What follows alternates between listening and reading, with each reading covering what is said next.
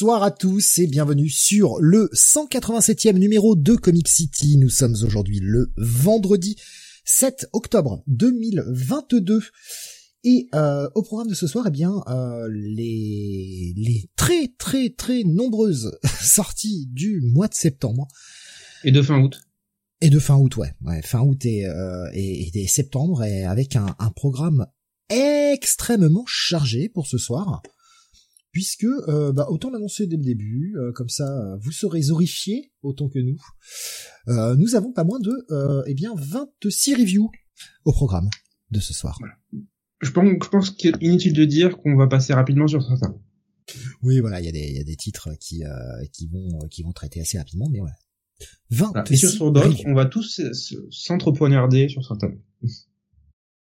Donc vous avez euh, reconnu la voix de Sam, bien évidemment, avec moi euh, ce soir, et également avec nous Mister René Bunny. Bonsoir à toutes et à tous l'énorme programme du mois donc de septembre et non pas d'octobre, comme j'ai euh, marqué sur la vidéo YouTube que je vais aller corriger de ce pas, puisque c'est vrai qu'on est au mois d'octobre, forcément j'ai dérapé. Euh, donc je, vais aller corriger ça après.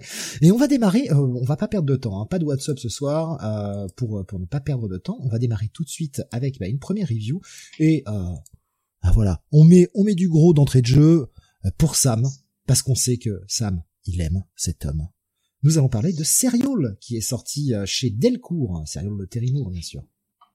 Oui, Serial qui est la dernière série en date de Terry Moore. Alors, la dernière série en date en VF, puisque Terry Moore, qui est euh, infatigable, a déjà lancé sa série suivante aux États-Unis, qui s'appelle Parker Girls. On comprend que ça, se situe encore une fois dans son univers, euh, grand univers partagé. On en reparlera sans doute l'année prochaine, parce que c'est on sait que ça suit de manière assez rapprochée les adaptations en VF par Delcourt, qui suit de manière très fidèle cet auteur. Et je remercie d'ailleurs Delcourt, parce que, comme tu l'as dit, Steve, c'est un de mes auteurs préférés, et c'est toujours un plaisir de le retrouver quasiment comme ça, annuellement, tous les 18 mois, pour un nouveau bouquin. Euh, cette fois, avec Serial, on retrouve un de ses derniers petits chouchous, à savoir le personnage de Zoé, Zoé qui avait été introduite dans la série Rachel Rising. Euh, et là, vous me dites, mais euh, pourquoi c'est un personnage qui est euh, ancien dans son truc? Pourquoi il ne pas un nouveau? Parce qu'en fait, depuis quelques années, c'est un peu le, la petite marotte de, de Terry Moore, c'est que il a tendance à créer des extensions, voilà, d'anciennes séries avec des personnages qui se sont révélés, qui ont un peu attiré la lumière, euh, qui l'ont surpris lui-même dans, dans telle ou telle série pour leur donner leur propre titre, leur propre histoire. Il et se fait surprendre par ses propres créations, le mec, quand même, quand il oui, écrit. Oui. Quoi. C'est ce qui est assez marrant. Il le dit à, chaque fois qu'il crée une série. beaucoup d'auteurs, ça. Hein oui. Et euh, il le dit, il y a toujours un minimum un personnage qu'il surprend dans chacune de ses séries. Genre, euh, il, il, tourne la page euh, qu'il vient de dessiner et puis le, le personnage fait bouh oui, oui, qui euh, a une réaction inattendue, qui euh, c'est en fait qui le surprend dans le sens aussi où elle va attirer beaucoup plus la lumière que ce qu'elle que ce qu'il pensait au départ. Voilà, il se dit mon héroïne pour cette série, ça va être ce personnage, ce personnage, ce personnage, et tout d'un coup, il y a un personnage qui est dans le décor, qui est un personnage secondaire, qui va se révéler beaucoup plus intéressant que ce qu'il imaginait. Donc c'est euh, voilà, c'est on va dire, c'est l'une des incidences d'avoir quelqu'un qui écrit des histoires où les personnages ont tendance à, être, à avoir une caractérisation assez marquée à chaque fois. Je rassure Alexin, euh, ce n'est pas une tranche de vie. Ah, ça tranche, ça, ça tranche, tranche. Oui. Mais ce n'est pas une tranche de vie parce que je l'ai lu aussi en partie. Ça. justement, j'en parlerai après que tu aies euh, développé. Donc Serial euh, s'attarde avant tout sur le personnage de Zoé et en fait il ne faut pas avoir peur quand je vous dis oui le personnage est apparu dans, Rachel Rising avant, elle est apparue en fait aussi dans la suite de Stranger Paradise donc c'est un personnage qui a déjà eu plusieurs occurrences auparavant mais en fait Terry Moore ne fait aucune référence à ses précédentes apparitions. C'est-à-dire que il euh, vous donne uniquement les informations dont vous avez besoin pour comprendre ces personnages.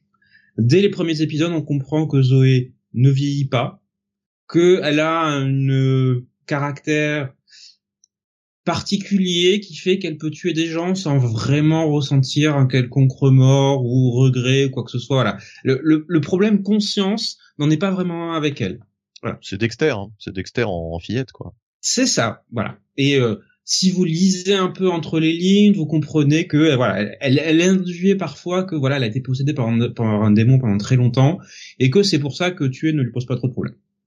Mais si vous n'avez voilà, si vous n'avez pas lu Rachel Rising, si vous n'avez pas vu sa première apparition, son premier développement et l'histoire qui est derrière, elle, vous ne serez pas gêné.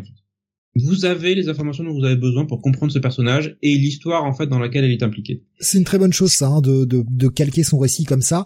C'est-à-dire que ça parlera à ceux qui la connaissent, mais c'est quand même un, un, très bon. Je sais que tu n'aimes pas ce mot, mais c'est un très bon jumping point, un très bon point d'entrée. Voilà, je vais te le dire à la française. Merci. Euh, Alors oui, c'est un très bon point d'entrée. Bah pour, et en même pour fidéliser des lecteurs en fait, tout simplement, qu'ils ne soient pas rebutés dès le départ euh, par. Putain, j'ai pas lu la série d'avant. Rachel Rising, c'était combien? C'était euh, une vingtaine d'épisodes, je crois, quelque chose comme ça? Non, non, 40. Putain, oui, tu vois, j'étais bien en dessous. Euh, ouais, tu te dis, ah, je, je prends cette série-là, et tu te dis, ah bah merde, j'en ai 40 à lire avant. Ouais, ça peut te laisser, ça peut te laisser un petit, un petit moment de franc en disant, ah, je regrette. Pardon. Moi, moi j'ai été un peu décontenancé, hein, justement. Oui, et je pense qu'on a eu le même sentiment, Benny, parce que il ne fait aucun, aucune référence à ses précédentes apparitions, mais en fait, ça le pousse à quasiment couper les liens bah, c'est avec... Surtout, surtout que Delcourt, j'ai pas l'impression qu'ils aient mis un petit, euh, un petit résumé pour t'expliquer que euh, c'est un personnage que t'avais déjà vu euh, dans d'autres séries, quoi. Euh, à part si vous lisez le quatrième de couverture, en fait. Ah, d'accord. Bah, bah ils mettent Terry Moore revisite le personnage de Zoé rencontré dans la saga Rachel Rising et dans 5 ans sa sensibilité teintée d'humour noir fait euh, mouche euh, une fois de plus dans ce thriller de efficacité Mais c'est c'est con, c'est con parce que en fait, je ne fais même plus attention à ce genre de, de petits résumés. Moi non plus. Moi, je lis surtout, euh, tu sais, quand t'as une postface ou une préface, surtout une mhm. préface. Euh, voilà, généralement, enfin, je, je, me fie plutôt à ça parce que c'est beaucoup plus développé hein, que le résumé de d'autres couvertures. Euh, donc, donc ouais, c'est vrai que je fais plus attention, mais j'aurais dû quoi, en fait, tout bêtement. Mais euh, alors je, je, reviens sur mon argument, à savoir mm. pourquoi ça m'a un peu déstabilisé au début, c'est que effectivement vous avez un, un point d'entrée parfait, absolu pour euh, rentrer dans cette histoire, en fait cette histoire en particulier. Mais en même temps, si vous êtes un ancien lecteur, que vous avez lu Rachel Rising, en fait vous êtes comme moi, vous avez tout lu jusque là, vous vous dites mais euh, pourquoi Zoé vit toute seule dans, dans son van en fait? Elle est, euh, elle n'a aucune référence n'est faite à, à, Rachel? Voilà, parce que normalement Zoé vit avec Rachel euh, à la fin de, de la série Rachel Rising. Pourquoi elle vit dans son coin en fait? Et cette, autant cette idée d'avoir un point d'entrée complet où euh, on se on se sépare complètement de ce qu'il y avait avant fait que c'est compréhensible et accessible, mais en même temps le vieux lecteur va se poser des questions sur mais pourquoi ça, mais pourquoi ça, mais pourquoi ça. Ça m'a pas gêné ensuite dans ma lecture. C'est juste une question qui a trotté au fond de mon esprit en permanence. En me disant, voilà, c'est pas, pas une gêne, mais en même temps, je me pose la question. Ensuite, euh, de quoi ça parle en fait serial bah, en fait, euh, Terry Moore va exploiter le caractère particulièrement jovial dans le, le caractère meurtrier de, de Zoé dans ce, dans ce, dans cette histoire qui est en, en 10 épisodes puisque en fait l'histoire commence quand euh, une de ses anciennes amies et on découvre qu'en fait elle l'avait rencontré il y a des dizaines d'années lorsque elle-même voilà fréquentait euh, fréquentait l'école une école en tant qu'élève se fait tuer. Et de manière assez euh, macabre voilà je vais pas rentrer dans les détails et bien évidemment Zoé va vouloir se venger sauf que en fait en remontant les preuves et les indices en fait qu'elle va trouver au fur et à mesure de sa traque, elle va se rendre compte que elle a affaire à un vrai serial killer. Avec, je vois les, euh, les gifs sur le, truc qui m'ont fait marrer, j'y ai pensé aussi. De toute façon, maintenant, à partir du moment où on pense au serial killer, si vous avez vu La Cité de la Peur, euh, vous pouvez qu'exploser de rire. Tin. Tin.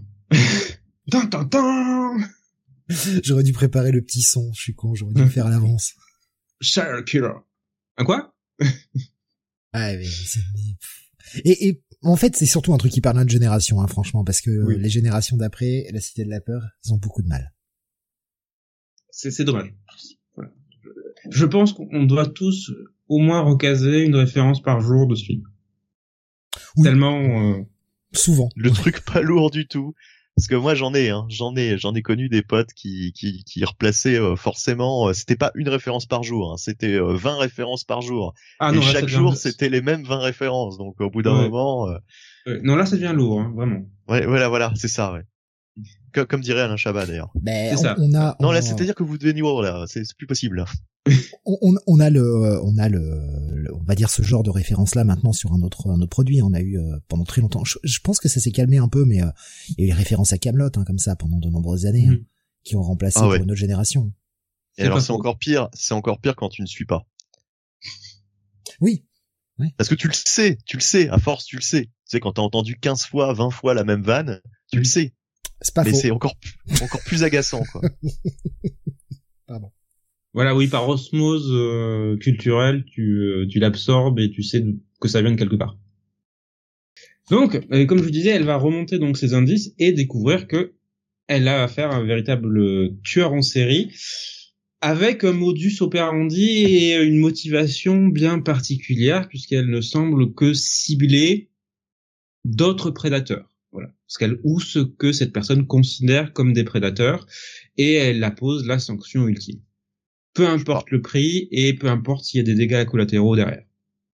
Et c'est pour euh, ça que je parlais de Dexter tout à l'heure. Il y a quand même un, gros côté Dexter, quoi. Et tu te dis, c'est en fait, tu comprends que Terry Moore crée un parallèle entre Zoé et ce personnage, parce qu'au fond, Zoé n'est pas bien différente.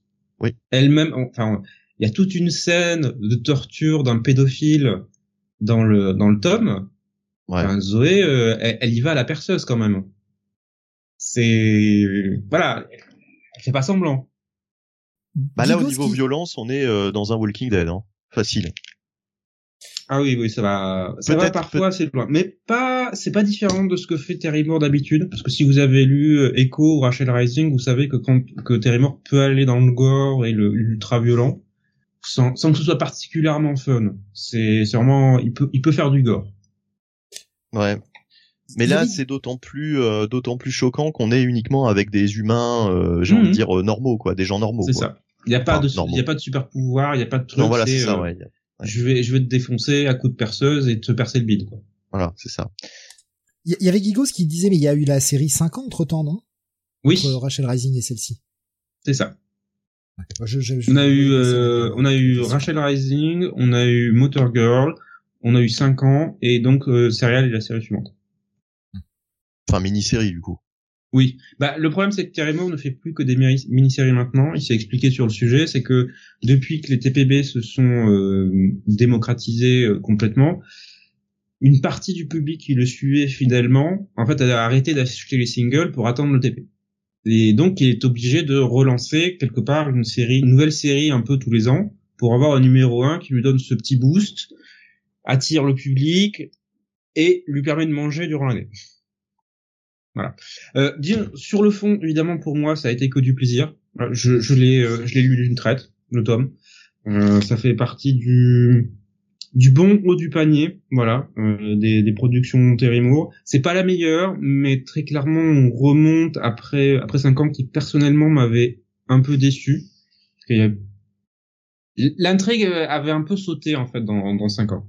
C'était juste Terry Moore qui se faisait plaisir en faisant en sorte que tous ces personnages se croisent. Voilà.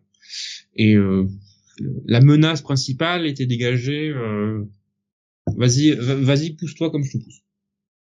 Mais là, avec Serial, on revient à quelque chose de plus euh, plus personnel. J'ai l'impression où il a voulu se faire plaisir et c'est juste du bon fun gore, du bon Terry Moore. Voilà. Donc, bah, si vous aimez Terry Moore en général, vous serez à la maison ça reste excellent. Moi, j'avais juste un le, truc qui m'a quand même un petit peu euh, un petit peu réfréné au milieu de ma lecture, c'est que euh, dans cette histoire, t'as vraiment l'impression qu'il n'y a pas un seul mec qui est normal, qui n'est pas perverti, euh, qui n'est pas un gros connard. enfin voilà, c'est t'as quasiment aucun personnage masculin qui soit pas un salaud. alors non, ça, ça m'a pas dérangé puisque en fait, alors déjà la, personne qui est le, le, tueur, le tueur en série recherche en fait ce, genre d'individu, donc c'est normal qu'elle au final, elle les Bah, trouve. elle, elle les trouve, elle les trouve facilement. Enfin, c'est ça que je veux voilà, dire. quoi. elle a pas trop à se forcer. elle a souvent l'occasion, tu vois, c'est Mhm. euh, à chaque coin de rue, t'as l'impression que t'as euh, soit un pédophile, soit un connard qui va euh, frapper les meufs, euh, soit, soit, enfin, tu, vois, qui, elle, elle a pas besoin de chercher très longtemps pour en trouver dans cet univers. C'est ça qui m'a un peu gêné. Je me suis dit, je veux bien que euh, dans le cadre de cette histoire, elle soit amenée à en buter un certain nombre. Certes, je comprends mais qu'elle en trouve aussi facilement laisse à penser qu'il y en a, euh, il y en a vraiment partout, quoi. C'est pas que les mecs, hein. C'est pas que les mecs, mais les mecs, là, il y a mecs, c'est du égalité. 100%. Voilà, les hommes et les femmes dans ce dans cette série sont des enfoirés. Voilà. Euh, Ouais, mais Égalité a- des sexes. il y, a- il y a quand même, il y a quand même, il y a quand même plus de femmes, on va dire récupérables que que d'hommes, quoi. Les, les Ah, hommes, c'est quasiment pas. du 100%, quoi. Pour dire euh, le- quand même le, le principal monstre dans la série est quand même une femme. Voilà. Zoé est un monstre, faut quand même le dire. Voilà. Euh, Je, je l'adore hein, en tant que personnage. Mais techniquement, c'est un monstre. Oui, bah c'est Dexter en gamine, quoi. Mhm. C'est ça. C'est ça. Donc euh, évidemment, on, on la soutient puisque euh, on a envie qu'elle s'en sorte vu que c'est quand même le Bah, personnage par lequel on. Enfin, Ouais, voilà. Forcément. euh, mais euh, mais ouais ouais ouais euh, on peut pas on peut pas non plus euh, s'identifier quoi on parle souvent d'identification euh, là euh, si on s'identifie à ce personnage il y a un problème quelque part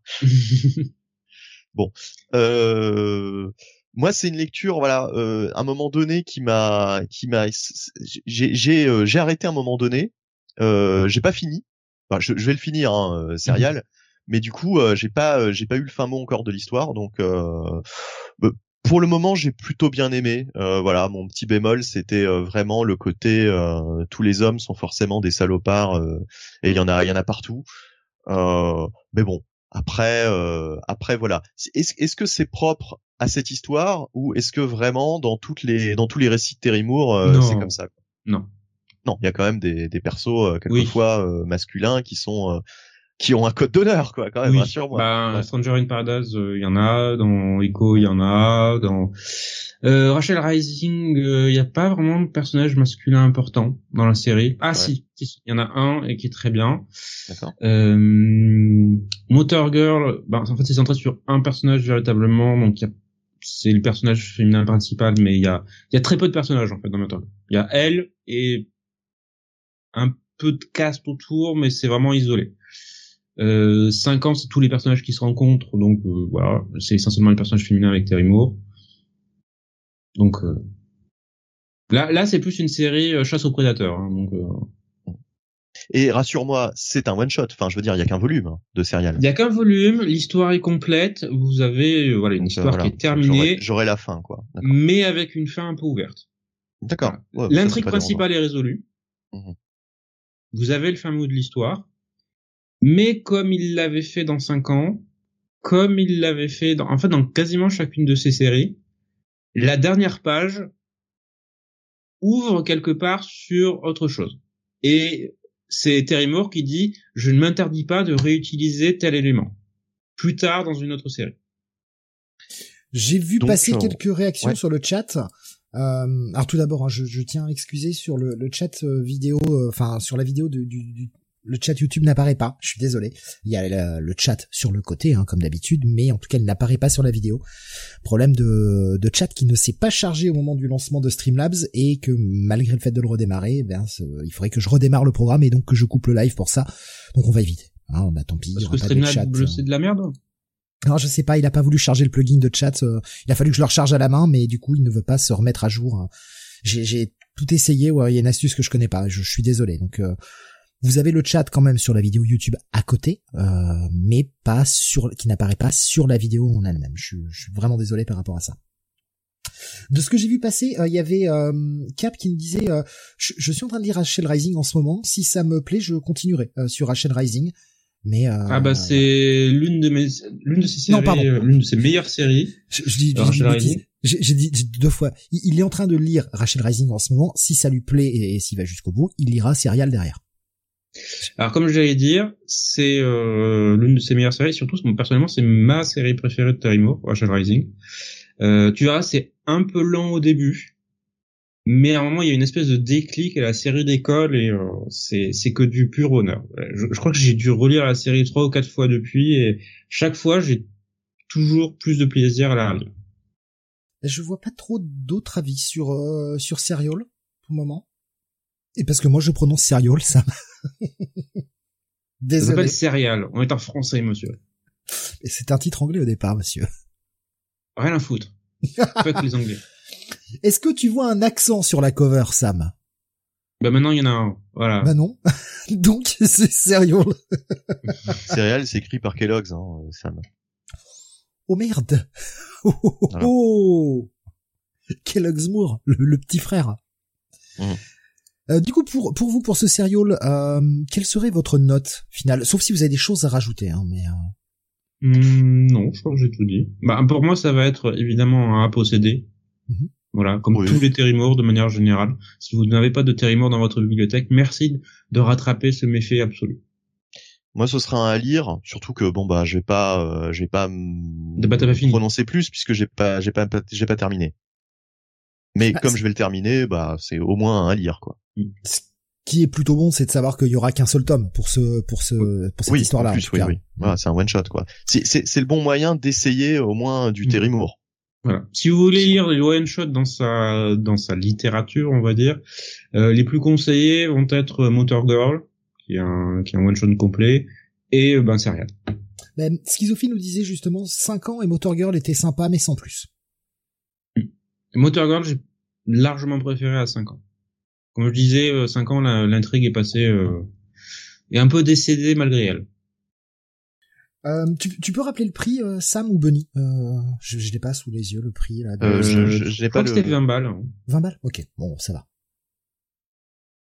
Continuons avec euh, eh bien un truc dont tu nous as déjà un petit peu parlé dans le Comics Weekly dans un des WhatsApp Bunny, la sortie du tome 1 de Madman, euh, sorti aux éditions euh, aux éditions USA.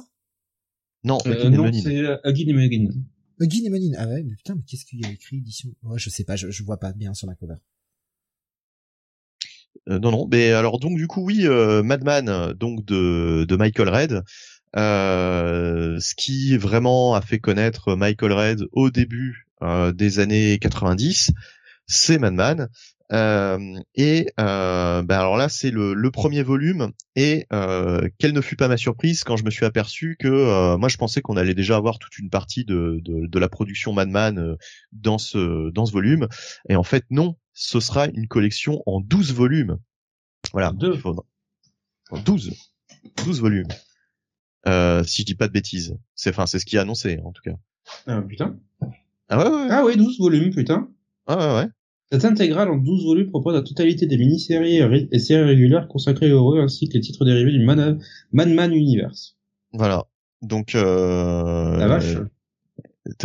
J'imagine que donc t'as ton exemplaire sous les yeux là pour, oui, nous bah, dire ça. Oui, j'ai reçu la semaine dernière. Voilà. Désolé, j'ai pas eu le temps de le lire, mais j'ai mon exemplaire. Ça m'a une mémoire idétique. C'est-à-dire qu'il a lu la cover une fois, il s'en rappelle. voilà. C'est comme avec Terry Moore, il avait repéré que c'était le personnage et il a, il a récité le, le, bah, le, problème, c'est que ma librairie, en fait, ne l'avait pas reçu. Et euh, apparemment, j'étais l'une des deux seules personnes à l'avoir commandé chez eux. D'accord. Ok. Bah, enfin, ouais, faut dire que c'est un truc particulier. Madman, euh, tout le monde ne va pas forcément aller euh, vers vers bah, Madman. Déjà, faut connaître déjà faut connaître et faut apprécier Michael Red. Hein. Il y en a qui n'aiment peut-être pas le style de Michael Red. Moi, je l'ai pris. Je l'ai pris justement parce que c'était du Michael Red. J'aime beaucoup son style. Par contre, Madman, je connaissais pas du tout. Et donc du coup, j'avais envie de, de, voir un petit peu euh, bah, qu'est-ce qu'il était capable de, de, de, nous raconter, Michael Red, parce que autant en termes de dessin, le mec, euh, bah, je l'ai déjà vu euh, sur plein de choses, autant en tant que scénariste, je crois que j'avais rien lu de, de, de Michael Red quoi, au scénario. Euh, et euh, quelle ne fut pas ma surprise donc de démarrer. Alors faut faut expliquer que oui euh, là dans ce premier volume c'est surtout donc des on va dire des mini-séries. C'est euh, il avait fait trois trois numéros de Madman. Ensuite il y en a trois autres donc une autre petite série. Alors je sais plus que j'ai plus en tête les titres exacts. Euh, il y a un truc comme euh, Madman Comics, puis ensuite c'est Madman Adventures, puis euh, enfin je, Oui, ça a été relancé plusieurs fois. En, gros, en gros c'est ça. Voilà, ça a été relancé plusieurs fois parce que évidemment au début ça devait être une, une galère pour se faire connaître et pour bah, tout simplement pour pour distribuer pour distribuer son son, son comic book hein, puisque de toute façon au début le mec ne démarrait de rien bah pour moi ça reste un quasiment un miracle que le type ait réussi à percer parce que je pense que c'est vraiment au début des années 90 avec son style hmm. au moment où on est euh, dans, dans, le sommet le pic de la vague de Jim Lee. Ouais. Faut le faire quand même. Faut le faire et euh, c'est vrai que moi je pense que c'est pour ça euh, bah, que ça l'a justement que ça a pris. C'est parce qu'il a totalement pris à contre-pied la, la tendance. Mhm. Euh, que quand on regarde ces pages, euh, c'est vrai que c'est un ovni. Euh, on reconnaît très bien le style de Michael Red, même si je pense qu'il s'améliore encore plus par la suite. C'est déjà du très très bon Michael Red graphiquement. C'est on est à la maison quoi, pour mm. peu qu'on apprécie son son ouais son style, son trait. par contre, là où ça m'a vraiment décontenancé, c'est au niveau du scénario. Euh, non pas que les histoires, les idées soient mauvaises. Alors Balmad aussi, euh, faut, faut un, petit peu que j'explique. Euh, le personnage euh, s'appelle, enfin le, son nom civil, du moins le nom qu'il pense avoir, c'est Frank Einstein. Parce qu'en fait, Madman, c'est un, un, mec qui a subi un accident, qui a été recueilli ensuite par une espèce de savant fou qui euh, l'a transformé un petit peu en créature de Frankenstein, hein, qu'il a un petit peu euh, rabi, euh, enfin comment dire, recollé les morceaux, on va dire. Et du coup, le mec se souvient pas trop de son passé et il a une espèce de costume, enfin il se fait une espèce de costume de super héros et il vit un petit peu des aventures, bah ouais, super héroïques, un peu farfelues. Hein, et enfin le, le, pitch le pitch me vendait euh, plutôt euh, j'étais plutôt vendu sur le pitch. Moi j'aime bien les trucs un peu délirants etc le problème c'est plus dans la narration. C'est vraiment écrit comme si ça avait été écrit et alors là ça peut paraître un peu violent ce que je vais dire mais par un enfant de de, de moins de 10 ans quoi. C'est en gros les, les aventures qu'on pouvait imaginer dans la cour de récré avec ses potes alors t'as un moment, euh, par exemple, où euh, il tombe d'un hélicoptère, il atterrit sur un chapiteau, euh, il tombe dans un cirque et il utilise le canon de l'homme canon pour se rééjecter vers l'hélicoptère du grand méchant. Mais et, et, toute la narration, tous les dialogues sont aussi très très candides quoi. Il n'y a pas de, c'est pas c'est pas du tout écrit avec un style littéraire recherché, pas du tout quoi. C'est justement euh, hyper premier degré. Euh, tu, tu peux donner ça à lire à un gamin, je suis sûr qu'il va adorer. Il va adorer parce que c'est justement le type de délire qu'on peut avoir. Euh, bah voilà, quand on a moins de 10 ans et, et c'est le type d'aventure totalement enfin ça n'a aucune cohérence quoi tu vois le mec prend son vélo il se retrouve dans la ville d'à côté comme par hasard il tombe sur le maire corrompu qui vient de tuer sa femme il se charge de son cas enfin tout s'enchaîne un peu comme dans un rêve aussi dans un rêve, euh, il y a des scènes qui n'ont rien à voir les unes avec les autres qui s'enchaînent euh, comme ça, euh, sans qu'il y ait vraiment de lien. on retrouve des personnages d'une situation à une autre comme ça. Enfin, tu sais, on a l'impression qu'il y a trois, quatre persos qui recroisent un petit peu partout, sans que ça pose de problème. voilà, c'est très très bizarre. C'est très très bizarre. Et moi, je m'attendais pas à ça. Moi, je m'attendais justement à tu vois, trouver une certaine plume, euh, euh, un certain style. Euh, je pensais même que peut-être ça allait être un petit peu difficile d'accès, que ça allait être un petit peu exigeant. ça allait pas forcément être du, du cérébus, mais enfin un truc, un truc un peu, un peu, un peu littéraire.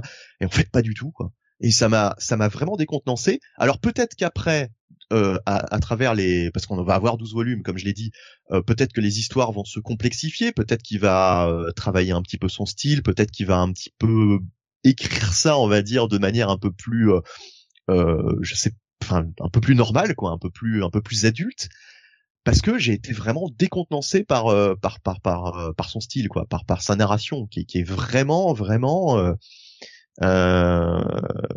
et en même temps enfin en même temps, j'ai pas détesté quoi. Je me suis dit bon bah c'est c'est vraiment un ovni quoi. Effectivement, ce truc, euh, je ne sais pas où ça va. Euh, j'ai pas détesté, mais euh, j'y retournerai essentiellement pour le, le, style graphique. Parce que je t'avoue que si ça avait été dessiné par quelqu'un d'autre avec cette histoire-là, je me serais dit qu'est-ce que c'est que ce truc quoi? Qu'est-ce que c'est que ce truc? Enfin qu'est-ce qu'est-ce que qu'est-ce que je lis quoi? Vraiment est-ce que ça mérite? Parce que le, le, le bouquin c'est un bon bouquin hein, aussi. J'en ai pas parlé, mais belle édition. Euh, un petit peu, on n'est pas sur. je pense que le format a été légèrement agrandi hein, par rapport au format d'origine. donc c'est vraiment un bon bouquin, un beau bouquin mais euh, remettre 12 fois une trentaine d'euros là-dedans, euh, va falloir y aller quoi. Donc j'espère que les histoires vont se complexifier un petit peu, qui va, bah, enfin j'imagine hein, en 12 en 12 volumes, il va à mon avis euh, enrichir son univers, enrichir sa galerie de personnages et surtout enrichir leur caractérisation. Parce que là vraiment la caractérisation de Madman et encore c'est le plus développé euh, de tous les personnages forcément, euh, c'est très très très limite quoi. En fait c'est c'est voilà, c'est c'est c'est c'est déconcertant. Franchement, c'est déconcertant. J'y retournerai certainement pour un second volume pour voir déjà euh, bah, s'il y a une évolution euh, en termes de en termes de d'ambition euh, de l'histoire, du scénario, etc. S'il y a du développement de personnages et d'univers. Et puis surtout, bah parce que j'aime beaucoup le quand même son style. Hein. Dès le début, c'est quand même du grand du grand du grand Allred. mais bon, voilà. Je suis plus séduit par le côté graphique, par Michael Red euh, au dessin que euh, pour l'instant par euh, par ce qu'il raconte. Parce que vraiment le récit est très décousu, très décousu, c'est très très très très bizarre. Je m'attendais pas à un truc pareil quoi en fait. Il y a hum, alors des, des, petites réactions hein, que j'ai vu passer sur les différents chats. Guigos mmh. nous disait les librairies éditions en VO ce sera en 5 donc 12 ça paraît cohérent vu la pagination des bouquins pour la VF du coup. Okay. Cap nous disait, vu ce qu'on dit Bunny, sachant que c'est en 12 volumes, je pense que je ferai l'impasse. Sur un tome, j'aurais dit pourquoi pas, mais là, bof. Euh, Schizophile nous disait, je ne connaissais pas Batman, je l'avais découvert dans Crossover. ah oui, euh, ah oui, forcément, oui, oui. Les crossovers de Naked. Mmh, mmh. Il y avait euh, Rubius qui disait pareil, je continuerai quand ma palle mensuelle me le permettra, mais rien d'urgent. Pour Madman. Euh, Qu'est-ce que j'ai vu passer? Euh, Quand tu parlais tout à l'heure de, du moment où c'est sorti, il y avait Baboussa sur YouTube qui nous disait époque Madman, Miller sortait 300, Sin City et Martha Washington. Euh, le, euh, les comics et Vertigo étaient au sommet. C'était pas seulement que les Image Boys à cette époque-là, du côté. en tout cas, en parlant un peu plus de la sphère indé. Oui, oui, oui. Voilà, grosso modo, ce que j'ai vu. Et Schizophile qui disait, chez Menin, il y a Nocturnals qui sort dans 15 jours pour les amateurs de monstres et de récits gothiques, également. Oui, j'ai vu. Euh, c'est même euh, la semaine prochaine que ça sort. D'accord. Euh, ouais. En tout cas, en tout cas, voilà, très très très très étrange. moi, je mettrais un à lire. À lire seulement parce, que. ouais. Parce que parce que parce que voilà, c'est c'est c'est une expérience. mais je suis très curieux et impatient d'entendre ton avis, Sam, justement. Je, je, je, J'ai l'impression que tu l'as refroidi un peu, Sam. Là, du coup, il l'a, il l'a placé un peu plus loin dans sa palle. On est à peu près à ça. il s'est dit bon, toi, tu vas sous ma palle. Le problème, c'est que j'ai lu le le Bowie de d'Alred. Vous savez, on en avait parlé il y a un ou deux ans quand c'était sorti, ben aussi chez euh, Monin, je crois. Ouais, il me semble. Et euh, autant la partie graphique, j'avais j'avais beaucoup aimé, parce que comme c'est du Alred. Autant le scénario m'avait pas mal refroidi. C'est pas, j'ai pas l'impression que ce soit un grand scénariste. Ouais. Bah là, là, là, tu, tu, tu voilà. C'est, je, je, suis curieux vraiment de t'entendre sur la, mhm. le, le, le, ces premières histoires de Madman. Euh, tu pourras, tu pourras nous faire ton petit retour, euh, bah, je pense la prochaine fois, quoi, du coup. Enfin, si jamais t'as eu le temps d'entre temps, euh, du coup, d'aller voir ça. ma palle, on va voir. Hmm. Je te dis, il l'a foutu en dessous. Ça, là, il a dit bon, ah, ça, c'est prioritaire. C'est juste que là, j'ai de multiples pales dans tous les sens. Euh. Ah, ça y est, ça recommence, Sam. Je ne te le fais pas dire. T'avais réussi pourtant à un moment. T'avais réussi. Oui, ouais. Mais ça, c'était avant l'été. Hein. Avant, durant l'été, j'avais réussi à faire baisser, notamment le mois d'août, parce que voilà, il y a moins de sorties, donc j'y étais arrivé. Puis le mois de septembre est arrivé et c'est reparti. et puis j'avais réussi à les faire baisser là ces dernières semaines, mais là c'est reparti euh, bien comme il faut. Alexa qui nous propose une palle dépôt. Eh pourquoi pas mm. Pourquoi pas Oui, mon euh, mon dépôt, oui, mon dépôt de bilan. On va continuer sur un truc justement que t'as pu virer de ta palle et que vous avez lu tous les deux d'ailleurs, un titre qui était assez attendu, on en a beaucoup parlé hein, le mois dernier euh, que, que ça sortait et euh, vous étiez beaucoup à l'attendre avec pas mal d'impatience.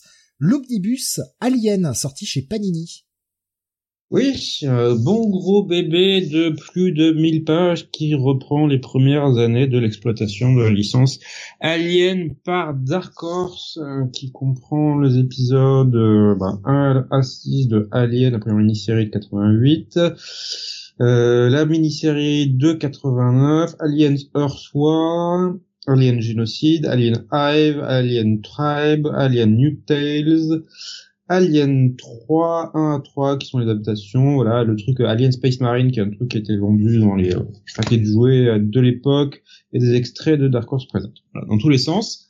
Donc effectivement, moi j'attendais ça avec une certaine impatience, comme beaucoup j'aime j'aime la licence j'aime la licence Alien.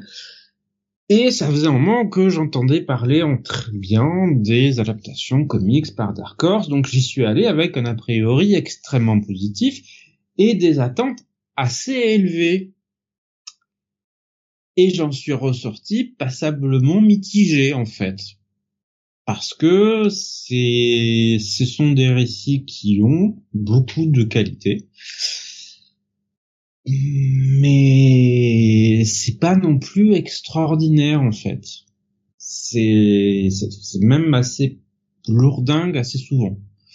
Euh, donc pour donner un peu le contexte, ce qu'a fait Dark Horse, c'est que eux se sont situés dans la continuité d'Alien. Donc c'est pour ça que la, à partir de la première mini-série, ils ont créé en fait leur propre continuité, tournant autour de, de X euh, et de News. Euh, Ripley interviendra plus tard dans le, dans le récit, mais on part de ces deux personnages. À peu près 10 ou 15 ans après la fin de la fin d'Alien 2, euh, Alien 3 n'existe pas les personnages sont rentrés sur Terre. Euh, X est devenu un gros connard euh, traumatisé qui veut parler à personne et euh, qui passe son temps sous la gueule. Et Newt est dans un hôpital psychiatrique. Voilà. Sympathique. Sympathique. Jusqu'à ce que, évidemment, la compagnie et l'armée se disent mais les aliens, c'est vachement bien. On, on, on va en faire des armes. Allez nous en chercher, s'il vous plaît. Et ça lance tout le gros récit qui va en fait occuper plusieurs dizaines d'épisodes par la suite. Pas seulement la voilà la quête d'origine fait les six premiers épisodes, qui va avoir de très lourdes conséquences, mais alors euh, des retombées euh, cataclysmiques et euh, d'ampleur biblique. Et on va suivre ces personnages sur plusieurs dizaines d'épisodes avec pas mal de références à Alien et Alien 2 dans tous les coins. Autant en fait le développement de l'histoire, je le trouve franchement couillu. Voilà, parce que euh, les auteurs vont quand même assez loin dans ce qu'ils veulent faire euh, avec euh, avec la bébête, voilà. Autant en fait les personnages, moi, m'ont relativement gonflé en fait. Voilà. X, comme j'ai dit, est un connard. je comprends qu'il soit traumatisé, mais j'avais pas souvenir que c'était un connard dans le film. Euh, avoir une caractérisation aussi séparée de ce qu'on connaissait, moi, m'a un peu heurté. Et euh, j'ai eu l'impression, franchement, que Newt euh, n'avait été vieilli que pour qu'on puisse lui euh, coller un mec entre les pattes.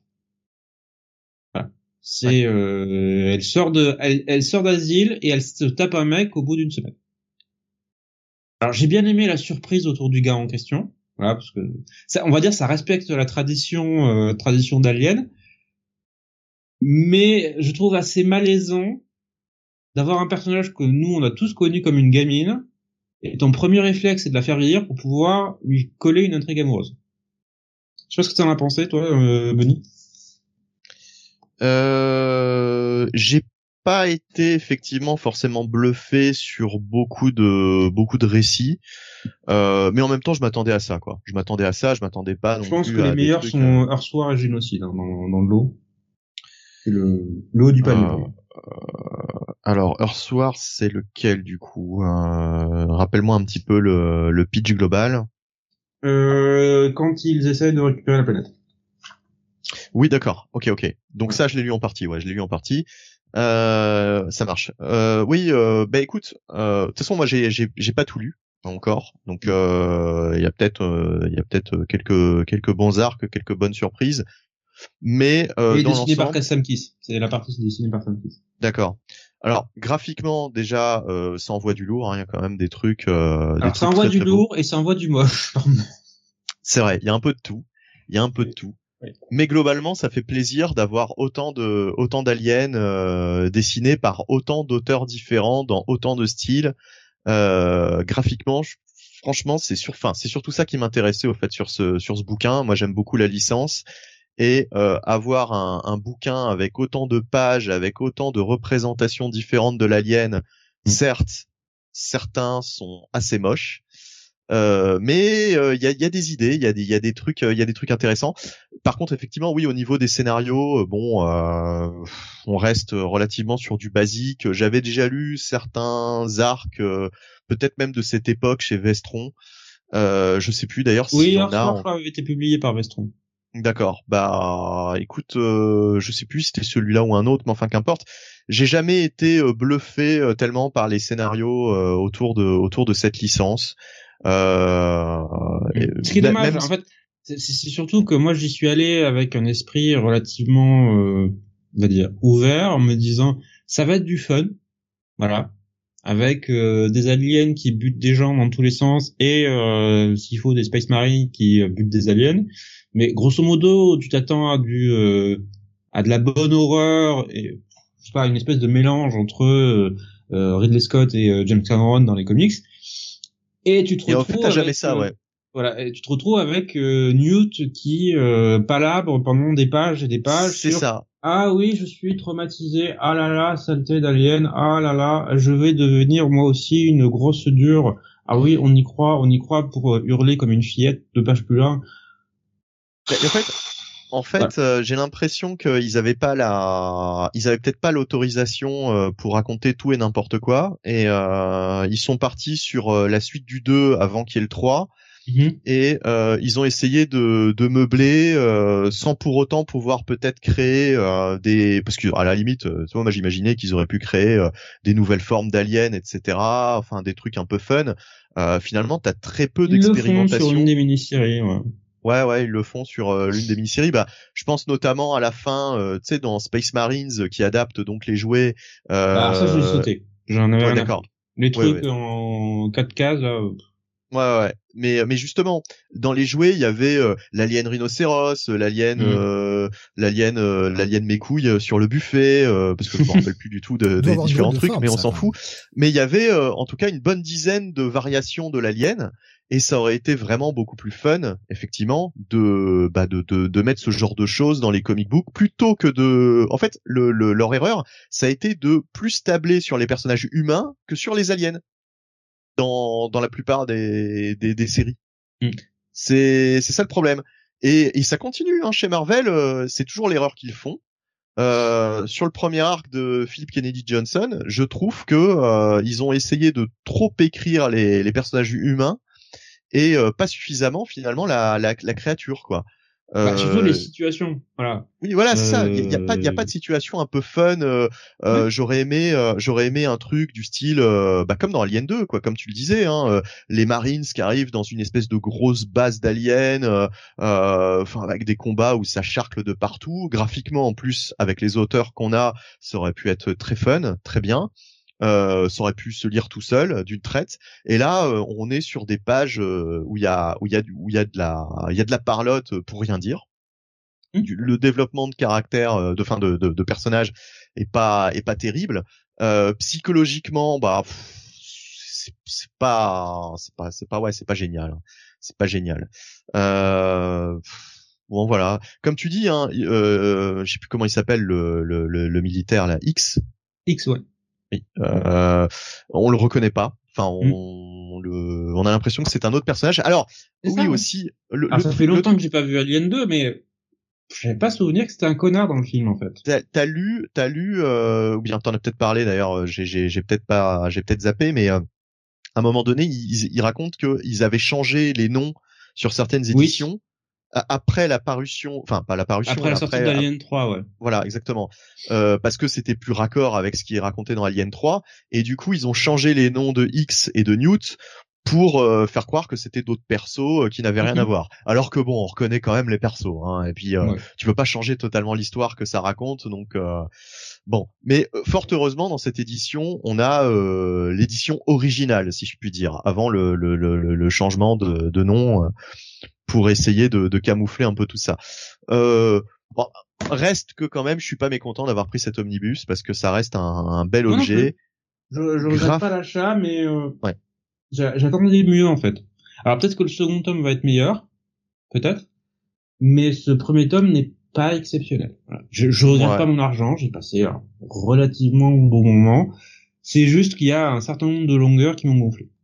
Mm. C'est c'est dommage parce que en fait avec les, les deux premiers films aliens qui on le sait sont les seuls qui comptent véritablement. Oh, les- T'aimes pas le 3 Moi j'aime beaucoup euh, le 3. j'aime le pitch en fait du 3.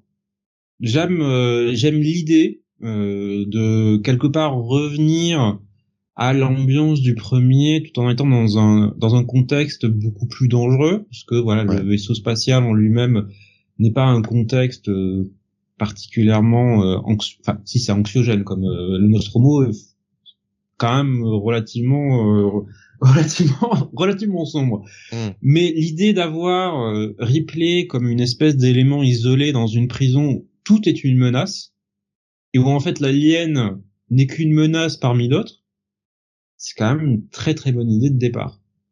Où tu te dis, voilà, elle doit se méfier autant des autres prisonniers que de l'alien, euh, c'est c'est super. Moi c'est vraiment, moi, franchement j'ai- j'aime beaucoup le, j'aime beaucoup le 3. En fait ce que j'aime bien dans les aliens c'est justement les, les trois premiers sont, ont chacun leur style. Mhm. Euh, le premier c'est vraiment horrifique, euh, c'est Horrifique un, huis euh, voilà, euh, tu vois pas la créature, tu Ouais. la vois très très peu. C'est ça qui m'avait choqué quand j'avais re- revu le film parce que c'était pas le souvenir que j'en avais il y a Mais quelques justement. années. En fait, tu vois l'alien 5 à 10 minutes dans tout le film. C'est ça, c'est ça. Et c'est génial parce qu'en fait, C'est très bien, ouais. et C'est en fait, bien.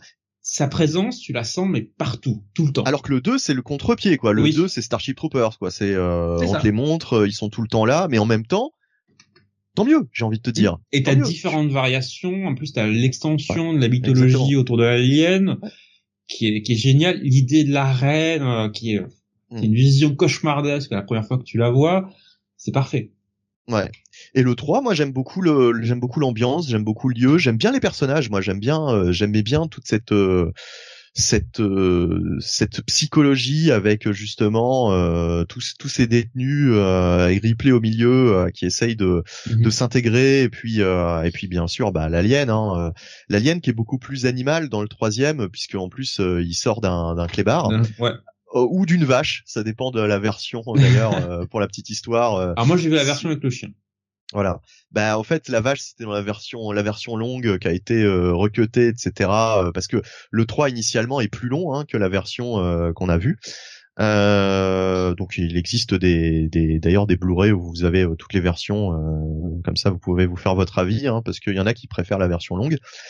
Et euh, moi celui enfin le seul avec lequel j'ai vraiment un problème c'est le 4. Le 4, ça Comme part monde. trop euh, le, le le côté euh, replay hybride alien euh, humain L'idée là aussi est bonne, je trouve. C'est euh, euh, en fait créer un lien entre Ripley et l'alien, Mm. faire qu'il y ait une espèce de partie en elle qui est euh, au fond dangereuse maintenant. Ouais. Voilà, elle était Bon. complètement humaine avant et là il y a une partie d'elle qui est euh, qui est alien et qui est euh, véritablement un prédateur. Ouais. Là, ça, j'aime cette idée de cette partie non contrôlée en fait dans dans dans, dans le 4. Le problème, c'est que le reste du film, il y a des plans qui sont très sympas, voilà, en termes de réalisation. Mais pour moi, c'est pas un film alien en fait. Ouais, ouais, ça part trop dans la. Moi, c'est, enfin, ça, ça part trop dans le fun aussi par moment. Mhm. Euh, on va pas faire un spécial alien non Oui. plus, mais euh, est-ce que, est-ce que t'as pas été déçu aussi de la non présence justement de Ripley dans les, dans les, dans les omnibus? Euh, bah, elle apparaît au bout d'un moment. Oui, elle apparaît au bout d'un moment, mais on la voit peu, Euh, quoi. je sais pas si t'es arrivé là-dessus, mais euh, voilà, là, elle finit par apparaître. D'accord. Euh, bon, euh, en tout cas, euh, un bon à lire. Oui. Voire même, voire même. Enfin, j'ai l'impression que ça va être difficile de le trouver très rapidement. Donc, euh, oui, c'est si déjà, moi dans ma librairie, c'est déjà parti. Je crois que j'ai acheté l'un des derniers exemplaires. Parce que bah forcément la licence Alien va attirer euh, plus de monde que Mhm. d'habitude hein, euh, sur ce type de d'ouvrage. Donc euh, Même la version Philip Kennedy Johnson, j'ai l'impression que le premier tome s'est bien vendu chez euh, chez mon libraire. d'accord. Bon, il y avait peut-être l'effet curiosité aussi, hein, parce que Mhm. ça faisait un moment qu'on n'avait pas eu de, de, de série Alien. Bon, euh, bref, je vais je vais partir sur un à lire. Idem, hein, à lire. Pas, pas enthousiaste, mais à lire. C'est ce que nous disait Schizophile hein, sur euh, la disponibilité. Ils sont partis comme des petites pinces et d'omnibus chez Astro. Ils en avaient commandé 10, tous partis dans la même journée. Euh, justement, les gens attendaient un peu votre avis parce que bah, ça inspirait pas trop au départ. Euh, Il y avait justement, je voyais par exemple Cap euh, qui nous a dit euh, avec votre review, j'hésitais entre prendre l'omnibus Alien pardon ou le Tomb of Dracula. Je pense peut-être plus partir vers le Tomb of Dracula finalement. Euh, Schizo nous avait dit j'avais déjà les premiers épisodes sortis chez Vestron sous le nom La série originale que j'avais bien aimé. Par contre, le reste est inconnu pour moi. Bah à voir hein, si Bah, les premiers épisodes sont les plus mauvais pour moi. Le reste, pour moi, ne fait que s'améliorer. Et Graf nous dit je suis toujours pas vraiment saucé. Bah je comprends, je comprends. Moi ça m'a pas m'a pas donné euh, des masses envie non plus hein, à vous en entendre parler. Ouais, Euh, Très clairement, non, je, je mens pas, très sincèrement, je m'attendais à beaucoup mieux. Pour euh, très vite revenir aussi sur le Madman tout à l'heure, puisque le, le message d'André Paul est arrivé après qu'on ait commencé de parler euh, d'Alien, donc euh, du coup je j'ai pas pu le prendre. Euh, André Paul était un peu comme toi, Bunny, il a eu du mal à finir son Madman. Tu vois, ça l'a pas non plus euh, hyper hyper accroché. Alors pour pour tout dire, euh, moi je l'ai lu type un épisode par soir et pas pas forcément tous les soirs en plus. C'est vraiment pas un bouquin que j'ai lu d'une traite. C'est voilà un chapitre euh, comme ça de temps en temps euh, durant un mois, euh, voilà. Donc euh, ouais ouais c'est faut faut faut se plonger dedans et c'est c'est difficile c'est difficile parce qu'en plus faut être vraiment dans le dans le mood pour lire pour lire pour lire ce type de récit. Donc tous les deux vous êtes sur du à lire hein, pour ce Alien Omnibus seulement. hein. Oui. Tout à fait. Allez, on va continuer, on va passer, on va passer pardon chez Urban, excusez-moi, et on va On parler va de rester avec les aliens. Superman Infinite tome 3. Oui, qui débute enfin là, très euh, annoncé depuis ultra longtemps, saga du War World, et dans ces épisodes qui euh, comptent les épisodes 1036 à 1041 de Action Comics, donc euh, le run de Philip Kennedy Johnson sur Superman, dessiné par euh, beaucoup de monde, puisqu'on a Daniel Sampere sur les premiers épisodes, Miguel Mendoza qui vient faire coucou, Ricardo Frederici aussi, un peu de Dale Gelshman et du Will Conrad, donc ça va un peu dans tous les sens niveau style graphique.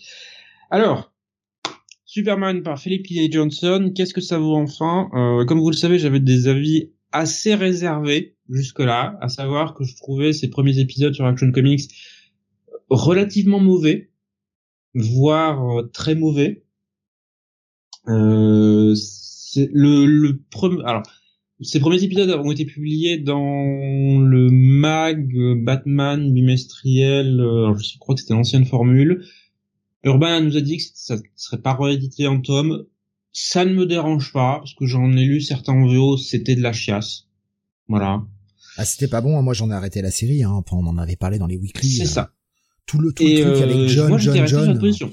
Je vais, je vais arrêter, c'est pas bon. Encore un mauvais run sur Superman. Et en fait, ce qui s'est passé, c'est que au fil des mois, j'ai vu passer de plus en plus d'avis positifs, non pas sur cette première partie de run, mais sur la saga du War World.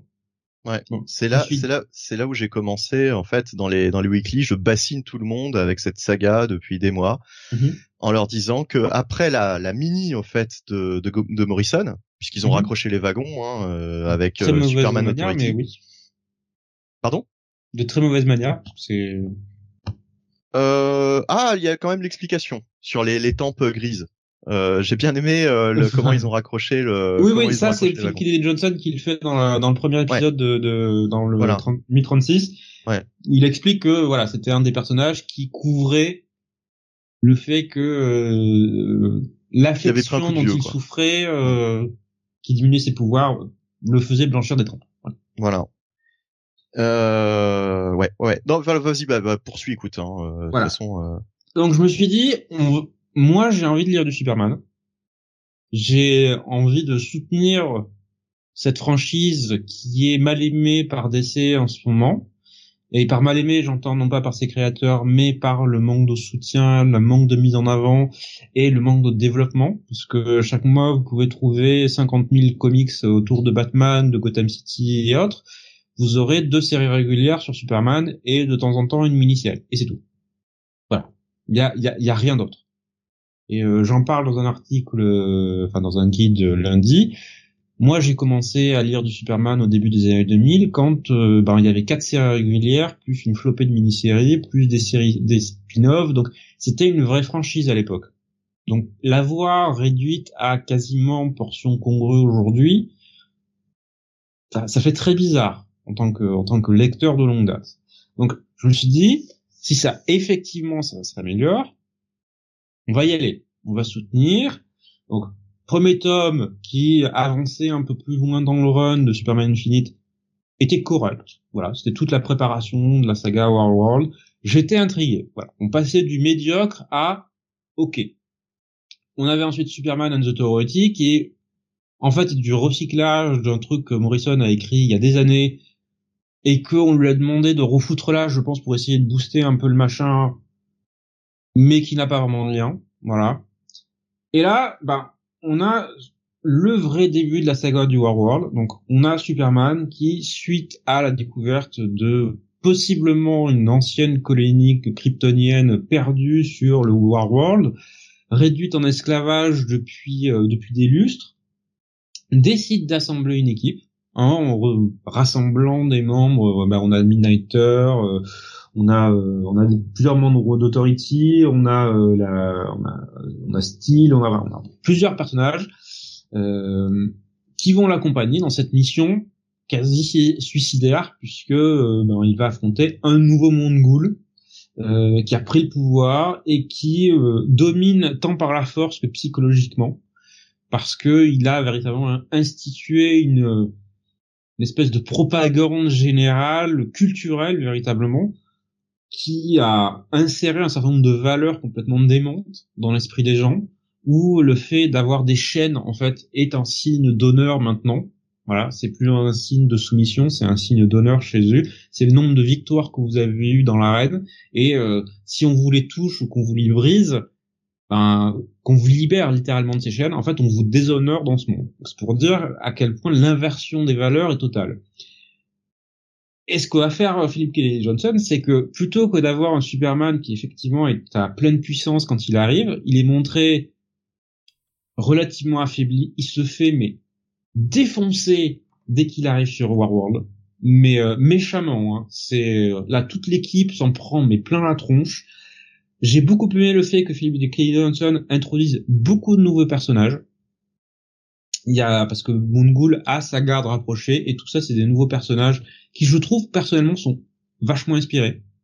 Ouais. C'est des persos que j'ai envie de voir développer et construire et ça vient enrichir une galerie de vilains de Superman qui est un peu un peu inerte depuis longtemps.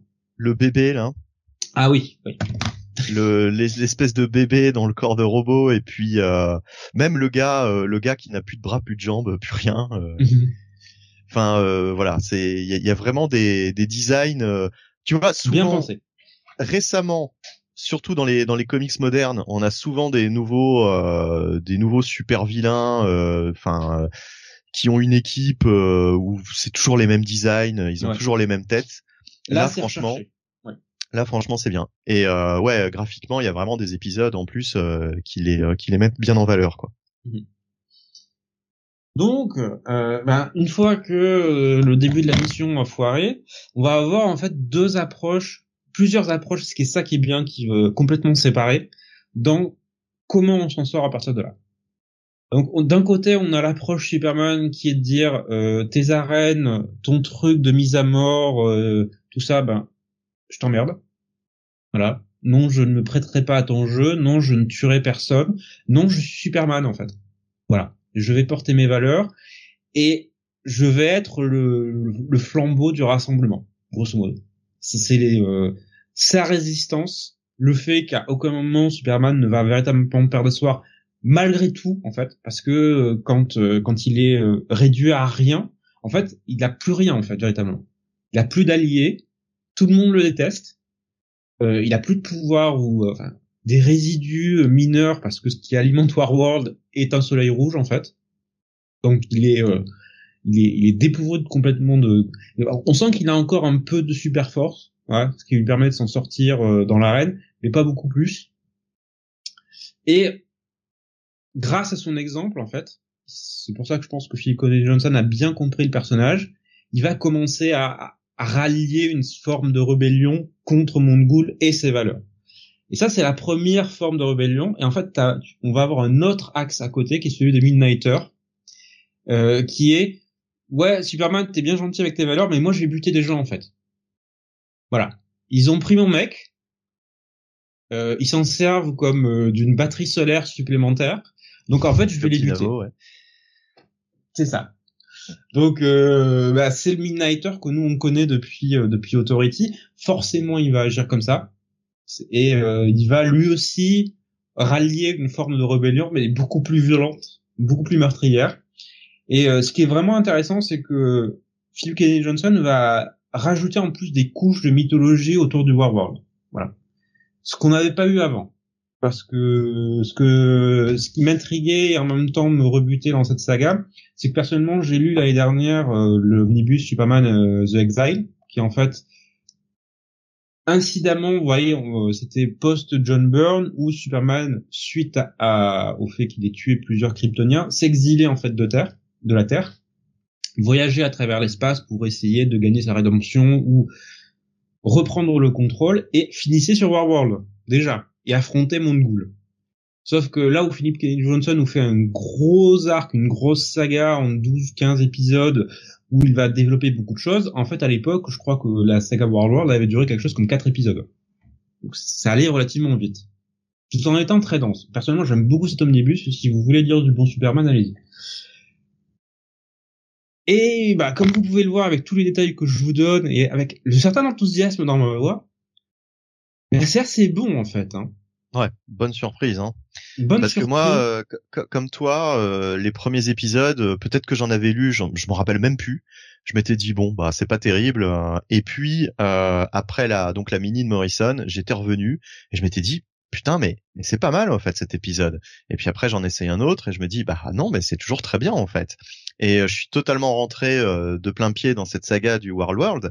Et surtout ce que j'ai apprécié c'est que comme tu l'as dit, Philip Kennedy Johnson écrit très bien Superman, arrive à faire toute une réflexion en fait sur ses sur ses valeurs, sur sa manière de fonctionner, sa philosophie, etc. Et euh, ça faisait bien longtemps qu'on n'avait pas eu un auteur qui tient aussi bien en fait le, le personnage de Kal-El et qui surtout arrive à raconter enfin un truc nouveau. Ah bah tiens, ah bah une, une nouvelle saga qui n'est pas euh, une énième euh, refonte de ses origines. on arrive à faire des, des nouvelles histoires avec Superman et des bonnes histoires en plus, hein, parce que franchement, euh, tu, enfin, j'espère que ça va pas te lasser, mais euh, en tout cas, euh, moi, ça ne m'a pas lassé du tout. Hein, je l'ai, je l'ai lu totalement le World et ben, enfin, j'ai trouvé ça, j'ai trouvé ça très très bon, moi, cette saga. Pour moi, c'est du vrai. Le seul effet lassant, c'est que ça dure relativement longtemps, mais ça se ressent moins en lecture volume puisque là on a les six premières parties. Je crois que ça va jusqu'au 1045, 1046 en VO. Ça dure ouais 11 11 épisodes au total. Ouais. C'est ça. Donc en fait, ça fera deux, deux, trois tomes en, VF. Ça, ça va vite en fait. Et puis t'inquiète pas, hein, il va quand même se passer des choses. Hein. C'est pas, euh, c'est en fait il y a, y a, différentes phases, on va dire, à cette euh, à cette World World saga. Mm. Euh, Justement, dans, dans les réactions par rapport à ça, il y avait Phil Bay qui nous disait euh, sur YouTube, j'ai trouvé le traitement de Superman intéressant, mais c'est quand même très très décompressé.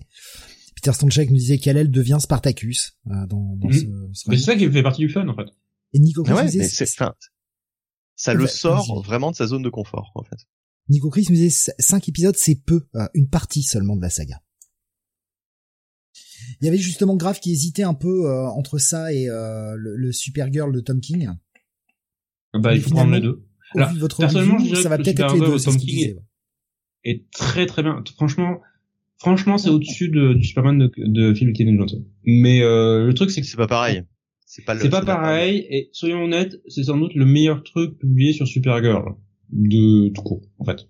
Ouais, puis je pense, enfin, ça n'a pas la même ambition. Là, on est mhm. vraiment sur la série euh, Superman mainstream, euh, et, et pour une fois qu'on a du bon Superman, euh, parce que ça faisait très longtemps quand même. Mhm. Bah euh, avant les années 90 en fait, faut remonter à Tomasi sur euh, Superman Reverse. Ouais, ouais, tout Donc à ça fait. fait ouais. ça fait cinq ans. Ah, bah ça fait quand même déjà un petit un petit moment quoi. Mhm. Oh, Dan Jurgens avait pas fait que du mauvais. Bah c'était la même époque que Ouais. Tomasi, non? Moi j'avais trouvé ça quelconque, mais ok. Mais t'as t'as des goûts de merde, Sam, on le sait. Euh, Enfin, moi, je rejoins Sam sur le l'arc avec Zorel, là, euh, avec le retour du père, euh, non. quoi. Ou il n'y a pas que ça, euh, de Jurgens. Non, il y a pas que ça, mais il y on- des hauts et des bas, quoi. On, on, on l'abordera Oui, tout à l'heure, hein, les. Les goûts, les goûts euh, très discutables de Sam. C'est surligné sur le conducteur. On l'abordera tout à l'heure. Eh. Ça va être la Ah, baston de ce soir. La bagarre. Moi, je regarderais, moi, moi, je me mettrais, euh, comme, comme toi, Steve, quand tu, quand je discute de, d'un truc avec Jonath et, euh, et qu'on n'est pas d'accord, je m'installerai confortablement et je, je, je vous regarderai vous écharper. Parce que moi, je m'en lave les mains, hein, comme dirait un grand philosophe. Euh, Babou Sam disait j'avais aimé le run de Dan Jurgens euh, de mon côté et Zircher était top. Bah, Voilà. apprécié le premier épisode, voilà, qui était de Ah mais oui, mais tout n'est pas bon. inspiré, hein. mais Ah, ça je- s'effondre ah, assez vite. ah, mais je suis d'accord. Hein. Tout tout tout n'est pas bon et la fin est quand même assez discutable euh, de- du run de Jurgens. Bah, il avait plus rien à dire pour moi. Hein, à la fin.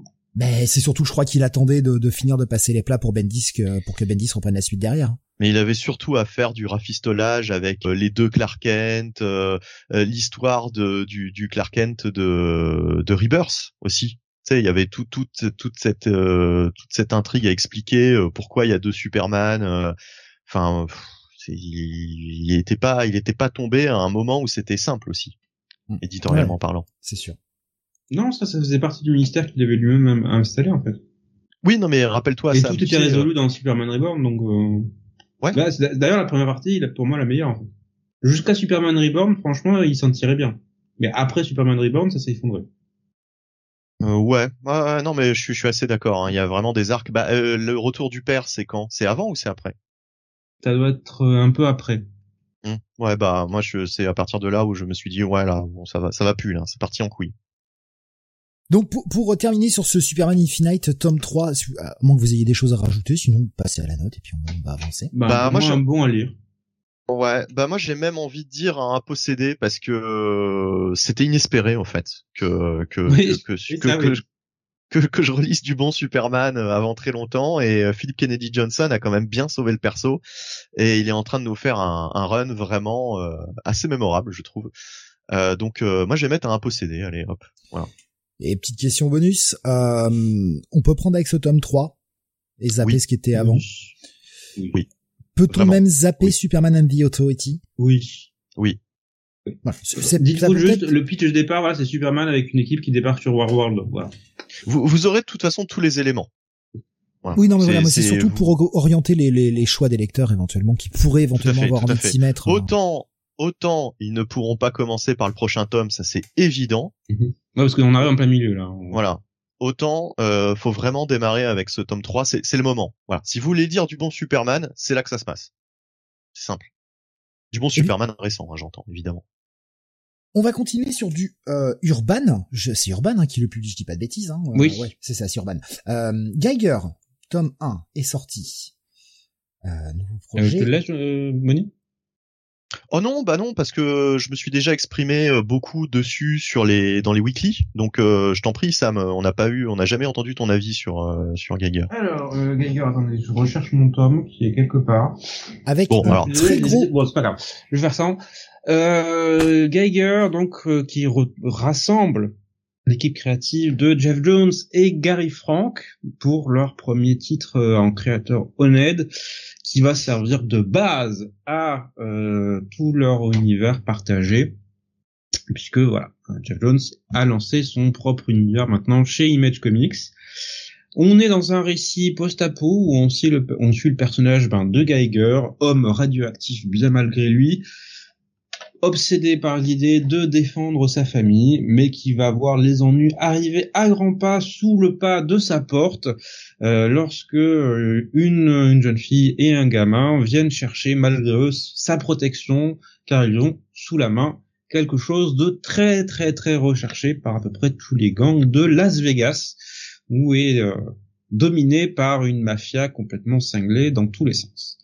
Euh, des origines, Steve, j'ai envie de dire à la Fallout. Hein. Ça t'a fait penser à ça, je pense. Ah bah totalement, oui, totalement. Voilà, voilà, voilà. Non mais je, je, Sam, ça lui dira rien du tout, je pense. Non. mais c'est un jeu vidéo. Hein, de toute oui, je connais. je sais que c'est un jeu vidéo, mais je connais pas du tout le pitch. Je sais pas de quoi ça parle. Voilà. C'est un super univers Fallout. Ouais, super, super univers. On est là-dedans, quoi. Au début.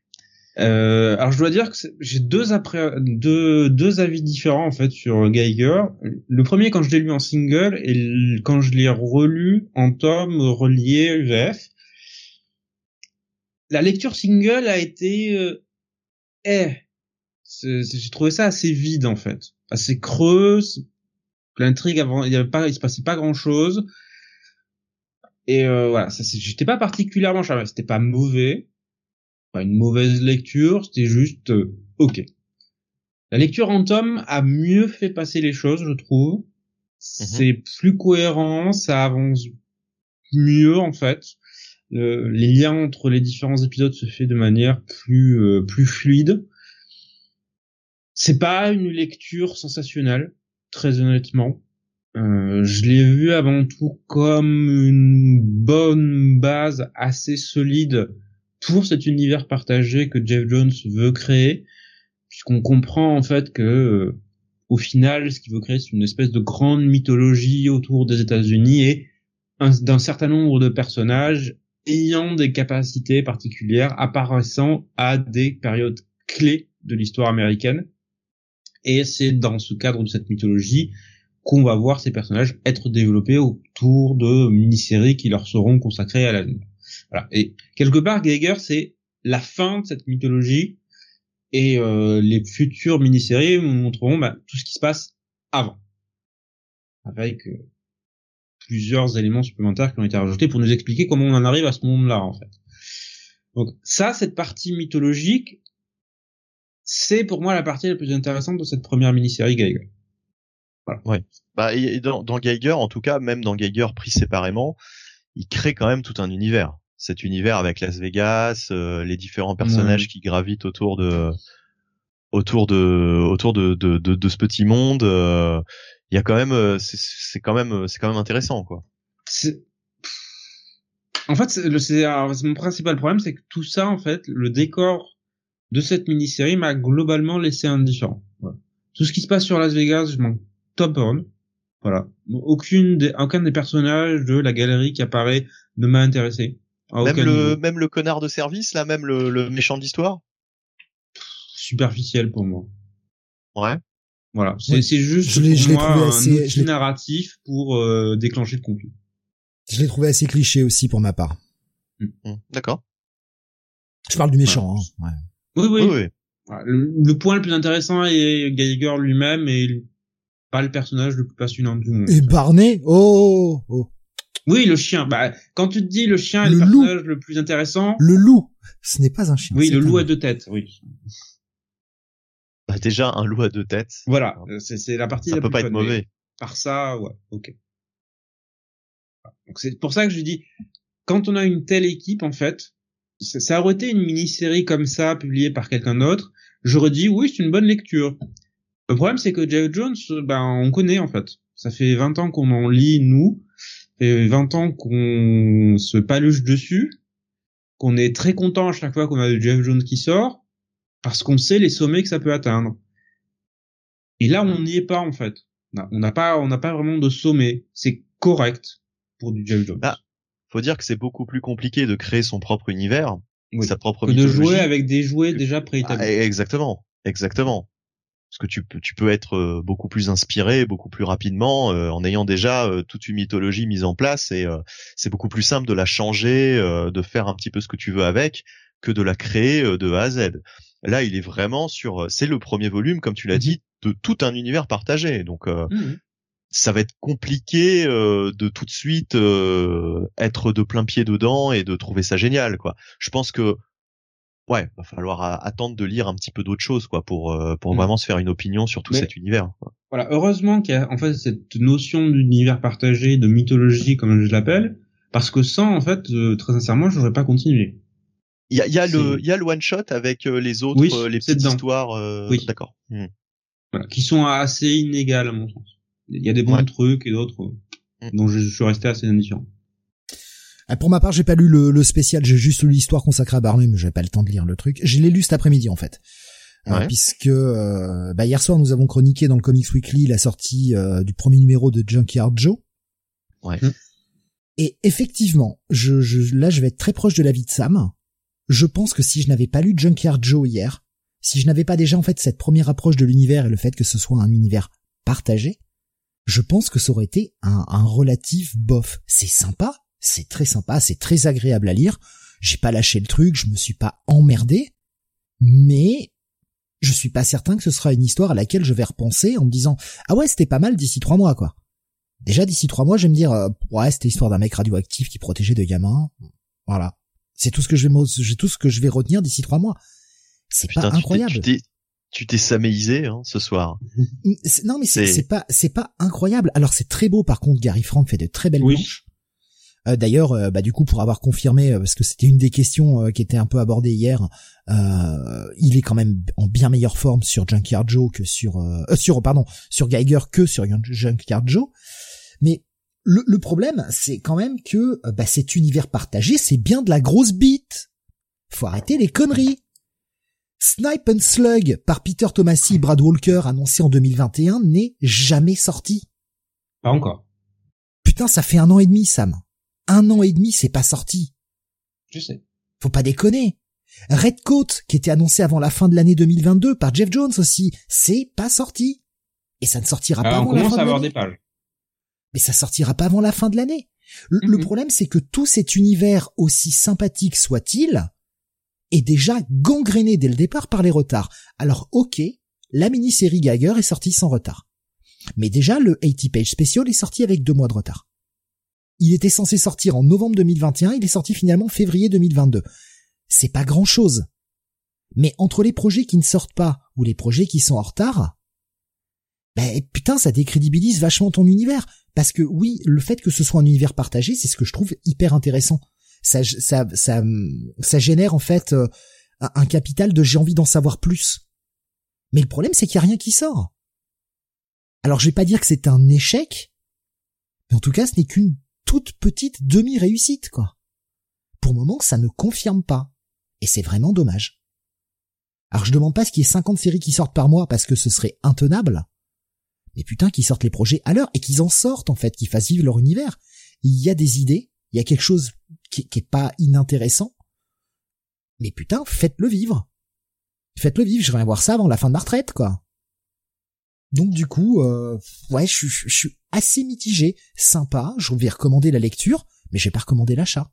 Je trouve pas que ce soit indispensable comme lecture, franchement.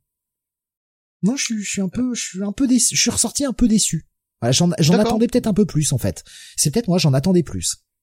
D'accord. Bah moi, euh, alors je sais pas si c'est parce que je l'ai lu au rythme justement des sorties, euh, des sorties en single. Euh, moi, à chaque fois, c'était une lecture vers laquelle j'allais euh, spontanément, avec plaisir, et euh, j'ai vraiment beaucoup aimé. Je l'ai pas lu en d'un bloc. Peut-être que j'aurais un autre avis si je le faisais, mais en tout cas, moi, pour moi, ce sera, ce sera carrément à posséder. Quoi. J'ai vraiment beaucoup aimé Geiger, et puis bah, c'est Jeff Jones et Gary Frank surtout. graphiquement, j'ai vraiment beaucoup aimé ce qu'a fait Gary Frank encore une fois sur cette série en plus avec des Enfin, je veux dire, il a tout un univers avec lequel il peut s'amuser et euh, on sent que on sent que ça lui fait bien plaisir. Il y a notamment une scène de course poursuite euh, du plus bel effet. Hein, euh, à un moment donné par Gary Frank et franchement non j'ai vraiment beaucoup aimé et puis bah enfin là je juge vraiment Geiger et seulement Geiger. Hein. Je juge pas du tout l'aspect univers partagé, si telle sortie s'est fait à l'heure ou pas. Quoi. Là, bah, c'est vraiment sur le le truc, c'est que si je jugeais pas, si je jugeais sans Junkyard Joe, ce serait très passable pour moi. D'accord. Non, mais moi je juge vraiment sans sans sans Junkyard Joe et sans le le fait que ce soit un univers partagé, vraiment juste cet album Geiger pour qui voudrait simplement lire Geiger. Pour moi, c'est un possédé quoi. Vraiment, j'ai bien aimé. Je je peux pas bouder mon plaisir, je peux pas dire le contraire. Euh, euh bah, Sam? Ouais. oui. Parce que tu n'as pas donné ton ta notation. un petit à lire. C'est correct, mais sans plus. Alors dans les trucs que j'ai vu passer sur euh, les chats, euh, il y avait euh, Rubeus qui nous disait Geiger un bon pass, aucune surprise pour ma part. Euh, je- Ouais. D'accord. Euh, Guigos nous disait je pensais faire l'impasse sur Geiger, je l'ai trouvé à 18 euros au lieu de 24 chez un bouquiniste le week-end dernier, et c'est une très bonne surprise. Et en effet, on retrouve les- le, le côté Fallout.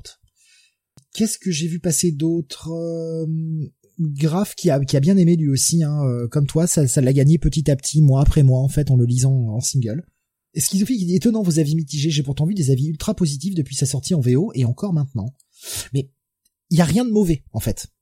Il y a rien de mauvais dans Geiger, je trouve. C'est juste que c'est euh, c'est assez commun au final. Oui. Et c'est plat. et, et parce que bah, c'est du Jeff Jones, c'est vrai qu'on s'attend à quelque chose d'assez époustouflant. Et je je retrouve pas cette magie. Et euh, mais j'ai comme je dis, j'ai préféré parce que j'ai lu John Sergio hier soir. Et j'aurais pas, j'a- j'aurais un avis beaucoup plus mitigé, beaucoup plus euh, beaucoup plus prudent si je n'avais pas lu euh, une éventuelle suite. Parce que me, me vendre un univers partagé, parce que c'est vraiment vendu comme ça dès le départ et qu'il y a rien derrière, bah ça fait quand même pchit quoi tu me demandes de m'investir dans un truc qui ne sort pas. Donc euh, là, ça y est, ça commence enfin à sortir, mais euh, il serait temps de se sortir les doigts. Par contre, Ouais, mais est-ce que c'est 24 pas ça qui t'influence sur ton avis sur Geiger c'est ce qui, c'est ce qui influence sur mon avis en plus positif que ce qu'il ne serait s'il y avait pas ça. S'il y avait pas eu des suites. Parce que là, je serais sur un tout petit à lire s'il y avait pas eu de suite, s'il y avait pas eu de la suite de l'univers partagé. Là, je suis sur un très bon à lire. Voilà. Ouais, ok. Non mais euh, voilà, bah rien de plus à ajouter. Euh, je crois qu'on a, on a, on a, on a tout dit. Euh, Il y avait Nico Chris. Je sais pas si t'as pris sa, réaction. Euh, non, je, non, je l'avais pas vu, pardon. Euh, Team Bunny, c'est plutôt bon. Il faut juste patienter pour le développement de l'univers partagé. Vaut mieux attendre, mais avoir de la qualité, même s'il y a des retards. Bah là, là, on est même plus sur des retards, quoi. C'est carrément des trucs qui sortent pas. Donc, euh... vraiment, quand t'annonces un truc en avril 2021 et que bah on est en octobre 2022 et qu'il y a toujours rien, bon, à un moment, tu te demandes si le truc va se faire, quoi. Euh, allez, on va continuer avec euh, du bah, de l'indé là aussi, avec la sortie. Bah merde alors, je me suis planté dans. dans non, non, non. Euh, ouais, enfin, euh, je sais Ah pas. bah, oui, l'indé, ah bah, c'est les éternels, pardon, c'est que j'ai inversé deux trucs. Ah bah non, non, non c'est moi qui m'a lu, putain, n'importe quoi. Euh, excusez-moi. Oui, les éternels, tome 2. Non, pardon, je- je- j'avais pris de l'avance sur le conducteur, excusez-moi. Oui, suite de la série Eternals, toujours menée par Karen Gillen au scénario, avec Essad Ribic, mais pas sur tous les épisodes, ce qui va être une partie de la critique, puisque il est puis- soutenu par euh, Guy Villanova sur les épisodes de 9 à 11. Et, et, et, et Sam, et Sam aussi un Esad Ribic qui quelquefois euh, est en petite forme, hein, euh, avec. voilà, il euh, n'est pas aussi inspiré que dans le premier tome. Oui, oui, avec euh, certains visages euh, Oui, quelquefois qui, oui, sont, Carl euh, Danvers s'en souviendra longtemps. Qui, qui, qui se décomposent quoi, qui, qui ou même des décors qui disparaissent, euh, Oui. ce genre de choses quoi. On sent que le rythme mensuel l'a rattrapé euh, Ah ouais, ouais, ouais. dans, dans ce C'était- tome 2. C'était ma crainte et euh, là, euh, là. euh, Bah, ça se confirme, ça se confirme euh, avec un scénario qui est aussi un peu moins inspiré, je trouve, que dans le premier tome. Ça reste bon. Voilà, on a on a du bon euh, Kieron Gillen qui a qui a des idées intéressantes sur le, sort des Eternals, surtout après la révélation choc de la fin du premier volume que je ne vais évidemment pas vous spoiler puisque ça change en fait euh, concrètement le fonctionnement global du système Eternal et de comment comment en fait ils arrivent à, être euh, bah, éternels et immortels pour essayer d'échapper à cette révélation euh, ils ont le- pris une certains des membres de- du groupe ont décidé de de se réfugier chez bah, leur ennemi euh, historique à savoir les déviantes pour leur dire euh, pour leur demander de leur apprendre à ben, comment changer en fait. Voilà. Puisque c'est la spécialité des déviants. Ce qui Ça, va amener d'ailleurs Kellen Gillen à faire euh, certains retcons, on va dire, sur euh, manière dont la, la génétique fonctionne un peu dans l'univers Marvel. Voilà. Trop développer pour euh, éviter de spoiler, mais disons que ça amène ensuite à euh, futur crossover dont on parlera dans quelques mois. Euh, Juste une question, Sam. Est-ce que t'as pas vraiment l'impression, avec la lecture, donc là on est à une bonne dizaine d'épisodes, hein, Bah ça c'est de 7 à 12. Voilà, donc euh, voilà, donc euh, on, a on a on, a de quoi faire. Euh, Est-ce que t'as pas l'impression comme moi, parce que je les ai lus au rythme des sorties singles, mm que quelquefois Kieron Gillen a plus tendance à nous faire une série Thanos qu'une série qu'une série C'est là où j'allais en dire, c'est qu'en fait les trucs les plus intéressants dans ce volume sont en fait autour de Thanos. Ah c'est la star. C'est la star, bah, on, on voit quasiment sur la couverture. Le, euh, parce que c'est euh, grosso modo Thanos qui prend le pouvoir, est élu par les Eternals, enfin les autres Eternals euh, qui restent, mhm. comme Big Boss de de la maison. Ouais. ouais, voilà. Et c'est lui en fait qui fait avancer l'intrigue à partir de là, parce mhm. que du fait de la manière dont il a été ramené à la vie, il n'a pas le contrôle complet sur son corps et il va partir à la poursuite de celui qui l'a ramené pour lui dire tu vas corriger ça. Voilà. Et pour ça, ben, il va mener les armées des Eternals, de tous les Eternals, contre euh, la Lémurie, les Déviantes et les quelques Eternals qui se sont réfugiés là. Donc, c'est la source principale du conflit dans ce tome, c'est le principal point d'intérêt en fait, parce que ça va bien péter dans tous les sens. Mais euh, ouais, ça, ça, tire parfois en fait. J'ai parfois eu l'impression qu'en fait, euh, Karen Gillen étiré un peu pour que ça rentre dans ces six épisodes parce qu'il savait qu'il avait les 20 après. Voilà, c'est euh, c'est un peu ma seule critique. Ça reste globalement bon. Voilà, j'ai personnellement toujours apprécié. C'est moins moins poussé que dans le premier, ce qui est un peu dommage. Ça n'en fait pas une mauvaise série, ça en fait une série tout à fait correcte et agréable. Euh, j'aurais euh, voilà, j'aurais aimé que ça reste au même niveau, j'aurais aimé que Sad continue à être euh, excellent, mais voilà, c'est peut-être qu'il aurait fallu faire un break plus long entre le premier et le second arc. Je sais qu'il y a eu un one shot, plusieurs one shot entre le, premier et le second justement pour donner du temps à Sad Ça n'a apparemment pas été suffisant. Nous verrons bien pour la suite. Euh, je m'étais juré de ne pas faire Axe, puisque ça va être le, le, crossover qui va suivre ensuite entre les Eternals et euh, les Rangers et les Eternals. Bah tu peux tu peux en dire un mot, Benny, euh, de Axe, juste un mot correct, bien, pas bien, enfin sans dévoiler l'histoire évidemment. Bah Axe, euh, Axe pour moi euh, est plus un boulet euh, au pied de de, de Kieron Gillen euh, qui part totalement sur sur autre chose que que ce qu'il nous a fait jusque là quoi sur la, la série. Euh, je suis assez assez réservé sur Axe. Franchement, je suis assez réservé.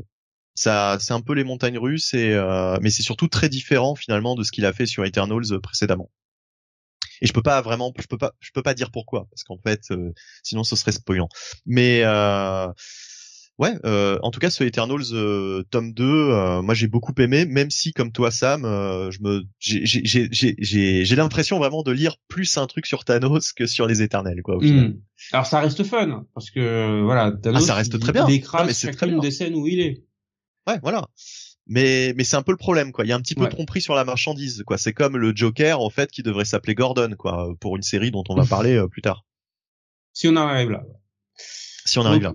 Voilà, donc ça va être, ça reste un bon à lire. Voilà, mais on est loin du coup de cœur qu'était le premier tome. Euh, ouais, pareil, pareil.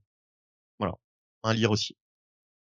D'accord. Euh, les Eternal tome 2, moins bon que le premier, nous disait Graf, qui était un énorme coup de cœur, mais je trouve que ça reste solide, surtout au niveau de l'écriture. Oui. Guigos j'ai pas pris Eternals, vu que Panini a pas sorti la version grand format comme pour le premier. Ça, ça m'a gonflé aussi. Mais j'ai, voilà, je voulais connaître la suite de la série, donc j'ai pas eu trop de choix. Qu'est-ce que j'ai vu passer encore d'autre euh... Non, là ça parle, ça parle principalement de la série She-Hulk. Euh... Voilà, euh, je regarde un peu sur euh, YouTube si j'ai vu. Euh... Phil Ben la mythologie des Eternals est davantage développée dans le dans les one shots. Oui, il y a beaucoup de, il y a beaucoup d'à côté parce que j'en ai lu quelques-uns de ces one shots en VO et il y a pas mal de choses sur la religion des Eternals qui est, euh, qui est amenée, qui euh, jouera un rôle sur la suite. Euh, eh bien, on va continuer du coup puisqu'on a fini là-dessus. Donc, juste vous rappeler vos, notes, s'il vous plaît, parce que je, je, vous avoue, j'ai un peu lire. space out. À, lire, à lire pour ce volume 2. Pareil pour toi aussi, Sam. Oui. On continue donc avec l'indé, ce que j'avais pris de l'avance moi tout à l'heure, euh, qui est donc sorti chez, euh, c'est chez qui déjà? Chez Black River, Black voilà. Le tome 1 de A Walk Through Hell, une série de chez Aftershock. Oui, merci de l'avoir prononcé, Steve. Parce que moi, j'ai- beaucoup de mots avec le, le, le, le mot euh, le mot throw. C'est euh, à prononcer, c'est très dur. Oh, tu peux dire trou. Troug. Troug. c'est ça. euh, donc, euh, euh, bah, je suis allé euh, malgré moi sur cette série Aftershock. Je ne savais pas que c'était Aftershock, mais euh, voilà, ça explique peut-être pourquoi je l'ai moins- un peu moins aimé. Ah bah Euh, voilà, tout de suite, tout de suite. Mais je sais que t'as un problème avec Aftershock, euh, Sam. Je le sais. Bah, j'ai jamais été vraiment séduit par ce qu'il faisait en fait. C'est ouais. Un peu dommage. Pour plus sérieusement, je suis allé évidemment parce que c'est du Garcenis.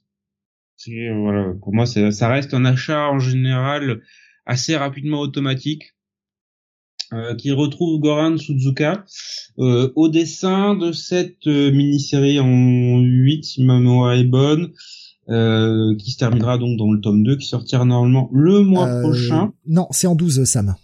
C'est en 12 Ah, bah, donc, ça sera en 3 tomes, puisque là, on a que les 4 premiers épisodes. Non, 5 Ah Donc ça sera... Donc il y a 12, t'es sûr? Euh, oui. Attends, je, je vérifie. Vérifiez, parce que euh, avec le 5 premiers... 5 épisodes dans le premier tome, serait bizarre je- qu'il y en ait je vérifie, mais je... Oui. Ouais, c'est bien 12, c'est bien ça. Alors comment ils vont publier la suite C'est un peu bizarre quand même. Bon. Passons, passons. euh, donc euh, pour rappeler, ça sera c'est 18,90€ pour 5 épisodes, donc pas donné. Hein, c'est le- les prix actuels des, euh, des tomes en, VF maintenant. Alors de, quoi- de quoi ça parle cette, cette série?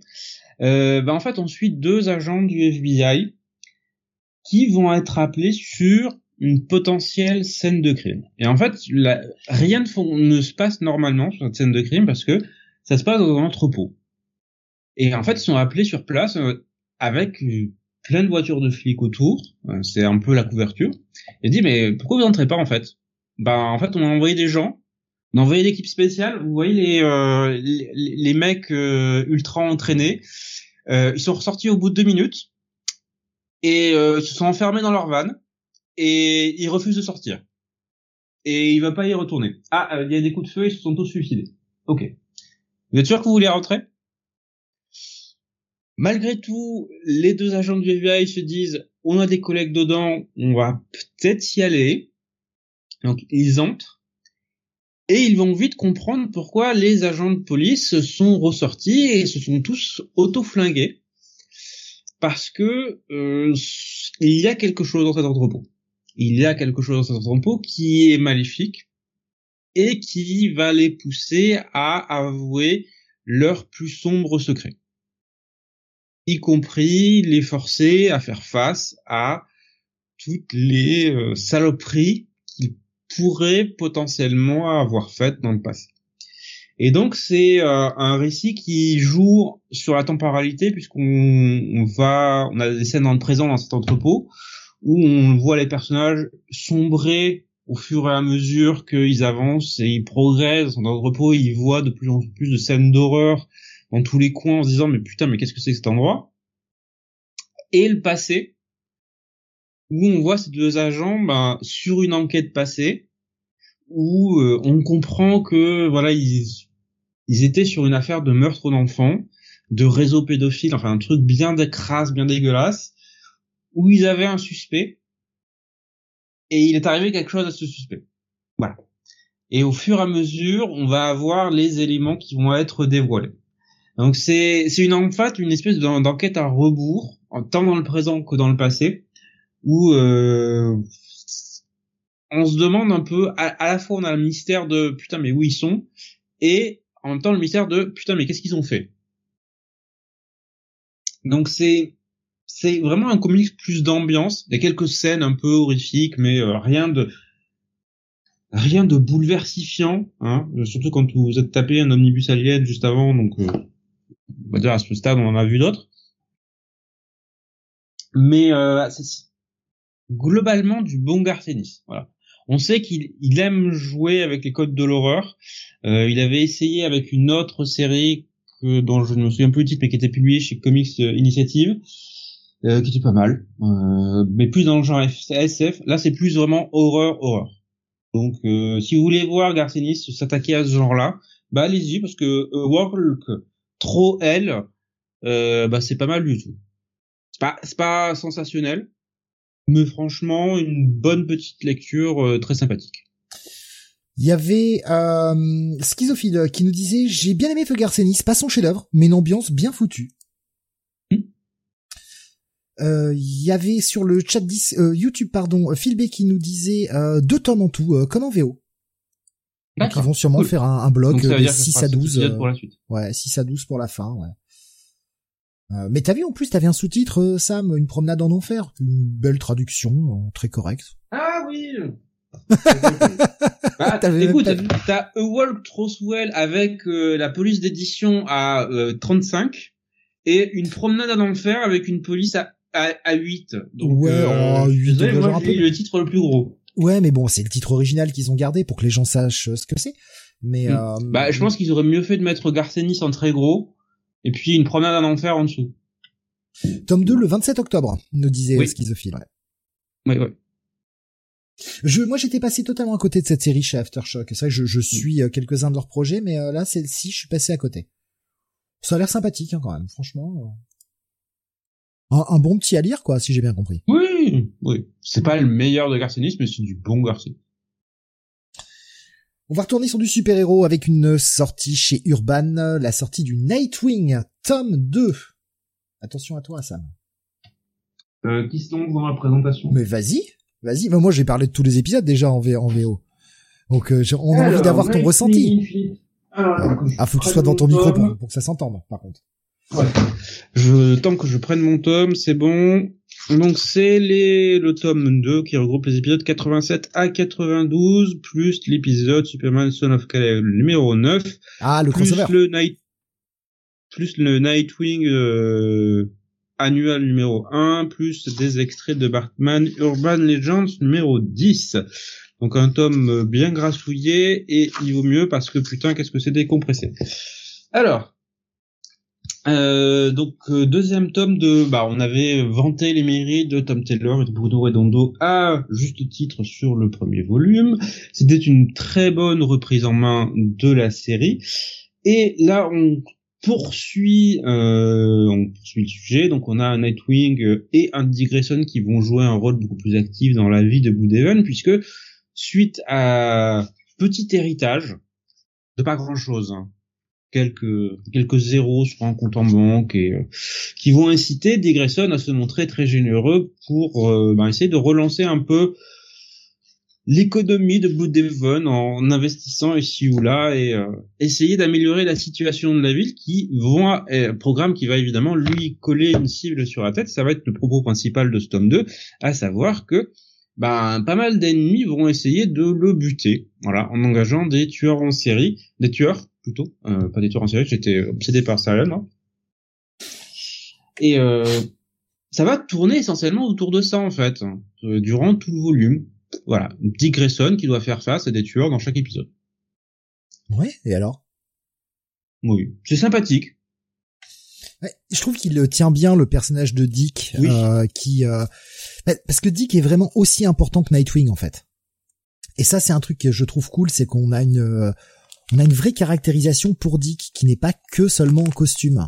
Euh, on le voit euh, essayer de gérer cette fortune d'Alfred, essayer de, de la mettre à profit de la meilleure des façons en créant des bah, justement un abri pour les sans-abri, un, un lieu de un lieu où ils pourront vivre, être en paix, manger à leur faim, être au chaud.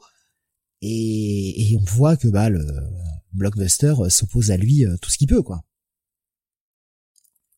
En plus, on a une belle évolution de la relation Barbara. euh, Oui, oui, qui est le point fort. Bah écoute, on a euh, lui et elle dans un pieu, donc euh, ça, ça- ça règle la question. Donc ça reste. Moi, ça- je ça les ai pas ça vus faire la chose. Ils ont peut-être juste fait dodo ensemble, Sam, euh, de façon très propre. Jamais avant le mariage, Oui. c'est bien connu. Puis, de manière extrêmement chaste et. Euh, faut dire, on- nous avons. Non, deux ils ont pas un chasse, ils ont un personnes- chienst. Oui. Ah, celle-ci, je la regrette déjà. Je, je la regrette, cette- celle-ci. Même moi, Non. j'aurais pas osé. hein. Je, je- Hors de la présente clé, la série reste très bien. C'est juste que je j'appuie sur le côté des compressions qui a été quand même assez marqué dans ce tome-là, je trouve beaucoup plus que dans le premier. Ce qui fait qu'au final, ça ne raconte pas grand chose. L'intrigue principale n'avance pas des masses. Euh, mais comme on a ces petits moments de caractérisation assez marqués de Dick et sa relation avec Barbara, ben ça, oui, ça sauve ça, un peu le ça volume. a vraiment le goût, ouais. ça a vraiment le goût de la tranche de vie hein, quand on s'est écrit. Euh. Oui, oui, c'est pour ça que c'est agréable à lire. Mais c'est par petites touches.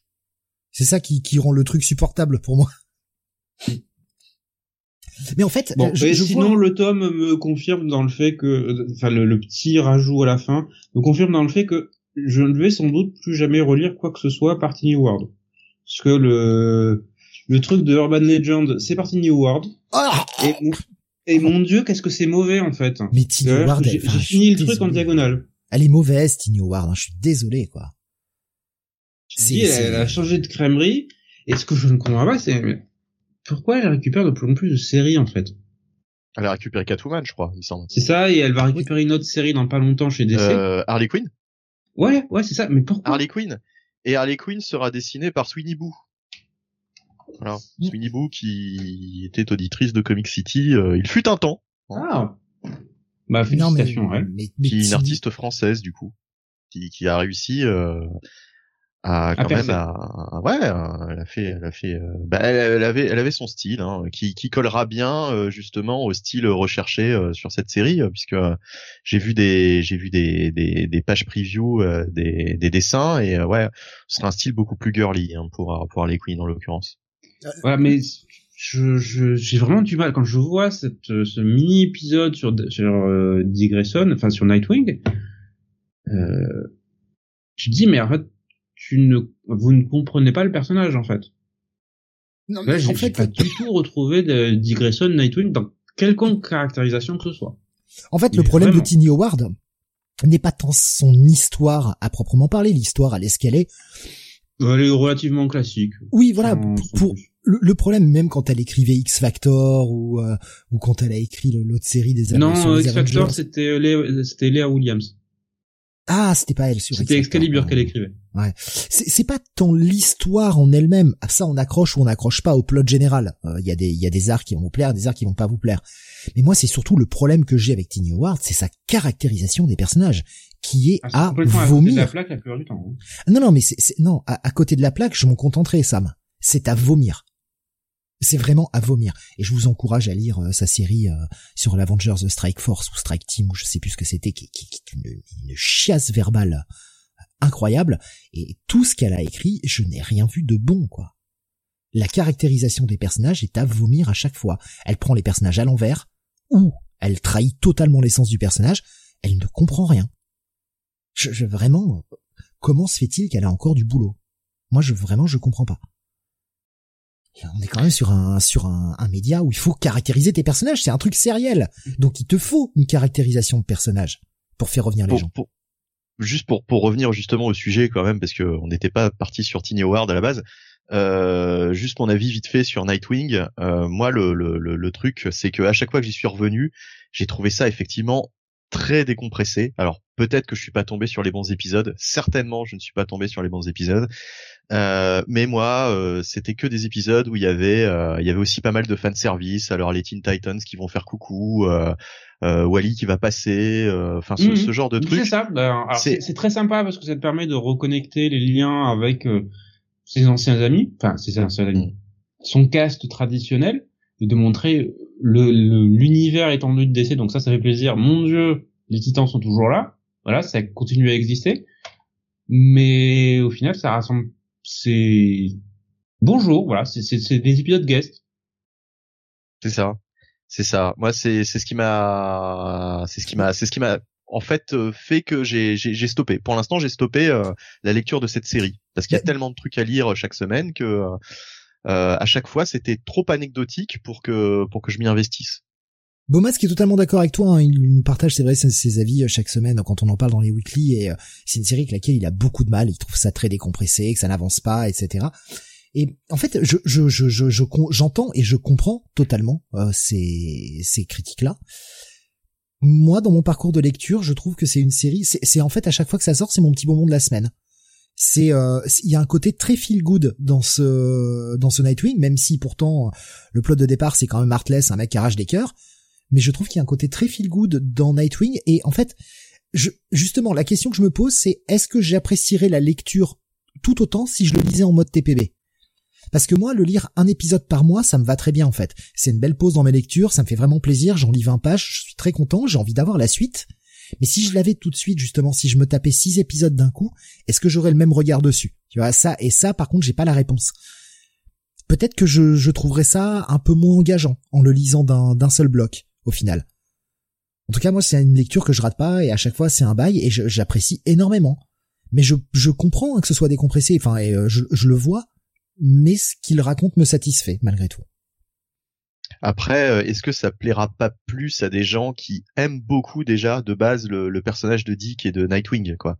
Parce que je sais que vous, vous l'appréciez bien avec Jonathan. Euh, enfin, vous êtes fan du perso.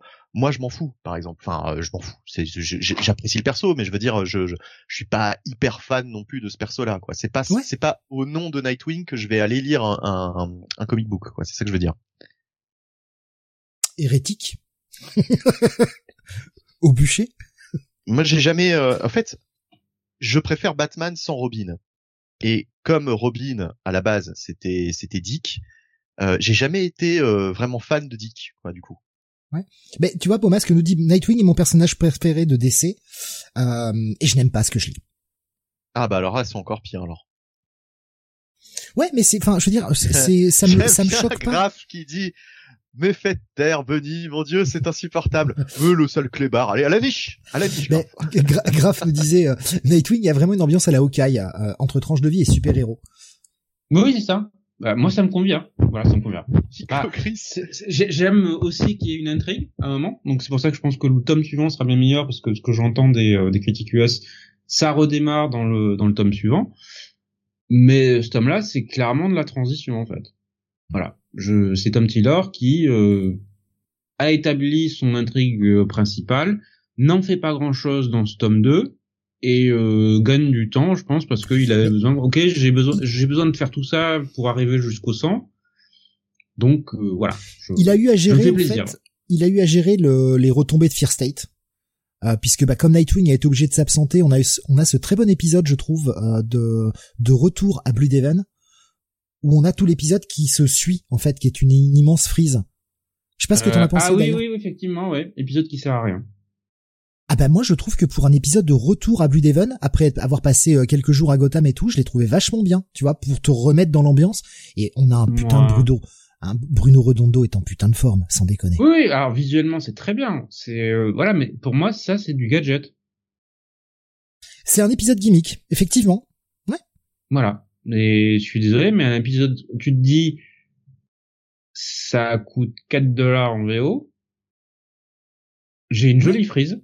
Merci. Mais vous m'avez rien raconté, en fait. Ah bah si, t'as tout le retour euh, à Blue Devon où euh, finalement bah, le mec est à peine de retour, euh, les affaires recommencent quoi. Mais c'est une, c'est, une reprise, c'est une reprise en douceur. Il te remet pas juste passer le crossover à fond dans le, à fond dans le plot principal. Il, il revient par petites touches le temps de te reconnecter à Blue Devon, il y a quand même eu trois mois, alors en, publication VO en tout cas, il y a quand même eu trois mois où euh, c'était Fear State. Et euh, ouais, moi je sais pas, moi j'ai bien aimé le truc. Gigos nous dit en Espagne ils ont sorti un kiosque en version dépliable. Putain, c'est trop bien. Mais c'est trop bien.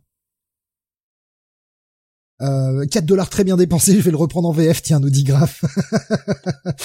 mais oui, mais, en fait, il y a, quand même ce, sentiment un peu de euh, on aime ou on n'aime pas, quoi. Il y a, assez peu d'entre deux. Alors moi, le gadget, ça me ça m'a gonflé, voilà, je le dire.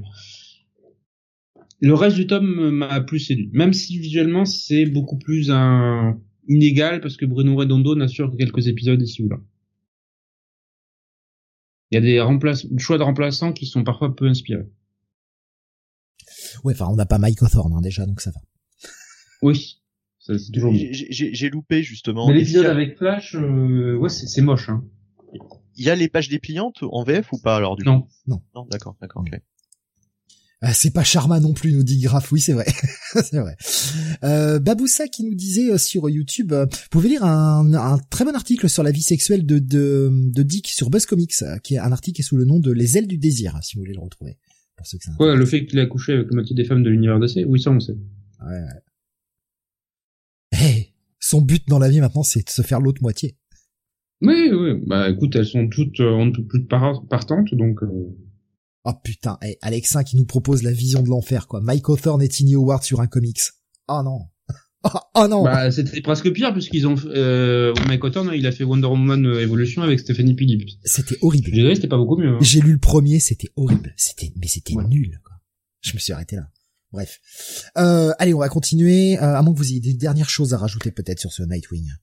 Non, on peut aller se fracasser sur le suivant. Ah bah moi j'ai j'ai pas donné ma note du coup euh... je suis un tout petit à lire. Un tout petit à lire parce que bon voilà j'ai quand même pas être vache et dire que ça a évité quoi. C'est pas c'est pas mauvais à ce point là mais bon. Eh ben pour moi c'est un à posséder évidemment.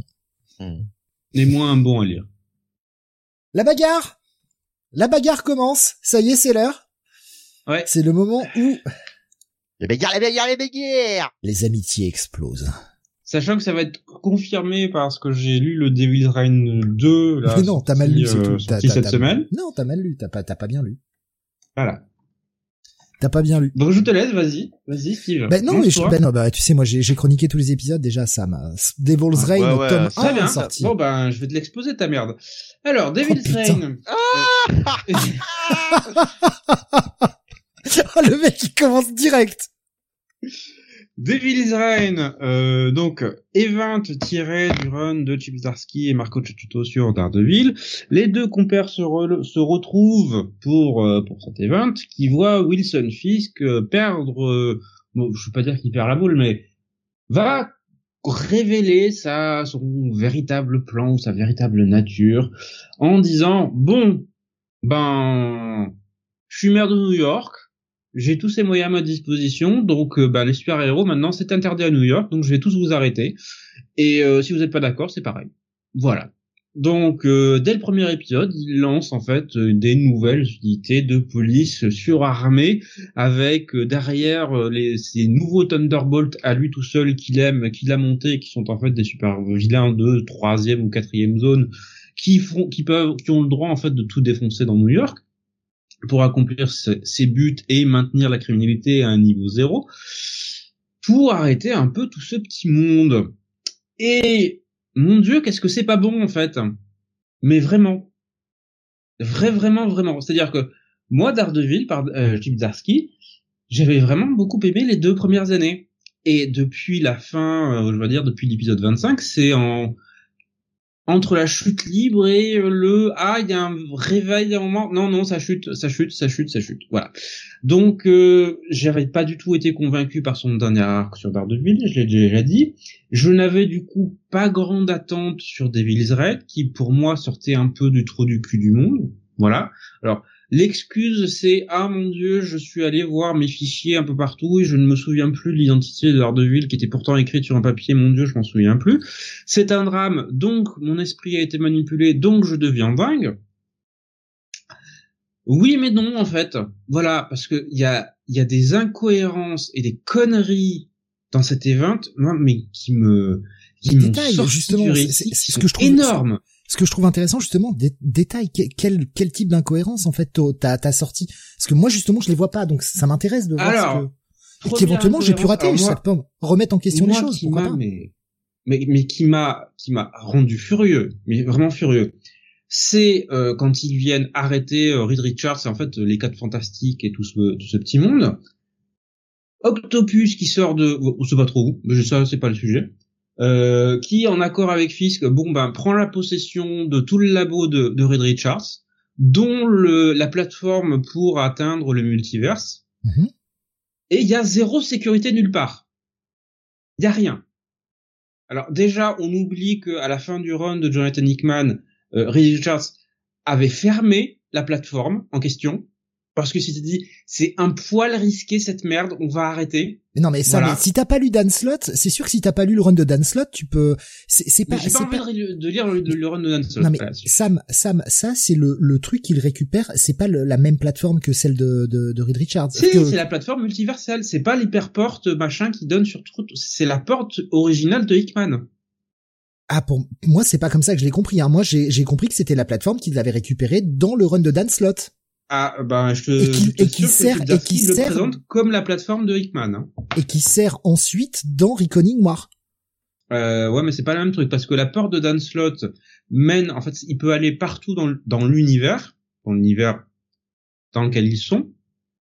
La plateforme de Hickman, c'est une plateforme multiverselle. On peut changer d'univers et c'est ce qui va être exploré dans les mini, dans la mini-série supérieure machin là. Oui, ouais. Voilà. Ah, cette mini. Oui, cette mini. Alors, moi, ce qui me choque, c'est il y a pourquoi il y a zéro sécurité nulle part en fait? Nulle part, c'est-à-dire que Reed Richards a son arsenal complet, toutes ses découvertes, tous ces trucs, il y a aucune sécurité. D'où tu me fais croire ça? D'où? C'est pas un détail qui m'a gêné. Alors moi si, parce que le nombre de fois où on nous a présenté le Baxter Building avec un milliard de sécurité dans tous les coins, Octopus il arrive, il y a rien. C'est-à-dire que t'as un gamin de 5 ans, il entre dans le Baxter, il peut faire ce qu'il veut. Bonjour, je veux l'annihilateur ultime. Bien sûr, mon gamin, vas-y. Si on m'avait montré au moins une scène, une, je demande pas des pages, je veux une, où Octopus se dit waouh, c'est vachement sécurisé ici, il va falloir que je bosse. Non, il y a rien. Octopus il arrive, il pose son cul, ses pattes, tout est ouvert. Il a tous les codes, il a accès à toutes les bases de données, il fait ce qu'il veut. C'est un super scientifique, hein, il est balèze. Oui, oui, oui, non mais je suis prêt à accepter qu'en tant que intellect élevé, il arrive à briser les sécurités de Richards. Mais qu'on me le dise, qu'on me le montre, qu'on me dise qu'on ait au moins une scène là-dessus. Un, truc, je demande un truc pour avoir un minimum de cohérence et de vraisemblabilité. Voilà, c'est tout. Donc ça, déjà, ça m'a sorti du truc. Alors déjà, en plus, les quatre fantastiques qui se font étaler, mais comme des merdes. Voilà. Euh, Chip Darsky, fan des quatre fantastiques, euh, ils font pas un pli. Hein. C'est euh, c'est en trois cases. Bonjour, vous êtes arrêtés. C'est bon, on les a. Ils savent qu'ils sont hors la loi. Les mecs, ils affrontent Galactus tout- quasiment toutes les semaines, mais trois fonctionnaires avec un collier inhibiteur, c'est suffisant. Oui, mais peut-être qu'ils avaient pas envie d'être hors la loi, justement. Oui, oui, bien sûr, bien sûr. Voilà. Euh, je, je, moi, ça, ça m'a, ça m'a sorti du truc, mais alors à, à vitesse grand V. Et le plan, alors l'autre truc, mais alors qui m'a dit, mais qu'est-ce que c'est que cette merde qui est le plan de Fisk avec euh, avec Killgrave Je me suis dit, c'est pas possible. Chibzarsky, il a écrit ça en fait devant les soap opéras de, de l'après-midi canadien. C'est pas possible autrement. Non, il fait raccord avec le run précédent, Sam. Oh, mais c'est con, mais c'est con. Je me suis dit c'est pas possible. Euh, bientôt il va sortir euh, la machine à contrôler la météo. Et après ça va être euh, le frère disparu. Ah non, c'est vrai. Il l'a fait avec le frère de Matt. Il, il est raccord avec le run précédent. Il s'appuie sur ce qui a été fait avant. Que ce soit raccord avec le run précédent. Ah bah ah non, con. à un moment on peut pas, on peut pas chier constamment en gueulant qu'il n'y a pas de continuité et qu'ils nous font des univers où chacun fait ce qu'il veut dans son coin sans avoir rien à foutre de ce qui a été fait avant. Et quand un mec qui se sert de ce qui est fait avant, lui dire ah bah non je m'en fous ça ça m'intéresse pas je veux pas le voir. Non, ça n'a aucun intérêt. À un moment on se base sur ce qui a été fait avant. Point barre. Oui, oui. Mais qu'on s'en serve comme d'élément important à l'intrigue, non. Tu dis, oui, ça, ça existait. C'était très con. Et on va arrêter de l'utiliser. Voilà. Donc là, c'est Duzarski qui va ramener les trucs que personne lui a dit de ramener, qui étaient très cons, Il boucle la boucle sur une intrigue. très Il boucle la boucle sur une intrigue précédente. que personne lui demandait d'aller récupérer. Autant, autant je comprends qu'on ait besoin d'avoir une Mais enfin, certaine, euh, d'avoir, si- si- de- fermer des intrigues parce que personne ne veut les traiter et au moins c'est réglé. Mais tu fais pas ça dans un event. Tu fais pas ça un- une intrigue quasi Mais si, tu fais ça dans un event de- Ah, mais- c'est dingue. Mais bien sûr que si, tu fais ça dans un event. Au contraire, vu l'ampleur de ce qui est mis en place, tu fais ça dans un event. Tu caches pas ça dans une bi-série euh, au fin fond du catalogue. À un Voilà. moment, c'est c'est un event qui va avoir des putains de conséquences pour New York. Tu ne fais pas ça dans une série que qui, qui, qui ne porte juste que le nom d'un personnage. Tu en fais un event, c'est logique, putain de merde. Mm. Là, moi, je comprends pas. Franchement, là, je comprends pas. Ah si, bah, je suis clair dans mon argument. Tu fais pas ça, tu utilises pas des, idées connes qui étaient Non, reconnues non, non, comme connes dès qu'elles sont sorties. Parce que je suis désolé, mais le frère de Matt, c'était une blague. Hein. C'était une putain de blague qui a disparu à la fin du run de Charles Soule que Chip Zdarsky tout seul a décidé de ramener. Ouais. Qui n'en avait pas besoin. C'était clôturé, Charles Soule l'avait fermé. Mais pourtant, s'il en avait besoin. Je moi là je non voilà c'est non c'est non c'est non en plus c'est plat mais il y y a zéro tension euh, là j'en suis à quatre épisodes sur six il y a zéro tension à aucun moment je n'ai ressenti aucune dangerosité pour aucun des personnages Non, alors attends, sois, sois honnête. T'as re- ressenti aucune dangerosité parce que tu t'en fous et que t'aimes pas. Donc tu ne t'investis pas dans la lecture. Donc clairement, tu peux pas ressentir au moindre danger. T'en as rien à et foutre. Tu tournes je les pas Mais tu, tu tournes les pages en mode j'aime pas parce que t'as déjà décidé que t'aimais pas. Non, moi j'y suis allé avec l'esprit, c'est dessiné au moins par Marco Cecchetto, je vais apprécier les dessins, et on verra si l'histoire est bien. Là, j'en suis à quatre épisodes, ce n'est pas bon, c'est tout. Je suis pas Là, d'accord avec Il y a toi. zéro twist, il y a, il y a Bah, aucun putain. cliffhanger, je n'ai été surpris que à un moment, c'est le coup avec Tony Stark. Je dis, ah oui, ça c'est sympa, je, je l'avais pas vu venir. Ça fait deux pages, je dis, ah, enfin une surprise. Putain, zéro twist et zéro, zéro cliffhanger. Bah putain. Ah, je suis tellement pas d'accord. hein. Mais je suis Mais, euh, absolument pas d'accord Là, avec là, toi. je dis, j'ai fini l'épisode 4 euh, tout à l'heure, il y a quelques heures. Cette fin d'épisode 4, mais qu'est-ce qu'elle est conne Ah, c'est c'est débile, hein. Mais euh, d'un niveau stratosphérique. Là, là, en termes de grosses ficelles et de facilité, c'est euh, c'est incroyable. C'est vraiment Chip Zdarsky qui a décidé de pas se forcer. Écoute, c'est ton avis, je t'en ferai pas changer. Hein. Mhm. Donc, bah, pour tout dire, en fait, le meilleur épisode que j'ai lu dans les deux premiers tomes là qui sont occupés. Ah, si tu me sors que c'est Darede- c'est c'est Devil's Reign X-Men, là vraiment t'as perdu l'esprit. hein. Non, non, c'est l'épisode sur Moon Knight. Seul bon, à peu près bon truc que j'ai lu. Et c'est dommage, visuellement, c'est à chier. Mais le scénario de Jen Mackey, pour une fois, j'ai trouvé bon. Euh, Bomasque qui dit plus sérieusement, est-ce que tu ne devrais pas arrêter le Daredevil de Zarsky depuis le 25, la fin de l'ère polar, tu n'es plus dedans et la suite va te faire hurler. C'est clair, c'est pas une, c'est plus une série pour toi. Euh, je commence vraiment à me demander. Mais c'est que, plus une série pour toi, c'est pas grave. déjà, euh, Zdarsky, euh, euh, sa mini-série là, Woman Without Fear, c'est, c'est, euh, voilà. Autant j'aime pas le l'event principal, euh, comment je peux donner un avis sur quelque chose qui est du vide intersidéral?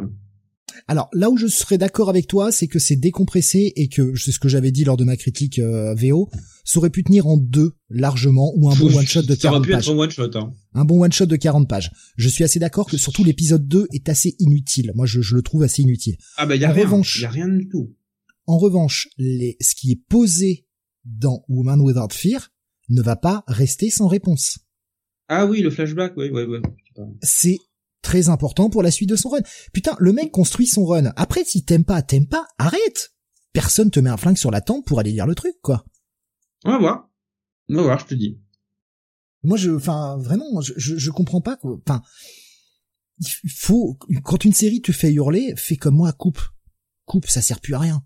Si tu es à ce point contre la série, tu ne vas pas l'aimer du jour au lendemain. Tu l'aimeras quand tu auras un nouvel auteur. C'est pour ça que j'ai euh, allègrement arrêté Batman euh, Tanyon Ford. Parce que Mhm. c'était à gerber selon moi. Selon moi, selon mes critères. Mais j'ai déjà fait le coup avec Charles Soule. C'est pas, pas, pas grave. Mais euh, le truc, c'est que Charles Soule, ça a été mauvais du début à la fin. Euh, Et là, je suis pas d'accord avec toi non bon plus. sur les débuts. Je suis pas d'accord avec toi non plus. Non, Charles Soule, euh, comme je l'ai dit, et je le répète, hein, euh, ça fait redite pour ceux qui écoutent des émissions depuis longtemps, mais les histoires étaient bonnes, l'exécution était mauvaise. Moi, c'était le Les problème de idées de départ l'exécution. avaient du potentiel. Ouais. Ça, je veux bien l'accorder avec Charles Soule.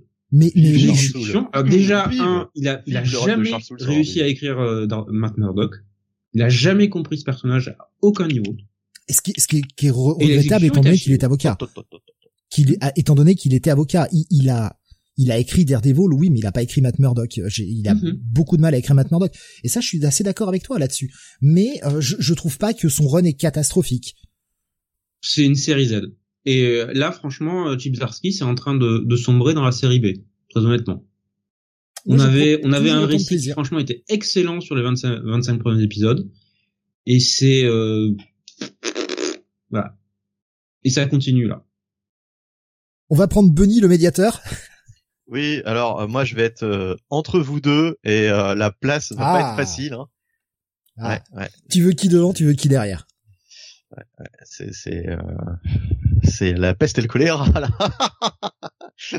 mais euh, non non mais euh, je vais vraiment être entre vous deux parce que rappelle-toi Steve parce que je, pense que t'as oublié mais le début de Devil's Reign j'avais pas tellement aimé hein. Mhm. j'avais pas tellement aimé le côté justement euh, Civil War du pauvre euh, ça m'avait un peu saoulé. J'avais, j'avais trouvé euh, Zdarsky fort peu inspiré au début de l'event. Et en fait, j'ai beaucoup aimé toutes les parties, bah en fait, qui, qui faisaient de suite à sa série, euh, à la série régulière Daredevil, quoi. Et euh, tout ce qui concerne Matt, euh, le, vraiment le, le développement de statu quo autour de Fisk, de Matt Murdock et vraiment des personnages principaux euh, qu'on suivait dans la série Daredevil, mais tout ce qui concerne euh, les euh, Thunderbolts du pauvre, là, euh, je sais plus d'ailleurs s'ils si, ils s'appelaient les Thunderbolts, je crois en plus. Oui, les, Thunderbolts, les- oui, Ouais, totalement. Thunderbolt, ouais. Euh, et, euh, et avec le cul. enfin tout- toute l'intervention des, des, des Avengers parce que c'est un event faut qu'il y ait un maximum de de de de- d'intervention en fait de d'autres super héros Marvel. Ça ça m'avait saoulé parce que j'avais pas trouvé euh, la situation très inspirée quoi. On avait déjà vu ça. En plus il y a pas si longtemps hein, euh, quand même euh, à l'ère euh, à l'ère Marvel on va dire que c'était il y a pas si longtemps quoi euh, cette Civil War. Donc euh, bon euh, je m'étais dit ouais bof bof quoi. Et euh, j'ai surtout apprécié en fait euh, la fin, la fin de l'event, le, les résolutions, en fait tout, tout ce que ça amène à la fin. Euh, dans la dès, dès, dès qu'au fait euh, Zdarsky se contentait de nous faire des épisodes beaucoup plus proches de ce qu'il faisait sur la série régulière, donc des épisodes plus centrés sur Matt et euh, sur deux ou trois autres personnages plutôt que sur euh, bah, les autres les autres héros Marvel quoi. D'ailleurs, je- enfin, Devil's Reign, ça aurait été étonnant effectivement de ne pas avoir l'intervention d'autres super-héros vu la situation, mais euh, je me serais bien passé en fait. Au fait, si si si on avait vu les autres euh, héros dans des mini-séries euh, satellites, ça m'aurait pas dérangé du tout quoi. Que vraiment euh, chaque épisode de Devil's Reign ne montre que vraiment euh, Daredevil et puis euh, ses quelques alliés, euh, Cage. franchement, Daredevil, il est quasiment absent de euh, l'essentiel des épisodes de David Ren. Ce qui est assez sidérant. J'ai pas eu vraiment cette impression. Euh, Ah, il- il- déjà, il fait rien. En fait, Dare- Daredevil dans ces épisodes. Non mais faut, faut se rappeler que le mec est en cavale aussi. Hein. Ouais, ouais, mais il peut faire des trucs. Non. Mais qu'il soit, Non, qu'il soit rien. caché et qu'il soit discret, étant donné qu'il est en cavale et que d'autant plus tous les super-héros sont bannis, moi ça m'étonne pas qu'il se cache. Non, mais c'est pas une histoire, ça. Bonjour, je me cache. Regardez-moi dans C'est pas une histoire. Non, mais, enfin, comment ça, c'est pas une histoire? Bah, euh, euh, je suis désolé, mais Daredevil assis sur son cul pendant quatre épisodes, Mais il est pas assis sur son cul pendant quatre épisodes. Faut arrêter de fumer là. fait quand même un peu, hein. Bon, écoutez, on va Bah, pas. c'est la mauvaise foi à ce d'accord. niveau-là, quoi. Non mais euh, donc voilà, moi je suis vraiment un peu entre vous deux. J'ai bien aimé dans la globalité euh, cet event pour tout ce qui touche euh, vraiment à Daredevil et au titre régulier. Euh, le l'enrobage beaucoup moins. Euh, moi ça m'a pas dérangé le, le plot twist de, de du Kingpin qui utilise Killraven, euh Killraven, euh, Killgrave Killgrave, ouais. pour, pour euh, oui, oui Killraven c'est pas du tout le même personnage. Euh, qui, qui utilise Killgrave pour euh, dans son plan parce que de toute façon euh, comme tu l'as dit Steve bah il réutilise quelque chose alors qu'on aime ou pas hein, euh, moi j'aime bien quand on, quand un auteur utilise euh, le travail euh, d'autres auteurs qui l'ont qui l'ont précédé Pareil. euh, oui, euh, c'est vrai que c'est c'est c'est pas forcément un concept euh, qui n'est pas sans problème, mais on est chez Marvel, on est dans des dans du comic book mainstream, donc moi ça me ça me dérange pas en fait, ça fait partie des codes. Euh, c'était pas si mal écrit que ça, hein. c'était pas la, la partie qui m'a qui m'a le plus dérangé personnellement. Donc euh, voilà, euh, j'ai- bien aimé dans l'ensemble Devil's Reign. Par contre, j'avoue que j'en garderai pas forcément un énorme souvenir. C'est plus la série Daredevil de Zdarsky euh, qui restera dans ma mémoire. Euh, euh, Reign, je le vois vraiment comme un comme un petit chapitre, quoi, comme comme un chapitre de transition, puisque ça va amener justement le le relaunch et euh, il va partir sur d'autres directions ensuite. Il va explorer d'autres d'autres facettes du perso avec d'autres intrigues. Notamment dès le premier épisode, vous verrez pour ceux qui lisent en VF l'apparition d'un nouveau personnage très étonnant, très étonnant qui qui va qui va changer le ton de la de la série. Euh, qui va envoyer la série au fait sur d'autres euh, d'autres euh, d'autres pistes au fait que pour le moment Starsky n'avait pas exploré. Bon bah pour moi ce sera ce sera un bon à lire. Hein. Je, vais, je vais conclure là parce que de toute façon on a déjà passé suffisamment de temps dessus. Oui, je pense, oui. hein. on savait que ça allait être le fight. Hein. Ouais. Vous inquiétez pas. On, on, on, on s'engueule, mais on s'aime toujours. Hein. Ça change rien. Bah oui, à partir du moment où tu acceptes que j'ai raison, que tout ce que tu as dit. Jamais, jamais, monsieur. Si. Ah mais en tout cas c'était bien drôle. Hein. Moi j'ai alors là je buvais du petit lait pour une fois que c'est pas moi qui me qui me prend la tête avec quelqu'un d'autre, un autre chroniqueur sur un truc à la con. Euh, voilà donc euh, j'étais j'étais au spectacle. Vous étiez en forme. Surtout ça, avait... j'ai bien aimé mais... sa réplique. Ouais, mais c'est parce que ça m'a bien énervé. Ouais, mais c'est mais mais c'est ça, on est on, on pour est passionné, mais je pour viens autant... de regarder les trois premiers épisodes de Devil's Reign.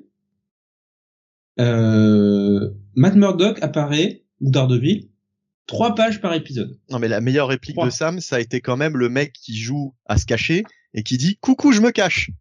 Plus mauvais joueur du cache-cache de tout l'univers, de toute l'histoire de l'humanité. C'est le mec qui fait coucou je me cache ça, je l'avais pas vu venir. Là, la violence, la violence de la réplique à retenir. Mais euh, bah, euh, Bomas a dit, hein, faites-en un sample hein, du bonjour, je me cache, faites-en un sample. Mais coucou, je me cache. Encore dire, mieux. Pour moi, ça m'a totalement tort. Je, je dis bien attention. Hein, attends la phrase jusqu'au bout.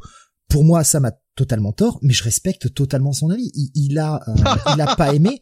C'est pas mutuel. non mais bah, bah, bah, écoute va te faire reculer. non, mais, ce, que, ce que je veux dire c'est qu'il a il a totalement le droit de penser ça et je suis pas là pour le faire changer d'avis.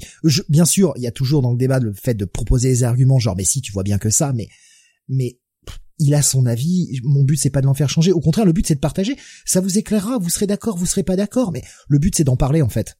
Et le fait que ce soit passionné et qu'on ait en plus pas le même avis, c'est en plus rigolo quoi. Ah ouais, on gueule un peu mais bon. Ouais. Pas Faut que ça s'en fout. Ouais, ouais. Je... Non, non, je vais pas la faire celle-ci, trop vulgaire. Comme je Euh. avant l'émission. T'es volontaire, je t'ai tendu la perche, putain. Oh mais deux fois ça, tu me tends la perche, faut que ça sorte. Ouais, elle est pas assez longue. Euh, Spider-Man qui nous disait sur YouTube, euh, euh, ah bah il a, il a il a caché son message, mais en gros il, a- il nous disait que euh, euh, je, je vais édulcorer son message, je l'ai encore là. Euh, pour ma part, j'attends le 100% qui reprendra la série euh, principale Devil's Reign et Panini peut aller se faire avec ses quatre tomes à 16 ou 20 balles. Voilà. Euh, non, c'est trois tomes à 16 euros.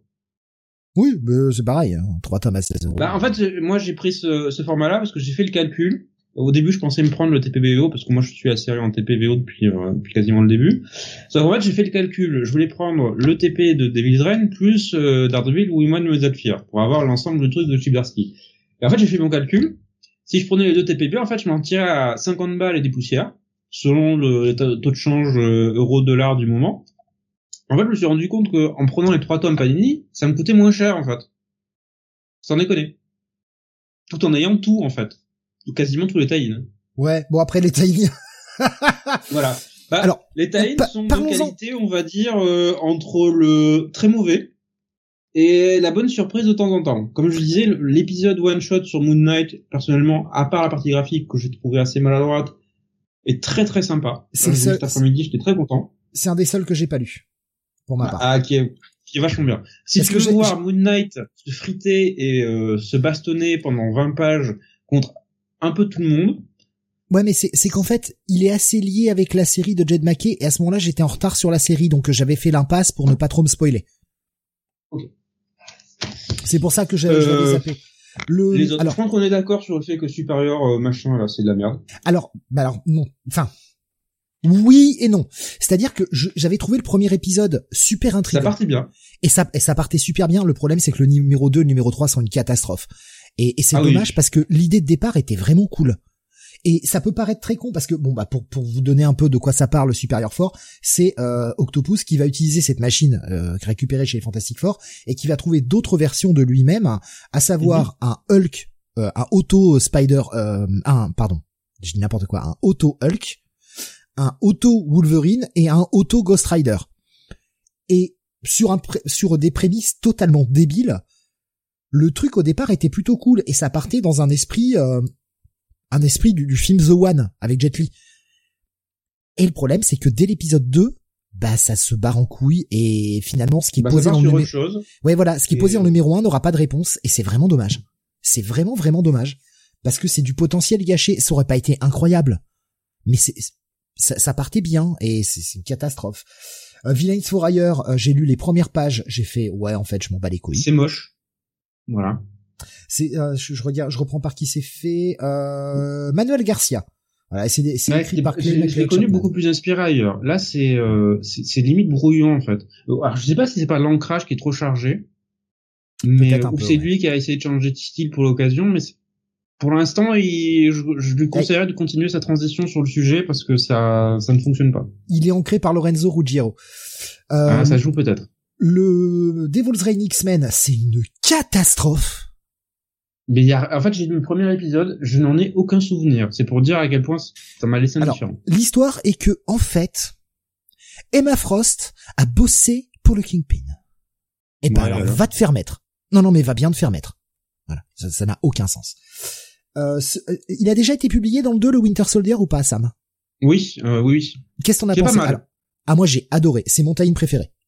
Bah c'est euh, Lazing et euh, machin là. C'est euh, Colin, euh, Colin Kelly et Jackson Lanzing et c'est ça. ce tie-in est important pour le run qu'ils vont faire sur Captain America. Ouais, bah justement moi ça m'a intéressé. Surtout que l'idée de base et franchement, bah elle est pas conne en fait. On se dit mais pourquoi personne n'y a pensé avant? Ah mais mais vraiment moi j'ai adoré ce tie-in. Vraiment il mhm. est super cool quoi. Euh, il y a le Spider-Man je l'avais pas lu non plus. euh, ouais mais c'est la période Beyond et je l'ai pas lu, je sais pas ce qu'il vaut, donc je, je n'émettrai pas d'avis. Bof. Et puis le Electra, on en a parlé, donc euh, voilà, on va pas, on va pas revenir dessus. Ouais. Euh, voilà, bah justement, euh, je, je, refaisais un petit peu le point parce que c'est vrai qu'on avait parlé principalement du, du, du de l'event principal sans, sans aborder les timings qui sont dedans, donc ça donnera un petit un petit point pour les gens. Euh, donc bah on, on, va reprendre les notes. Si j'ai bien compris, Sam, on est plutôt sur du pass quand même pour toi. Hein. Euh, bah, si vous voulez suivre le run de Zarski sur Ardus, ça va être difficile de le zapper, mais euh, oui, en termes de qualité, moi j'ai pas accroché du tout. Oui, c'est pour toi c'est un à éviter, mais c'est enfin c'est c'est mhm. pas grave, au contraire, c'est c'est ta note, c'est ton ressenti, c'est ça qui est important, c'est ce que les gens veulent savoir quoi. Euh, pour toi, Benny, on est sur du à lire ou du à posséder? À lire. Euh, bah moi à posséder. Voilà, comme ça vous avez les trois les trois du spectre et euh, finalement démerdez-vous. Euh, qu'est-ce que j'ai vu passer? Alors, il y a beau, il y a beaucoup de messages sur Discord, donc euh, je vais, je vais pas forcément tous les prendre, mais euh, dans l'ensemble, j'ai l'impression que la plupart des gens ont apprécié Devil's Reign et comprennent pas trop ton avis, Sam. Voilà. Dans l'ensemble. Bah, je, que vous des nouveaux Qu'est-ce que vous voulez que je vous dise euh, il y avait il y avait grave qu'il y avait un, un, message enfin, voilà alors attends j'essaie de le retrouver putain il y en a eu partout euh, il, y a, y, a, des messages partout, mais c'était une question qui, qui t'était adressée euh, par rapport justement à ce à ce, ce, run. Mais en gros, il disait, je comprends pas comment tu peux euh, adorer euh, à ce point les 24 premiers épisodes et à partir du 25, c'est de la grosse merde. Parce que moi, j'ai ressenti une vraie chute de qualité à ce moment-là. Je paraphrase, hein, c'était peut-être pas exactement dit comme ça. Mais... Euh, on était vraiment dans une espèce de gros drame urbain avec une vraie évolution de maths et on était dans les dans du vrai euh, dans du vrai ville bien noir comme on aime. Et après euh, non en fait. Voilà, c'est le dernier acte c'est du grand guignol. Et euh, le, problème c'est que entre le 26 et le 30 c'est très inégal. Voilà, il y a certains un épisode que j'ai beaucoup aimé, qui est par quasiment l'un de mes préférés que Zarski a fait sur Daredevil. Mais le reste de l'arc euh, c'est relativement pauvre en fait. Euh, oui, en fait. Moi, euh, je, pour pour euh, pour pondérer la vie de Sam, j'ai l'impression que Sam, en fait, est en train de nous dire que peut-être qu'ensuite, dans une seconde partie, il y a trop de super héros et de super vilains qui, qui qui viennent mettre leur nez dans les intrigues, qui étaient beaucoup plus intimistes au début, qui tournaient beaucoup plus autour ça de aussi, mais ça, ça, ne devrait pas me déranger comme ça. Mmh. Franchement, je m'en fiche. que les autres personnages apparaissent. Ça, ça concerne tous les super-héros de New York, donc je peux comprendre qu'ils apparaissent, c'est normal. Hmm. Mais euh, que Daredevil en lui-même disparaisse quasiment complètement de l'intrigue, c'est quand même bizarre. Euh, oui, en fait, voilà, ce que Grave disait, euh, il, il, trouvait ça exagéré comme revirement. Voilà, pour être, c'était les, les, mots exacts qu'il avait. Hmm. Euh, ben justement, on va rester sur Electra euh, pour la suite puisqu'on va parler euh, de ce Electra Black, White and Blood. Mon Dieu, j'ai vu prix. Ouais, ouais, ouais, je, ouais, ouais, ouais. Au Surtout, que je vais être honnête, ça les vaut pas. Hein. Alors, on, on, les a lus en VO euh, avec Jonath. C'était très cool. C'est très sympa. Il y a plein de petites idées. Alors, il y a plein de petites histoires. On va redétailler le concept. Hein. C'est très inégal, moi, je trouve. Mais putain, c'est quoi? C'est 28, c'est ça? 26 euros. 26 ou 28, voilà. Pour seulement quatre épisodes qui ne sont pas des épisodes oversized. On est sur à chaque fois euh, trois petites histoires d'entre 6 et 8 pages dans chaque numéro. Il y a quatre numéros. Donc on est sur un truc qui doit faire euh, pff, allez, euh, 3, allez 120 pages à tout péter. Et on est à 26 euros. Alors je crois que le format est plus ouais, grand. Parce que c'est le très grand format, c'est pour ouais, ça. voilà, c'est ça. Le format est plus grand. Mais alors je trouve que Ça- ça le mérite pas. C'est un Merde, format à la grande design, non? Oui, oui. Ouais, mais proposez une édition normale. En fait, on vous a pas demandé cette euh, cette grande édition. Ouais. Je m'en, mais je vous emmerde avec cette édition. Mettez-vous là au cul. Mettez-moi Bah, une édition que- normale. Est-ce qu'en VO c'est c'est publié comme ça aussi? Oui, Mais ils ont repris le, le format VO. Oui, mais ça c'est pour le, Donc, le euh, TPB. Mais les singles n'étaient pas plus grands. Sérieux, allez vous faire mettre?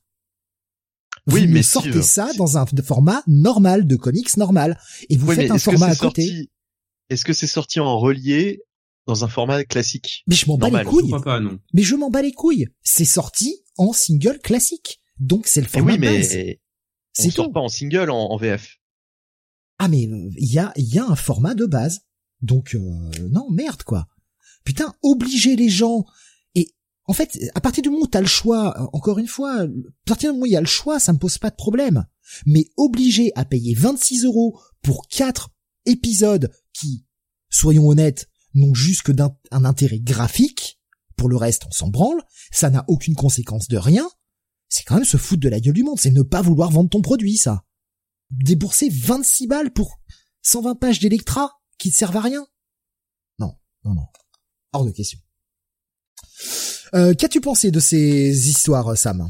Alors, comme je disais, relativement inégal dans l'ensemble, mais c'est le, en fait, c'est le piège de ces anthologies. Alors, je suis partagé en fait, parce que j'aime beaucoup les anthologies, euh, notamment ce, ce type-là, parce que c'est beaucoup de petites histoires. Donc, euh, on a un récit complet en huit pages avec un début, milieu, et une fin.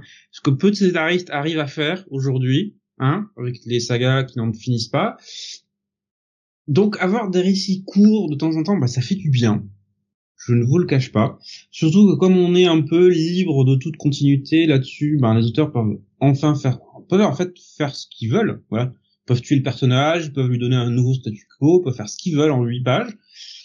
Et c'est dommage que quelquefois ils se lâchent pas suffisamment. Voilà. Et euh, alors ça c'est ma première critique. La seconde c'est que ce genre de d'anthologie survit essentiellement grâce à ces artistes et assez étrangement, bah Marvel a au final moins de bons artistes que DC pour ces anthologies.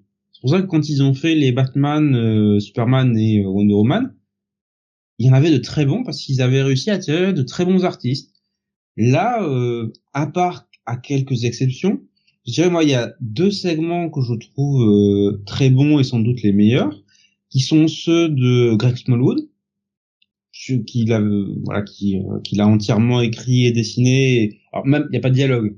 Mais euh, putain visuellement c'est une claque. Et il joue vraiment sur ben le, le titre à savoir Black White and Blood. Là on a on a vraiment un jeu là-dessus et c'est euh, c'est très efficace. Idem pour l'autre segment que j'avais retenu qui était euh, celui par Ali Wing et euh, et Rod Reyes. Là aussi ils jouent vraiment avec le jeu des couleurs et avec leurs personnages même si on ne le voit quasiment pas mais c'est le jeu les autres, euh, c'est euh, c'est très variable. Voilà. Moi, dans, dans ceux qui Euh, m'ont marqué, il y a le, le Crimson Path. Alors c'est le nom anglais, hein, je suis désolé, mais euh, celui de Declan Shelvey, dessiné par Simone Darmini, où on a une espèce d'Electra qui, euh, qui est en train d'accompagner une personne dans l'au-delà. J'avais bien aimé cet épisode. Je l'avais trouvé assez surprenant.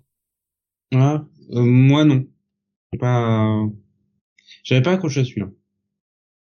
Justement parce que ça sortait un peu trop des sentiers battus, je trouve. Je me demandais mais qu'est-ce que ça fait là en fait? Bah c'était l'intérêt en fait justement de pouvoir explorer euh, différents trucs. Il y a celui sur euh, celui par Peach Momoko aussi qui est sympa. Moi, qui personnellement m'a convaincu de ne pas aller essayer sa série de Demon Days parce que voilà. Bah, je, je l'ai trouvé sympa pour ce que c'est. Disons pour une histoire de 8 pages, je trouve ça cool. Par Mm. contre, j'en veux pas, un- j'en veux pas une série, j'en veux pas une mini, j'en veux même pas un one shot. Mais je, je, reste pas convaincu en fait par le style de Peach Momoko. Je j'ai un peu du mal à comprendre le la, la folie qu'il y a autour de ses couvertures et de son style. Alors c'est peut-être parce que je suis un lecteur de manga de longue date et que donc ce style euh, qui joue énormément sur une ambiance asiatique, ben en fait je suis tellement habitué que c'est euh, c'est normal en fait pour moi. Donc, ça, ça, ça tue toute spécificité particulière. Soit Ah. c'est juste son style qui me parle pas. C'est pas, c'est pas, lire. c'est pas le dessin, hein, c'est plus moi le, le- la transposition dans ce dans ce milieu ronin que j'avais bien aimé en fait. Mhm. Mais c'est tout. hein. Je je suis allé lire justement un, un truc dessiné par euh, par Peach Momoko euh, qui était dans le bah, dans un petit un petit récit dans le Miracle Man Zero dont je parlais hier dans le dans le Comics Weekly et effectivement j'ai été assez décontenancé par le par le style. Voilà, donc c'est, il y a, vous avez pas mal de petites histoires. Ensuite, ça dépend de vos goûts personnels. Moi, j'y suis allé parce que j'aime ces anthologies, j'aime ce format court que j'aimerais voir un peu plus développé. Ensuite, tout dépend si vous aimez les artistes impliqués, si vous aimez le personnage d'Electra déjà, et si vous voulez l'avoir euh, un peu trituré comme ça et prendre des risques. Voilà, Chaque, on a chacun nos goûts, vous voyez sur le sur le site. Steve a aimé des choses que moi j'ai pas aimé. Moi, je suis sûr que j'ai aimé les trucs que lui, ça, ça lui a touché une sans faire bouger l'autre. On a, on a cette variété en fait. C'est ça que j'apprécie.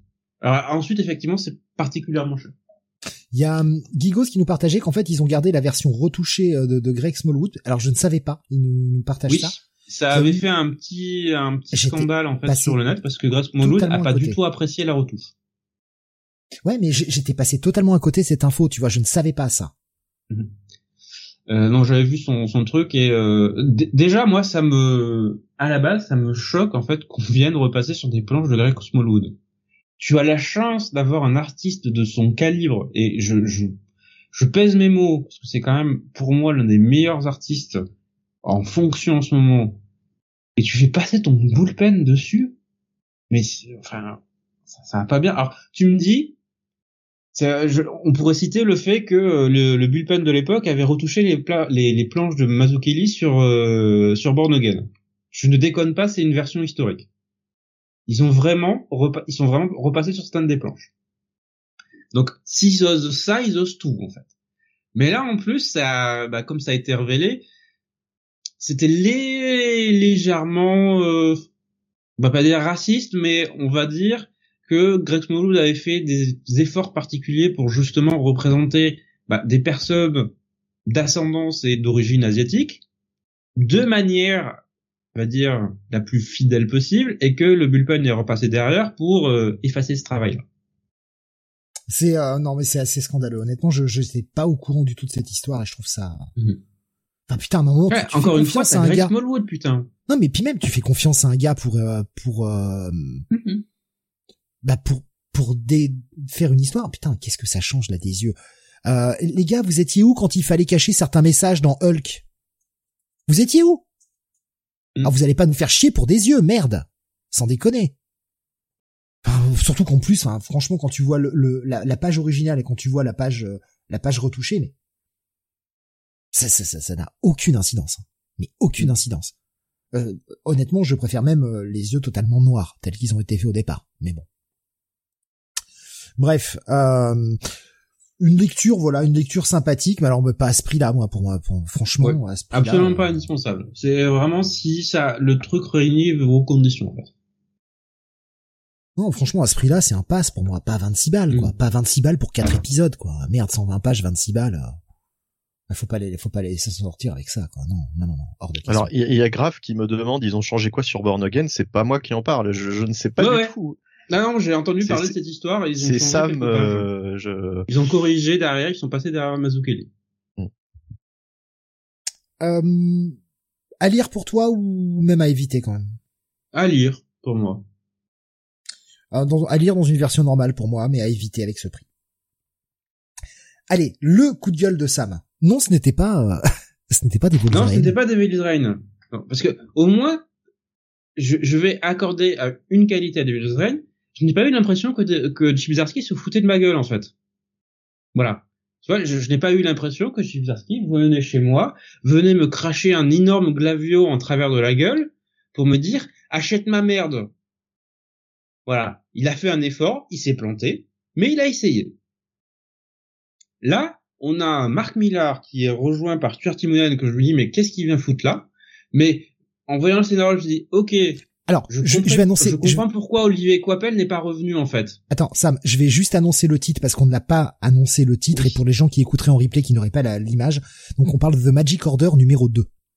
Oui. Alors, je vais éviter de trop m'étendre parce que ça va faire monter ma tension et je vais exploser sur l'écran. c'est, j'ai rare, en fait, j'ai fini le volume, je me suis senti insulté, en fait, personnellement. C'est, euh, c'est rare, quand même, qu'on ait un bouquin, tu te dis, mais, l'auteur te dit, mais vous êtes des merdes, en fait. Vous êtes des petits cons, vous êtes des cons. Pourquoi vous achetez ma merde, en fait? Parce que Magic Order 2, voilà, qui est la suite de Magic Order, qui était une mini-série écrite par Marc Millard, dessinée par Olivier Coipel il y a quelques années, qui était très sympathique. Voilà. C'était pas son meilleur truc, mais franchement, moi j'avais passé un bon moment à la lecture. En plus, du bon Coipel au dessin, ça, fait toujours plaisir. Donc, on voit la suite arriver, on se dit, oh, c'est bien, je vais pouvoir retrouver cet univers, euh, ça pour une nouvelle histoire pour être développée, très bien. Puis, je, je, lis le bouquin et je dis, mais euh, ils, ils ont pas, ils sont pas trompés. Pas, ils ont pas réimprimé le premier tome. C'est moi qui me suis trompé parce qu'ils avaient effectivement réimprimé le premier tome. Je, je, je me suis trompé de volume. C'est parce que c'est c'est la même chose. C'est exactement la même chose. Je, déconne pas. Voilà, on a l'ordre de la magie qui maintient le secret autour du machin, qui lutte contre les, les, les menaces magiques, qui est attaqué par un groupe mystérieux qui vient un peu du passé, voilà, qui, veut les détruire, avec euh, voilà quelques trahisons à l'intérieur et, et, et, un twist final. Et c'est la première mini-série répétée en moins bien. Voilà, en beaucoup moins bien.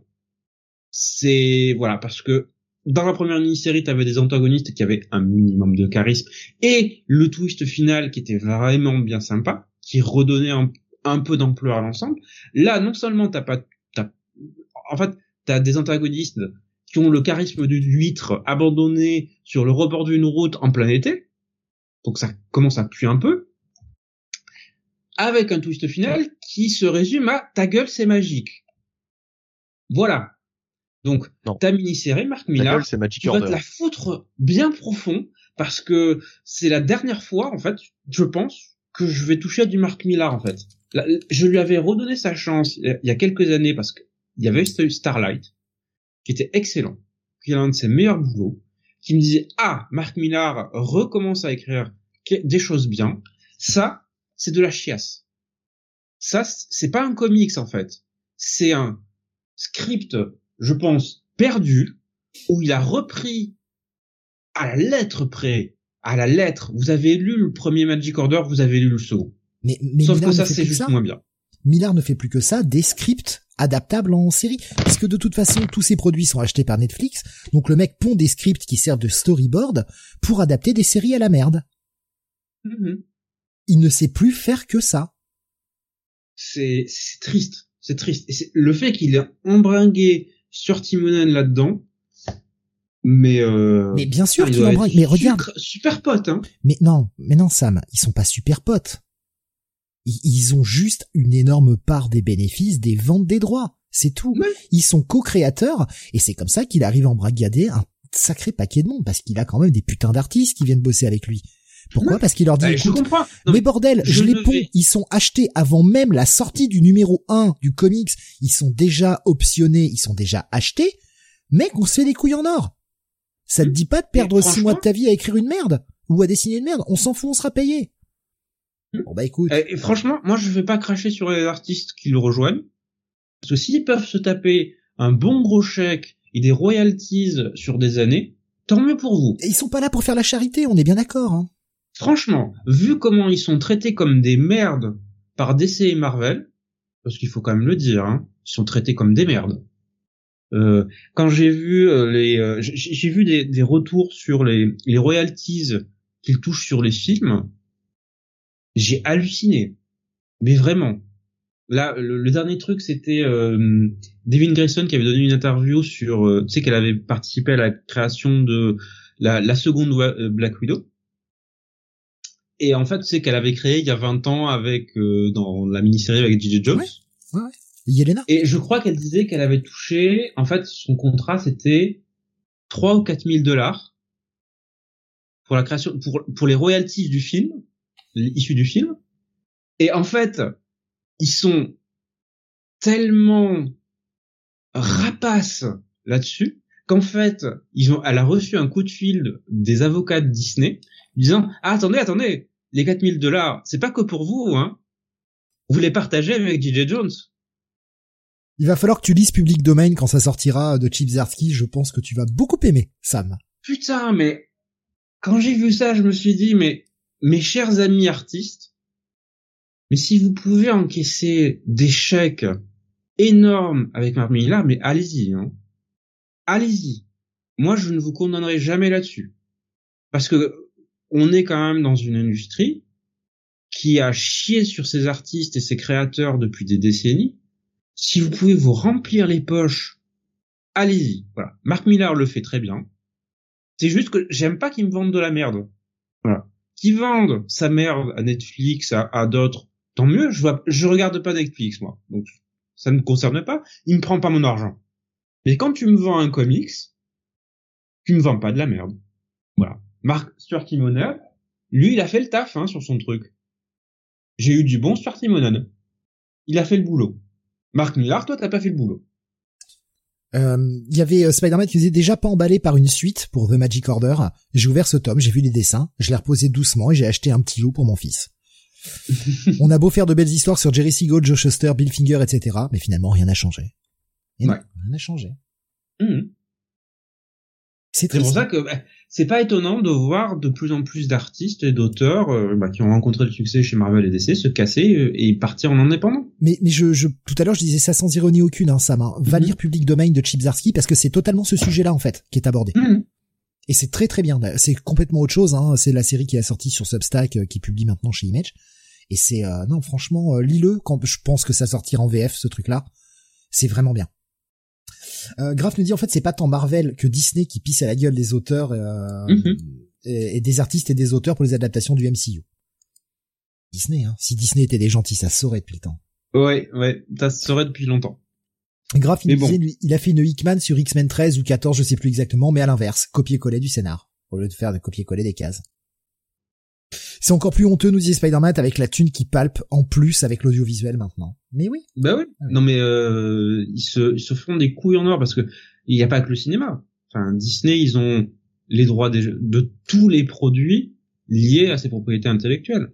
Donc t'as le cinéma, t'as les séries télé, t'as les jeux vidéo, t'as les plateformes de streaming, t'as les jouets. Enfin, et les parcs d'attractions qui sont une source financière incroyable, faut pas l'oublier parce que ça c'est ce qui, ça, rapporte énormément de fric en permanence et ça rentre dans leur caisse. Et je ne dis pas qu'il faudrait qu'ils fassent des chèques euh, euh, incroyables de, montants absolument euh, hallucinants aux auteurs parce qu'effectivement c'est tenu par des comptables donc ça n'arrivera jamais. Mais euh, t'insultes pas non plus tes auteurs. Enfin, c'est, je, je sais pas. Moi, c'est un comportement et un fonctionnement qui est tellement anti anti tout en fait Enfin, c'est, rappelle-toi, hein, sur, le sur le film Black Widow, euh, ils avaient bien baisé Scarlett Johansson aussi. Hein. Oui. Ils ont essayé de baiser tout le monde sur ce film-là. Hein. Ils se sont dit ah putain on est ah c'est le, grand méchant Covid on est obligé de le sortir sur Disney Plus ah bah on va baiser tout le monde. Mm-hmm. Voilà. Euh, du coup ils ont été obligés de sortir le chéquier au final parce que ah mais oui mais moi j'ai un contrat. Voilà. j'ai un contrat et j'ai des avocats que je peux payer. Gigos nous dit et il y a un volume 3 pour Magic Order. Ouais, ouais. Alors là, il peut se le mettre, mais alors profond, hein, celui-là. Jamais. Euh, ouais, ouais. mais t'as raison. T'as raison. Faut, ça sert à rien de se forcer. Hein. Euh, donc à, à, éviter, si j'ai bien compris ça. alors, c'est-à-dire que vous pouvez chier dessus. Voilà. Sur ce Magic Order 2. Je vous, je vous dirais bien de vous en servir pour vous torcher le cul, mais ça gâcherait les pages de Stuart Timonen. Comme encore une si fois, tu chies dessus, c'est pareil. Timonen a fait son taf. Lui. Alexa qui dit faut finir ça, t'as 66% de la série. Euh, ah oui, et Spider-Man nous dit, ils veulent diffuser directement Black Panther 2 sur Disney Plus en France si la France ne change pas sa chronologie des médias. ça va, ils, imposent, non mais ils imposent déjà leur loi aux États-Unis, on va pas les laisser nous imposer leur loi aussi. Ils vont bien se faire foutre. Ils restent à leur ah place. Autant je suis d'accord sur le fond, il y, a un, il y a un débat à avoir sur la chronologie des médias en France. Tout à fait d'accord. On est bien d'accord. Voilà. Mais c'est pas Disney de nous imposer leur cause, hein, leur, leur clause, pardon. Tout à fait. Alors là, non. Et euh, c'est pour ça que moi, quand je vois sur un certain nombre de réseaux sociaux des gens pomper le dard de Disney en disant euh, pourquoi on peut pas avoir nos trucs sur sur euh, machin, changer les lois et euh, niquer le cinéma français, bah non en fait. Voilà. Je suis pas un grand fan du cinéma français, mais c'est pas pour autant que je vais aller sucer le dard de Disney. Non, mais ça, enfin, à un moment, ils font, ils, ils, usent et ils surabusent du lobbying et des, des pots de vin et tout ce qu'ils veulent dans leur mhm. gouvernement, dans leur pays de merde. Ok, ils viennent pas faire la loi chez nous. Il y a un moment, euh, c'est une compagnie américaine, bah, ils restent aux États-Unis, ils ne cassent pas les couilles. Mhm. Non mais c'est bien, au moins si on se fait envahir, on sait qu'ils seront les premiers à être les carpettes. C'est bien. Ah non, non, mais là, là, Continuez à vous dénoncer, ça, ça, ça, je suis pas d'accord. Je vois pas de quel droit une entreprise étrangère viendrait euh, faire mhm. changer les lois dans un autre pays. Et je dis ça pour la France, mais comme je dirais ça pour euh, le Brésil, l'Argentine, la Russie, peu importe, je m'en fous. C'est, ce n'est pas à une entreprise qui est basée dans un pays de faire changer la loi des autres pays. On rêve, quoi. Chacun reste à sa place et c'est très bien comme ça. À un moment, faut aussi se, faut aussi garder euh, un petit peu de, un petit peu la raison, un minimum. Euh, bon, on, était sur ton coup de gueule, on va quand même passer sur ton coup de cœur. Hein, c'est pour contrebalancer. Euh, après avoir craché beaucoup de fiel, ça va pouvoir nous faire couler beaucoup d'amour. Le choix des termes, le choix des termes toujours. Voilà, avec les deux derniers tomes de Days, tome 6 et tome 7, la conclusion de cette série absolument magique, qui m'a fait beaucoup de bien au cours des deux dernières années, deux dernières années qui ont été particulièrement stressantes d'un point de vue professionnel, et donc avoir ces petits tomes de Days de manière régulière, je peux vous dire que ça m'a fait beaucoup de bien. Voilà, personnellement, d'un point de vue mental, savoir que j'avais ça qui sortait, que je pouvais relire à l'occasion. C'est ça, ça a été, ça a été très bon et on finit en fait véritablement le parcours de nos trois héroïnes euh, qui euh, qui finissent leurs années fac, qui vont devoir décider ben quoi faire après tout ça. C'est euh, c'est doux amer comme finale. Euh, je, je m'y attendais parce que moi, j'ai fini le tome 7 en me disant, mais, mais je veux pas les laisser, moi, ces personnages. Je veux 10 000 épisodes supplémentaires avec elles, à suivre leur pérégrination, leurs aventures, leurs délires, leurs leurs coups de barre, leurs coups de mou, leurs euh, coups de folie, euh, les, crises euh, continues. Moi, c'est ça que je veux en fait. Voilà, je veux continuer à suivre John Ellison, je veux continuer à suivre tout ce qu'il va faire à l'avenir parce que le monsieur il sait écrire hein. voilà il sait écrire et Maxarine ben elle est géniale au dessin. Il y a, y a, pas il y a, y a, que ça à dire. C'est euh, c'est du pur génie. Voilà Giant c'est comment faire aimer trois personnages comment les faire en sorte qu'on les suive sur des années et comment faire en sorte qu'on ait envie de les suivre encore pour des années et des années. Sauf que voilà c'est terminé Giant on a on a une série complète euh, avec une fin qui c'est vraiment une fin voilà, parce que en fait, John Allison nous fait un petit un petit saut dans le temps. Quelques années après, euh, après deux ans après qu'elles aient quitté la fac, on les retrouve. On voit comment leur amitié a, a évolué, il y a un peu soumis d'attention et euh, comment euh, voilà elles vont se faire plaisir à essayer de renouer pour ne pas pour ne pas se perdre de vue malgré le fait qu'elles soient rentrées dans la vie active toutes chacune de leur côté. Donc c'est bah c'est je, je rassure tout le monde, c'est bien jusqu'au bout c'est ça fait ça déchire juste un peu le cœur de laisser ces personnages. Et je n'ai qu'une envie maintenant, c'est de revenir au tome 1 pour tout relire. Parce que j'ai jamais eu le temps de la relire encore euh, entièrement. Et là, euh, ben, va falloir que je trouve le temps. Donc voilà, coup de cœur, coup de cœur jusqu'au bout, coup de cœur du tome 1 euh, au, tome 7. Euh, merci, merci encore à Akileos, surtout d'avoir persisté dans la publication de cette série dans le format euh, dans le format dur puisqu'ils avaient essayé en, souple et ça n'avait pas pris. Ils avaient repris en 2020, 2021. J'avais commencé à parler de la série à ce moment-là. J'avais justement commencé avec euh, la, la republication en, en, dans cette version en, en dos dur. Et ça a été l'une de mes meilleures découvertes de ces dernières années. Donc euh, merci encore Akileos. Ça a dû inspirer Boom parce qu'ils ont annoncé récemment euh, un Kickstarter pour ressortir la série, eux aussi en, en, hardcover. Donc comme quoi, ah. ils, avaient, commencé, Boom, ils avaient jamais fini et je pense que peut-être le succès de la version VF leur dit ah peut-être un public, peut-être essayer. Là par contre, tu vois là, je suis mitigé sur ce que tu dis. Que Akileos, qui est une plus petite boîte, hein, fasse propose ça en Kickstarter, je trouve ça pas déconnant. Ça n'a pas, ils ont tenté, ça n'a pas eu forcément son succès, mhm. mais euh, ils essayent de proposer le truc, euh, tu vois, à, des gens qui. Mais c'est Boom. Bah, Boom ont quand même plus de moyens. Oui. Euh, Que, que bah, Boom, que Boom fasse un Kickstarter. en plus, c'est ouais. parce qu'ils ils avaient fait le coup avec, tu sais, Power Rangers, je crois. Que Boom fasse un Kickstarter, tu vois, moi ça me pose problème par contre. Hmm. Là, tu vois, je suis moins d'accord avec l'idée.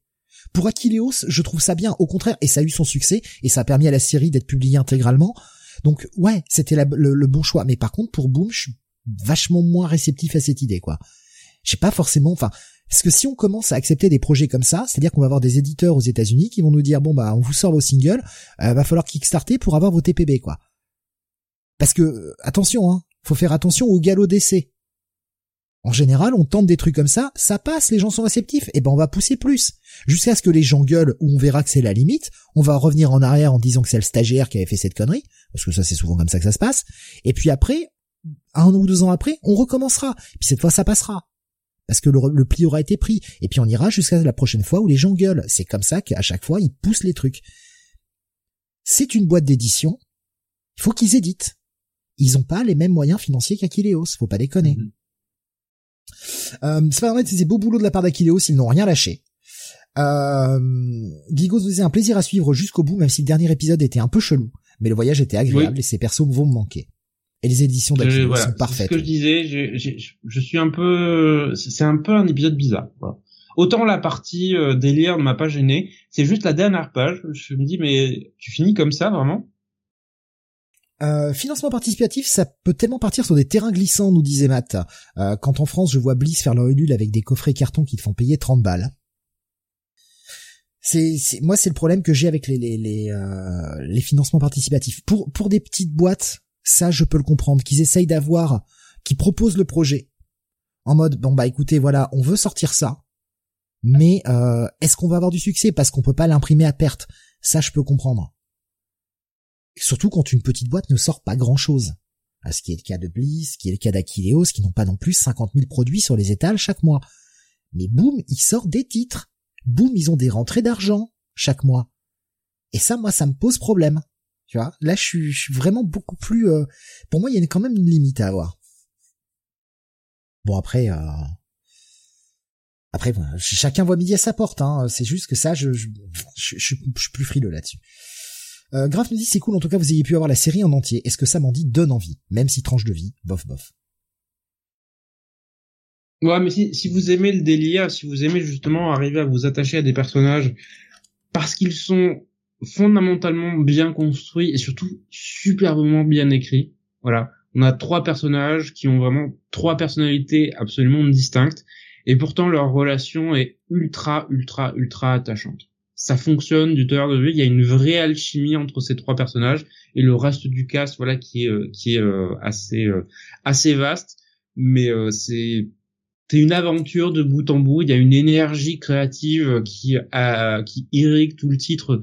Il y a, il y a jamais de creux en fait. J'ai j'ai jamais trouvé un épisode où je me suis dit ah, un peu en dessous celui-là ou un peu en perte de jeu. Non, tout est toujours ultra créatif, ultra riche, ultra dense c'est euh, bah, c'est un peu ce qu'on euh, tout comics pour moi devrait être. Voilà. Tu, tu lis un épisode, t'as une histoire complète à chaque fois et ah. t'as vraiment l'impression d'avoir expérimenté quelque chose.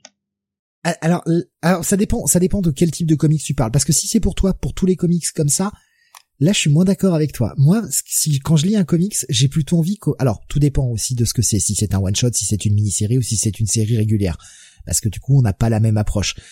Mais par contre, dans une série régulière, alors effectivement, j'ai envie d'avoir une histoire, mais je demande pas ce qu'elle soit terminée en une fois.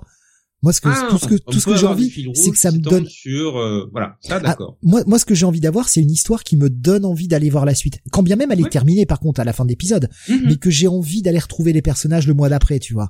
Que, Bah c'est ça Giant Days en fait. euh, T'es- tellement accro que tu veux savoir ce qui se passe après. Qu'est-ce qu'elles vont faire? Qu'est-ce qu'elles vont encore imaginer? Comment la situation va évoluer? Graf nous disait, ouais, mais c'était le cas aussi dans Strangers in Paradise et j'ai jamais pu accrocher. Bien qu'objectivement, je ne peux pas trouver ça mauvais. Mhm. Ah, ah, ensuite, c'est une question d'affect personnel vis-à-vis d'une série. C'est tout. Euh, il y a, il y avait euh, Baboussa qui nous disait, euh, en tous les cas, rien qui me donne envie d'achat ce mois-ci. Un peu d'économie. Ouh là là, le mois n'est pas fini. Le mois n'est pas fini. Euh, donc on va bah, un posséder si j'ai bien compris Sam. Oui, à posséder, coup de cœur absolu de, de pour pour ses volumes, pour la série, pour euh, bah, l'œuvre de John Allison, Max et euh, Sarin en, en général. Alors j'ai quand même une question. Euh, Est-ce que tout ceci est trouvable en librairie sans Kickstarter? Tu vois, je veux dire, euh, si t'as Oui, juste oui, envie d'aller trouve en librairie. Moi, je l'ai acheté dans ma librairie. hein. Ouais, d'accord. Les sept volumes, je les ai tous achetés dans ma librairie. Et, et, et la question suivante, c'est est-ce que c'est toujours disponible? Oui, oui, il y a encore des exemplaires disponibles. D'accord. Euh, bon bah voilà, bah vous savez que c'est le coup de cœur de Sam, vous le saurez que vous le savez déjà, vous le retrouverez dans son top 10 de l'année? Oui, oui, ça sera dans mon top 10. oui. Ça, c'est clair. Eh bien, on va changer totalement de crèmerie, on va rester sur de l'indé, euh, bien sûr, euh, de l'indé, hein, comprenez donc euh, pas Marvel par DC, euh, évidemment, mais euh, de l'indé super héroïque cette fois-ci, avec eh bien euh, du spawn. Euh, un- une petite une petite séquence spawn après une petite séquence où on avait mis on avait mis les, les- gros coups de cœur de Sam une petite séquence spawn avec tout d'abord le spawn renaissance tome 11 Et oui, euh, Spawn Renaissance tome 11 et je vais parler aussi de King Spawn euh, en même temps. Hein, de toute façon, Bah, je vais euh, vraiment. Tu me diras quand tu changes parce que moi j'ai pris les deux covers donc c'est pour c'est pour les gens en fait. Euh, bah, je comptais vraiment parler de ça d'un bloc effectivement. D'accord, Euh, ouais, tu bon, peux bah, pas je- mettre je- les deux en non, même mais- temps. donc, euh. Je mettrai je, Mais- je changerai en, en milieu. Oui, bah, en cours de route, Mm. euh, voilà. Euh, petit point Spawn, parce que c'est vrai qu'on on parle jamais de Spawn dans Comic City à proprement parler. Hein, on en parle souvent dans le Weekly euh, dernièrement, mais euh, pas dans le Comic City, donc pas en VF. Et suivre Spawn en VF, ça peut être compliqué. Donc euh, c'est surtout ça. euh, je voulais vous dire si oui ou non. Euh, commencer la série par ses volumes récents, c'était une bonne idée, parce qu'on entend beaucoup sur le net que, euh, par exemple, King Spawn volume 1, hein, qui, vient de sortir, qui est sorti ce, mois-ci, euh, c'est un bon point d'entrée. Alors là, je vais vous dire franchement, pas du tout, pas du tout. Euh, ne commencez surtout pas par King Spawn numéro 1, puisque King Spawn numéro 1 euh, découle totalement de ce qui s'est passé dernièrement dans Spawn. Et pour vraiment comprendre ce qui s'est passé dernièrement dans Spawn, donc à partir du numéro 300, il ne faut pas commencer par le numéro 300, parce que ça va être, euh, ça va être compliqué. Il y a, il y a vraiment plein de concepts, plein de trucs qui, qui découlent de, il y a plus longtemps. Donc, pour ce qui est des, des deux volumes récents, donc Spawn Renaissance, c'est la série Spawn. Donc là, on arrive aux, épisodes. euh, Enfin, le dernier publié, c'est l'épisode 320 euh, dans ce dans ce Spawn Renaissance, euh, voilà, volume 11. C'est le 320 et à partir du 320 et quelques et des poussières, je ne sais plus à partir duquel exactement, Don McFarlane va lâcher le scénario pour le donner à quelqu'un d'autre et ça va s'améliorer au niveau de de l'écriture parce que force est de constater que dès que je relis du Spawn écrit par Mark Fal- uniquement, c'est quand même assez laborieux au niveau de, la narration, c'est quand même assez laborieux. Ce tome 11, c'est du 100% euh. Euh, donc euh, du point de vue de l'histoire, euh, là on a essentiellement euh, Spawn qui, euh, en fait, il y a toute une saga actuellement où Spawn a essayé de buter une bonne fois pour toutes le Violator et euh, il a fait euh, il a fait tout péter et ça a euh, scellé en fait ce qui s'appelle les zones aveugles euh, en VF et les zones euh, les dead zones je crois en en, en VO euh, en tout cas bon on va les appeler les zones aveugles hein, du coup Euh, et euh, elles ont été scellées, donc du coup il n'y a plus moyen d'aller euh, ni en enfer ni en paradis. Et du coup, bah en fait, toutes les créatures qui sont issues du paradis et de l'enfer, bah restent bloquées sur Terre. Et donc Spawn a fort affaire à gérer en fait tout, tout, tout, tous ces tous ces ennemis, hein, puisqu'il y a toujours cette guéguerre entre la l'enfer et le paradis. Euh, et donc donc il y a, y, a, y a toute cette toute cette intrigue autour des, des zones aveugles.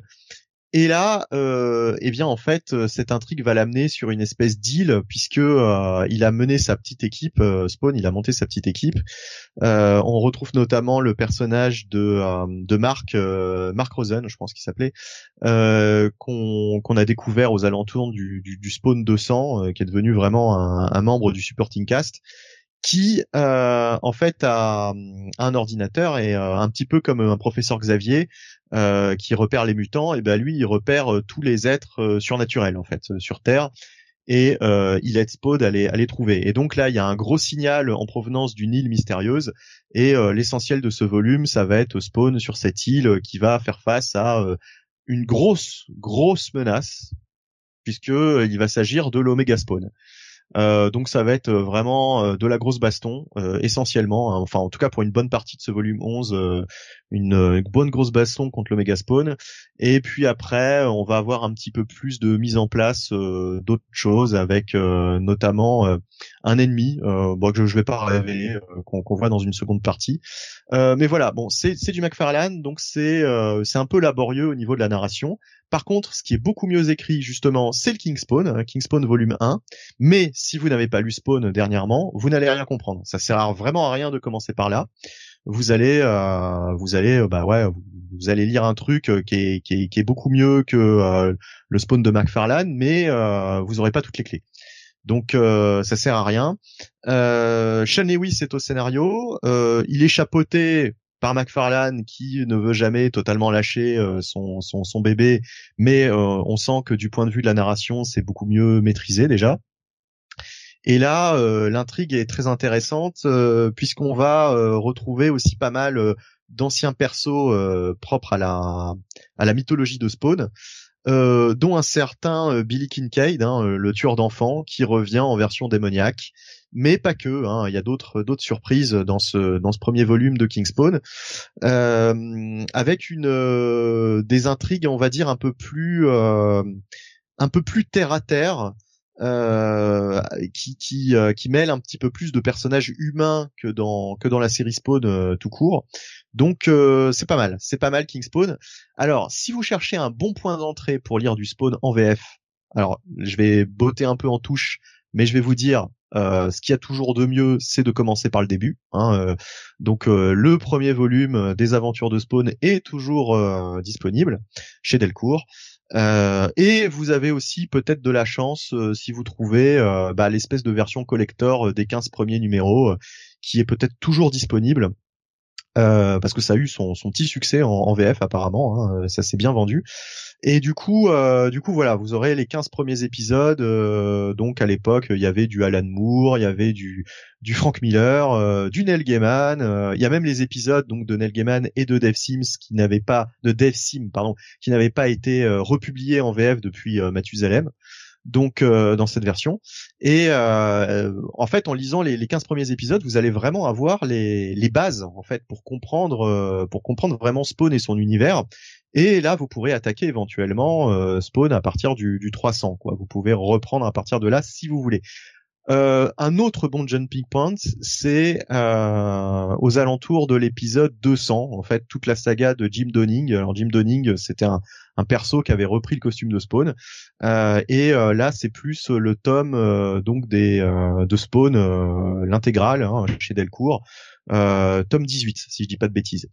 18 euh, ou 19. Je, enfin, à vérifier, mais de toute façon, euh, vous regardez euh, le sommaire du bouquin, voilà. Si c'est l'épisode 200, c'est qu'on est bon, quoi. Voilà, voilà. Mais vaut mieux commencer à cette à ces périodes-là plutôt que de, de commencer à partir du 300 si vous n'avez jamais lu Spawn, parce que franchement, ça va être totalement incompréhensible. voilà, donc un King Spawn, premier volume, bien bonne lecture, bonne lecture. Hein, euh, vraiment, si vous êtes fan de Spawn, euh, vous êtes à la maison. ça, ça démarre bien beaucoup plus mitigé sur le Spawn Renaissance euh, tome 11, même si ça va s'améliorer puisque McFarlane va passer la main à quelqu'un d'autre. Je me demande si c'est pas aussi Sean Lewis euh, qui scénarise King Spawn qui va se retrouver aussi sur Spawn, je ne sais plus. Il euh, y en a un qui, qui fait deux titres, donc c'est peut-être lui.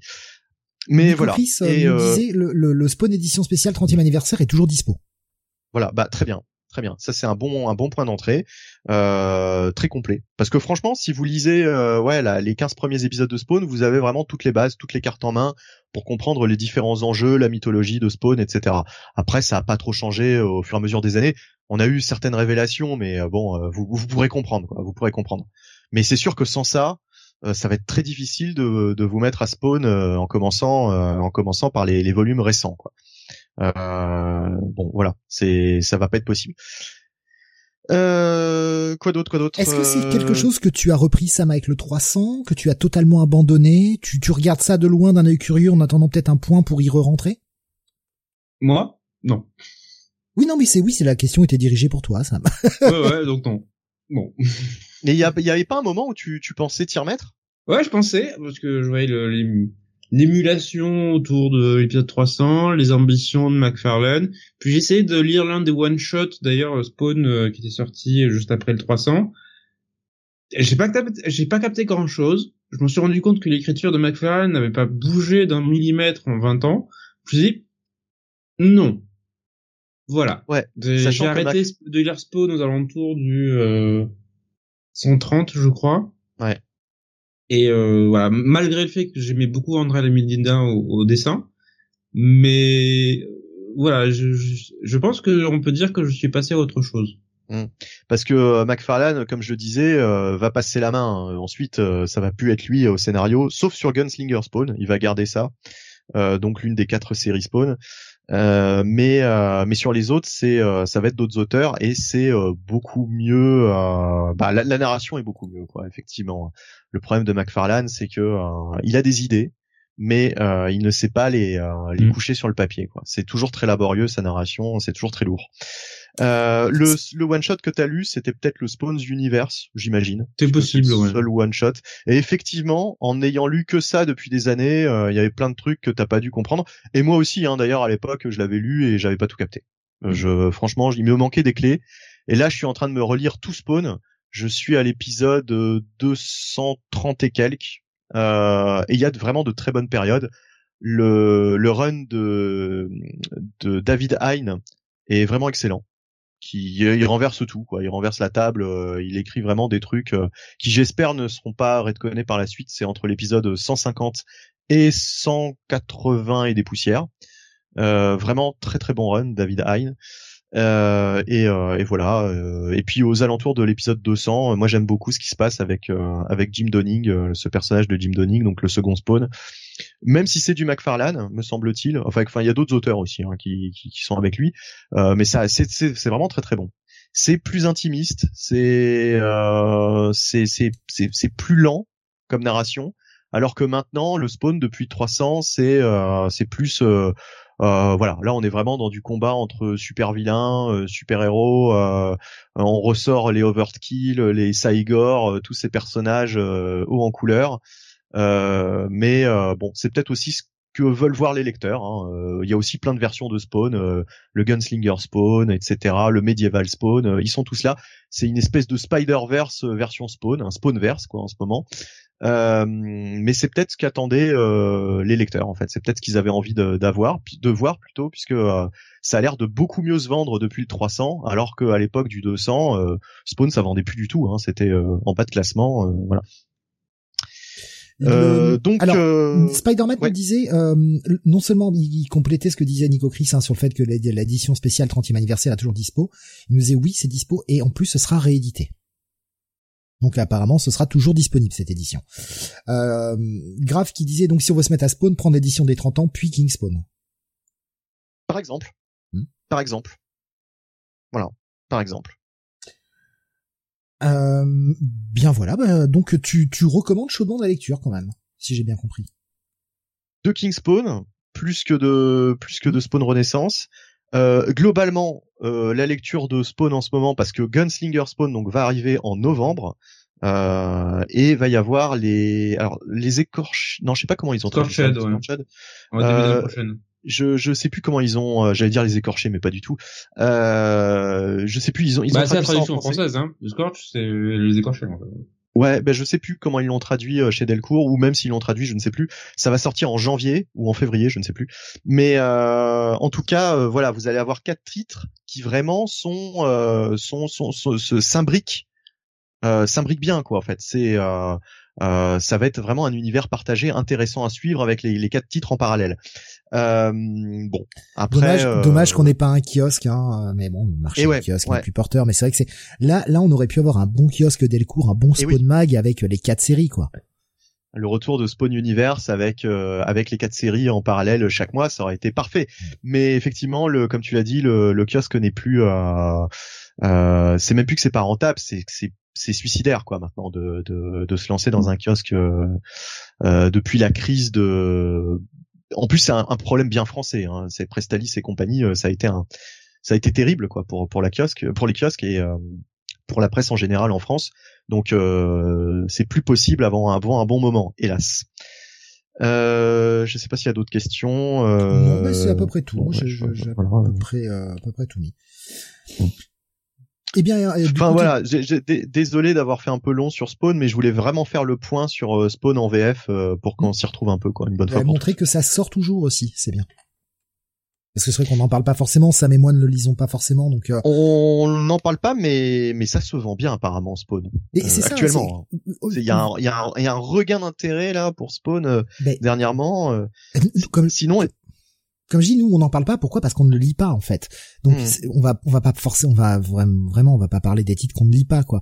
Mais Bien euh, mais vu que toi tu les lis justement, c'est un bon moyen d'en- parler. Et euh, Voilà. bah, c'est vrai que on a peut-être tendance à oublier parce que c'est pas la série comme tu le disais dont on parle le plus. euh, en général et pas que chez nous en général et oui ça, ça continue de sortir et ça a toujours et justement ça a un putain de regain d'intérêt même aux States hein.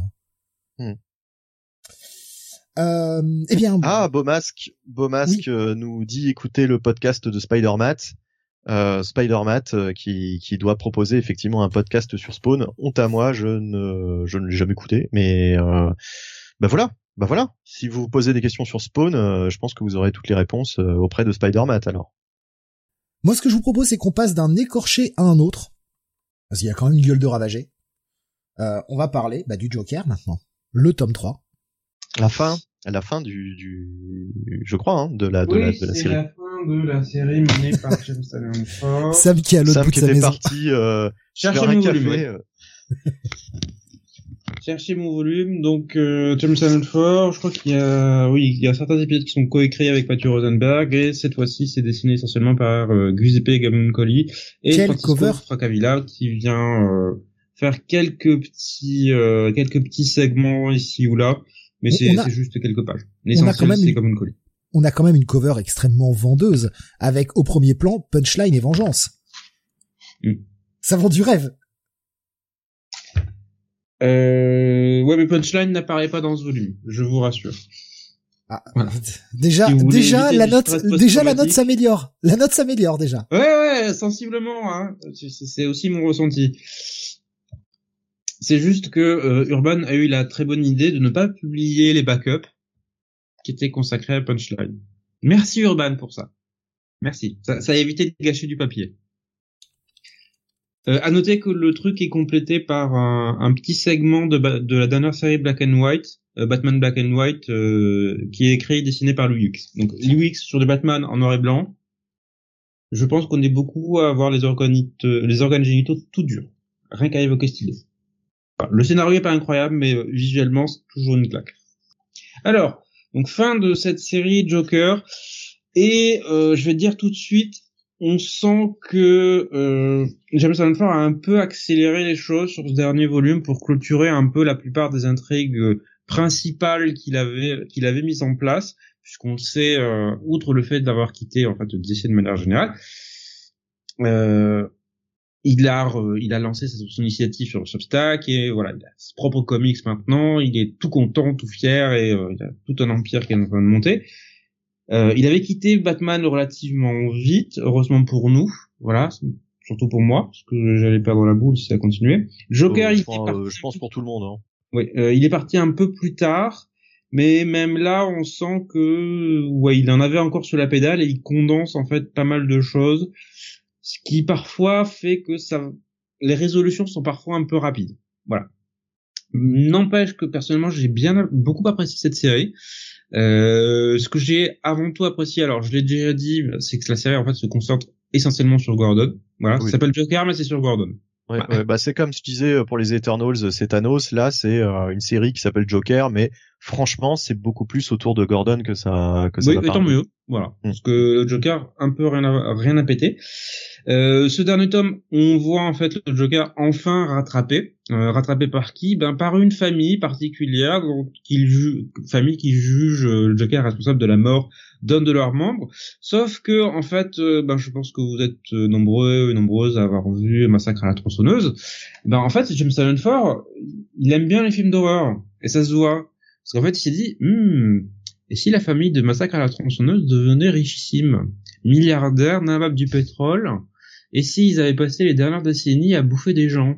Dans la plus grande euh, euh, Indifférence. indifférence générale parce que leur pognon leur a, leur a acheté de l'immunité. Voilà. Et si ces gens-là étaient après le Joker, et s'ils étaient tous cinglés, et si c'était tous des cannibales, ah, ça, ça a- fait une belle idée. Il y a Et un du coup, côté on a- Il y a un côté Hannibal, euh, tu sais, dans le film Hannibal, euh, Ouais. il y a le, le, le, le mec qui veut tuer Hannibal, Mhm. euh, qui, qui, qui est richissime et qui est, euh, qui est quand même assez frappadingue. Mhm. Et là, euh, on a un petit peu une intrigue similaire, quoi. C'est-à-dire que c'est des grands malades richissimes qui veulent tuer bah, un autre, un autre fou, quoi. Mhm. Et Qui bien sûr va s'en sortir. Bon, Oui, bah, c'est pas, un- c'est pas un secret. Je, je ne crois surprendre à spoiler personne en disant que le Joker, non, le Joker ne meurt pas à la fin de, de, de la série. Bah, tout, tout le sel, tout l'intérêt, c'est de savoir comment il va se tirer de cette situation. Mhm. Et, euh, et voilà quoi. en fait, Et qui a monté le, le, le bombardement d'Arkham au début, voilà, qui avait Oui, relancé c'est vrai, la oui, oui, dernière, vrai, seconde période. Et je dois dire que euh, Farr a de bons twists dedans. Voilà. Moi, Ouais. j'ai apprécié les révélations, j'ai apprécié ces petits twists. C'était, euh, c'était bien vu de sa part, bien monté. Ça laisse une situation un peu ouverte sur la fin. Ça laisse Gordon dans une nouvelle position. Ça laisse aussi des sous-intrigues potentielles pour d'autres scénaristes s'ils veulent les reprendre à un moment. Franchement, en plus, je trouve que le, destin d'un certain, d'un certain personnage qui, en fait, la personne qui faisait la proposition à Gordon au départ, quelque part, ça clôture un peu, c'est un peu symbolique de la fin du cycle de Simon Force sur toute la galaxie Batman. Parce Mhm. que euh, voilà, on avait découvert qu'elle bossait pour la cour des hiboux dans les précédents dans les précédents tomes. Et euh, pour ceux qui s'en souviennent, ben Tannenford, il avait eu son vrai gros départ au monde du run de Snyder quand il avait bossé avec lui sur Talon, quand il avait fait des backups sur Batman. Et je me dis, c'est il y a pas mal de symboles de dire ben voilà, j'ai passé 10 ans, bah, même plus en fait, euh, quasiment 10 11 ans sur cette franchise. Et je ferme une porte en fait. Voilà, je ferme une porte sur ma carrière, je passe à la suivante. Et c'est euh, ouais, très euh, voilà, il y a, y a de multiples niveaux de lecture, mais je crois que ce que j'ai apprécié le plus, c'est que tous les apports, en fait, toutes les créations qu'il a fait dans cette série sont beaucoup plus intéressants que ceux qu'il a fait dans Batman.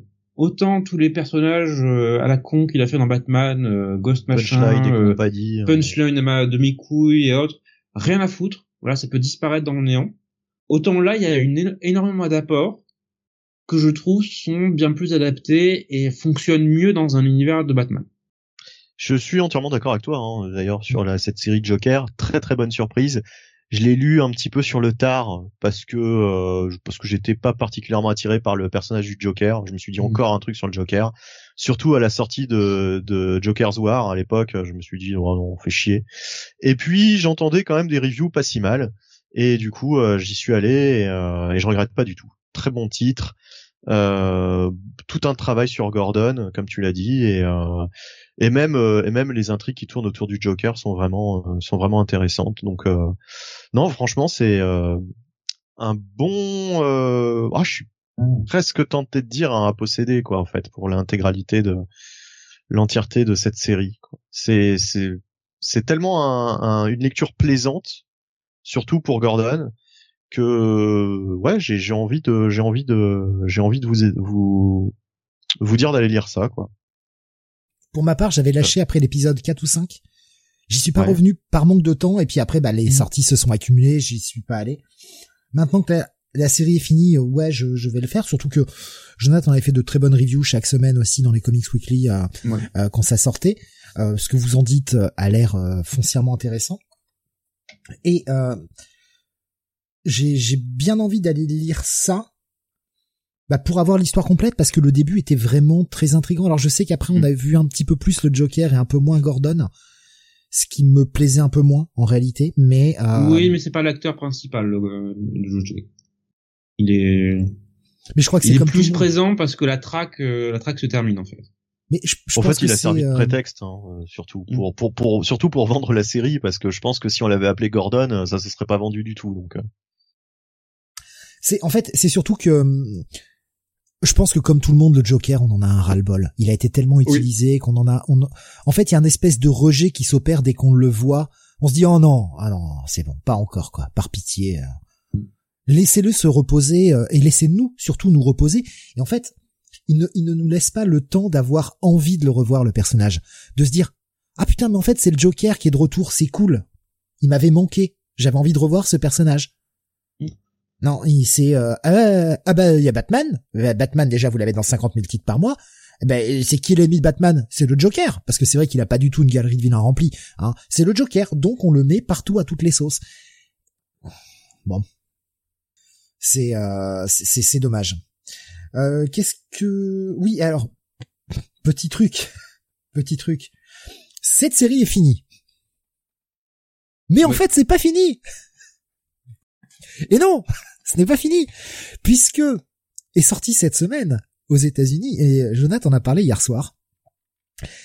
Joker, The Man Who Stopped Laughing, numéro 1, nouvelle série qui est la suite de cette série Joker, avec un nouveau titre, écrite par Matthew Rosenberg, uniquement. Et euh, en substance, je vous laisserai réécouter la review de Jonathan, hein, mais euh, en substance, c'était un pass pour Jonathan, qui bah, pourtant, qui est pourtant quelqu'un qui est assez euh, assez bon public. Par contre, pour faire peut-être plaisir à, à Sam, dans les récents backups de Detective Comics de Ramv, on a eu un petit backup autour de, enfin trois trois backups autour de James Gordon. Donc euh, on voit un petit peu ce que devient le personnage euh, après après cette série quoi. Voilà. Donc euh, Gordon, euh, Gordon est toujours présent dans les titres Batman. Et, Mais il est retour à Gotham. Hein. Et non, d'ailleurs, je te dis, c'est Ramv. C'était euh, Cy Spurrier qui faisait justement ses backups autour de Gordon. Oui. Donc voilà, ça te donnera peut-être envie d'aller lire ça si tu ne les as pas lus. Donc je, on va juste rappeler vos notes hein, pour ce Joker tome 3 et pour du coup l'ensemble de la série. Pour l'ensemble de la série au final puisque c'est censé être la fin. Un bon moi c'est une bonne série à lire, franchement. Oui, bon, alors je, je, je vais, euh, je vais, ouais, je vais pas m'envoler. Je vais dire un bon à lire aussi comme ça. Voilà. Alors, l'heure est grave. Il est minuit 28. euh... On a légèrement dépassé par rapport aux estimations initiales. Oui, moi je, pensais qu'on ferait moins de 4 heures, mais bon là c'est mal barré. Alors on est à la moitié du, du truc quoi, quasiment. Enfin, 3h20 à peu près d'émission. Ouais. C'est ça. Et on a fait à peu près un tout petit peu plus de la moitié de nos titres. Donc, ce que l'on va faire, c'est qu'on va couper cette émission en deux. Et on fera l'autre partie la semaine prochaine. Néanmoins, Bunny ne sera pas là la semaine prochaine, il peut pas être là. Donc il restait, il restait une review que seul lui a lu. Euh, je crois pas que tu l'aies lu la dernière Sentinelle, euh, Sam. Si, ah, tu l'as lu aussi. Pas mis sur le conducteur. oui, je l'ai lu. et ah, d'ailleurs, j'avais posté un message euh, disant aux gens de faire attention à leur copie parce que moi j'ai récupéré un exemplaire où le premier épisode, les pages étaient euh, dans le désordre. D'accord. Donc on va conclure par cette dernière review sur Batman, la dernière Sentinelle. Et en fait, vous aurez la suite euh, de, ce qui était prévu au programme. On fera un petit point après. Bah, la semaine prochaine, vendredi prochain, on va couper l'émission en deux parce que bon là effectivement, euh, c'était un peu ambitieux. On a fait pas mal de leur sujet et c'est pas du tout une critique. Au contraire, c'est très bien. C'est le but de cette émission de, parler euh, sans, sans avoir de compteur au cul. Mais c'est que là, ça va être trop long. Ça va être beaucoup trop long, ça va être indigeste. Et certains d'entre nous ont besoin d'aller dormir. Oui, puis ça va être indigeste pour les auditeurs aussi. Donc, à un moment, prenons la voie de la raison, on fera la suite la semaine prochaine. Vous en aurez deux. Vous en aurez deux. Et il y aura peut-être deux trois petits trucs qui se rajouteront d'ici la semaine prochaine. On sait jamais. Donc mhm. voilà. Tu veux dire que je vais lire des trucs d'ici la semaine prochaine? Oui, c'est pas possible. Oui, puis moi aussi, il y a quelques trucs que je pourrais compléter que j'avais pas complètement mhm. fini, donc ça me permettra de les compléter. Et, euh, bon, finalement. Euh, bah, peut-être que tu pourras donner un avis sur Madman dans la deuxième partie au final. Tu vois, peut-être. Ah, peut Après tout, pourquoi pas Si t'as le temps de le lire. Tu pourras répondre à ma, à ma critique de la première partie dans la deuxième. Euh, oui, donc Batman, la dernière Sentinelle. Euh, bah alors ça tombe bien que tu l'aies que tu l'aies lu aussi, hein, Sam. Comme ça, tu pourras réagir un petit peu. Euh, je vais, je vais vraiment aller très vite. Hein. C'est Tom Taylor au scénario et Andy Kubert au dessin. Je vais vraiment aller très vite parce que je l'ai lu quand ça sortait euh, en single VO, donc je l'ai. Inutile de dire que je l'ai pu en détail en tête. Euh, comme ça, je peux pas vous, je peux pas vous tout vous recracher de l'histoire. Mais on est dans une espèce de futur pas si pas si pas si pas si lointain hein. enfin voilà un futur on est dans un Batman enfin on est dans l'univers de Batman, mais euh, dans quelques années, avec un Batman euh, un peu vieillissant, euh, qui va mener une enquête qui va l'amener jusqu'en Europe, et surtout une, nouvelle menace en fait. il va y avoir tout un tout un mystère autour de cette de cette organisation. Alors je me rappelle plus exactement du nom de l'organisation en question, mais il y a toute une organisation anti-Batman et euh, qui vont euh, qui vont un petit peu euh, foutre le bordel. Batman qui va enquêter. On va retrouver des personnages propres à la mythologie de Batman, dont le fameux Ducar, qui, qui, je crois est un Français, hein, qui l'avait qui l'avait entraîné quand il était quand il était plus jeune. Donc un personnage bien connu de la mythologie de la mythologie de Batman et euh, moi, ce que j'ai particulièrement aimé justement, c'est le travail de Tom Taylor euh, sur en fait ce que représente Batman et les dégâts qu'il peut occasionner euh, comme comme étant en fait un petit peu un agent du chaos. C'est-à-dire il y a toute une vision un peu un peu apocalyptique de de ce qu'est le personnage de Batman et de ce qu'il peut entraîner comme comme désastre dans la vie de gens qui l'entourent ou en tout cas qui le croisent, euh, qui le croisent quoi. Euh, et j'ai bien aimé le twist. J'ai bien aimé le twist à la fin euh, où on connaît les, on apprend les, les, les, véritables motivations en fait de des personnes qui sont derrière ce cette cette cabale contre Batman. Franchement, c'était une lecture, une lecture bien plaisante, servie en plus par des dessins d'un d'Andy Kubert qui s'est fait plaisir. Euh, avec des scènes quand même assez euh, assez comiques. Il y a quand même un truc euh, totalement what the fuck avec une Batcave portative qui traverse l'autoroute A1. Voilà, faut qu'on se le dise.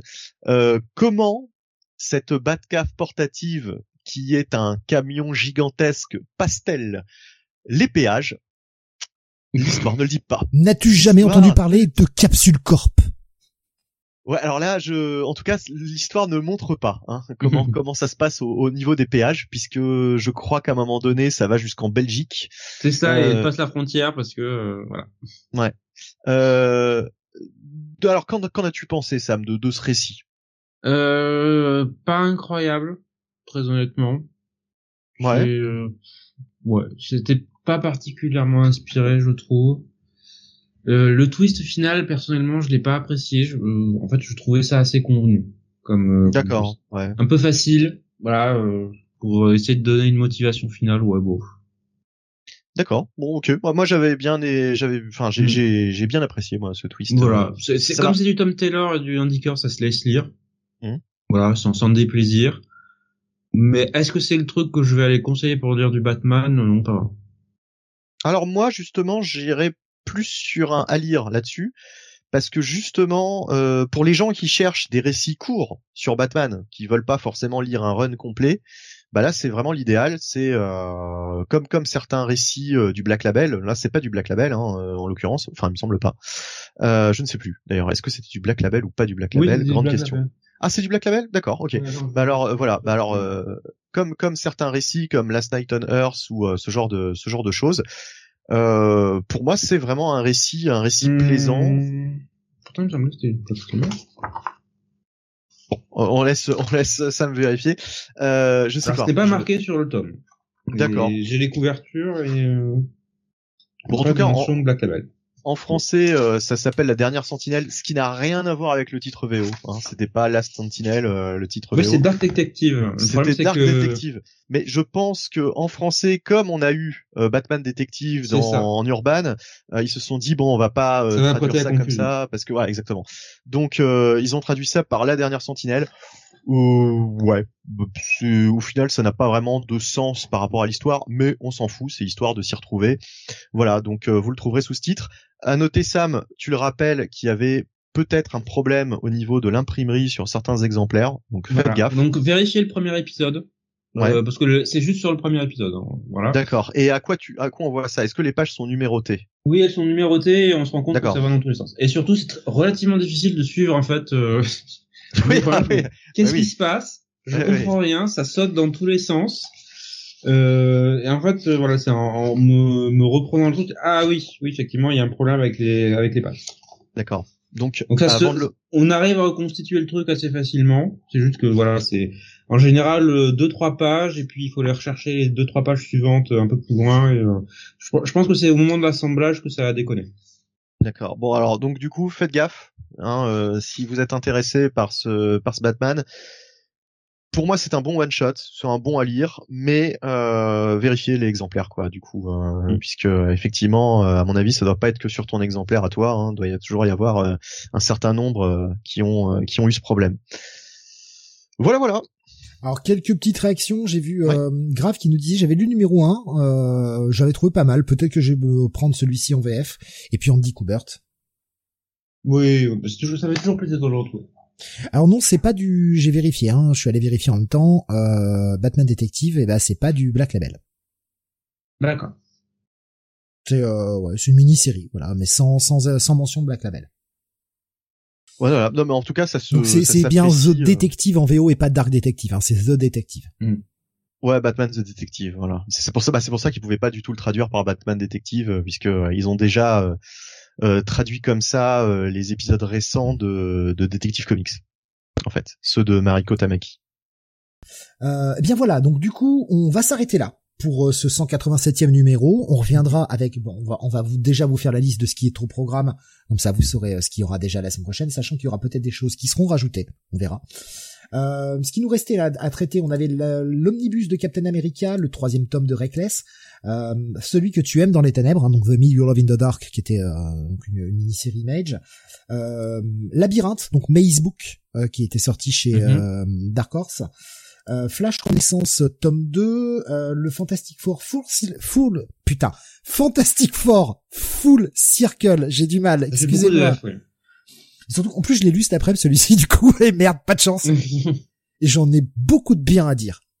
Beaucoup de bien à dire. On en Euh, reparlera. Ah visuellement, putain. Oui, visuellement, c'est c'est très bien.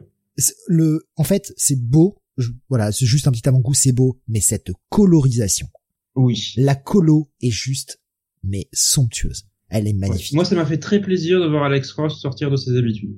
Ouais, ouais, ouais, vraiment. Et Il a et- pris des risques et c'est très bien. il y a pas que lui qui assure la colorisation et, et putain, mais j'ai jamais vu une aussi belle colorisation. Vraiment. Mhm. C'est euh, le bouquin euh, est, est- est juste incroyable par rapport à ça. Et après l'histoire, on en reparlera plus longuement la semaine prochaine. Oui. Il y aura également le crossover tome 2, il y aura la- l'intégrale Warlock et les Gardiens de l'Infini 92-93, Oui, pour Euh, qu'on rigole un peu. le Batman euh, euh, Infinite tome 4 et le Batman Chronicles, le volume 2 qui était sorti euh, fin du mois d'août ou début du mois de septembre, j'ai un doute maintenant, je ne sais plus. Euh, Enfin voilà, mais qui, qui Euh, n'avait pas toute été fin traité. août, je crois. Toute fin août. Ouais, Mm. qui n'avait pas été traité dans la dernière émission. Donc euh, voilà ce qui est déjà au programme de la semaine prochaine. À savoir qu'il y aura peut-être, comme je disais, des trucs qui se rajouteront, on ne sait pas. Euh, mais ça fait déjà un petit programme de euh, euh, merde, combien ça fait ça? Il y a déjà, il y a déjà 10 titres hein, pour la semaine prochaine et il y a des chances qu'il y ait deux ou trois trucs Oui, qui se rajoutent. oui, les gens qui vont s'ajouter. Donc voilà, on, on est euh, à la fois désolé et pas trop en même temps. C'est vrai que c'est pas ce qui était promis au départ, mais au final, une émission de 6 heures, ça va être ing- ingérable. Et pour vous, Oui, et pour nous. bien marré. Donc euh, oui, on s'est on s'est bien engueulé. Oui, ça fait du bien. Voilà. Mais mais euh, mais oui, mais c'est enfin et encore une Je fois, me c'est- suis bien marré en vous écoutant. ah, je, je le rappelle hein, pour ceux qui euh, qui, qui n'étaient pas là tout à l'heure ou qui ont peut-être pas entendu, mais euh, c'est du, enfin c'est du jeu. Oui et non, enfin on défend nos points de vue, mais il y a zéro animosité. Hein, enfin, on croyait bien que même si le ton monte, c'est toujours parce qu'on défend le beefsteak, mais qu'est-ce que ça change quoi Ça m'a pas aimé et alors? C'est pas parce qu'il a pas aimé Devil's Reign que je vais mal dormir cette nuit quoi. Ça changera pas grand chose dans ma, vie. Euh, je suis, à la rigueur, je suis presque plus déçu pour lui qu'il ait pas aimé, ça m'embête quoi. Alors que c'est un chef-d'œuvre. Non, peut-être pas. On peut-être pas aller jusque là. on peut-être pas quand même. Bon, je veux bien. Hein. Je veux, je veux bien avoir de la mauvaise foi, mais quand même.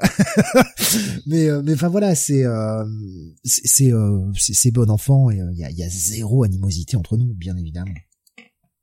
De l'animalité, oui. Mais animosité, non.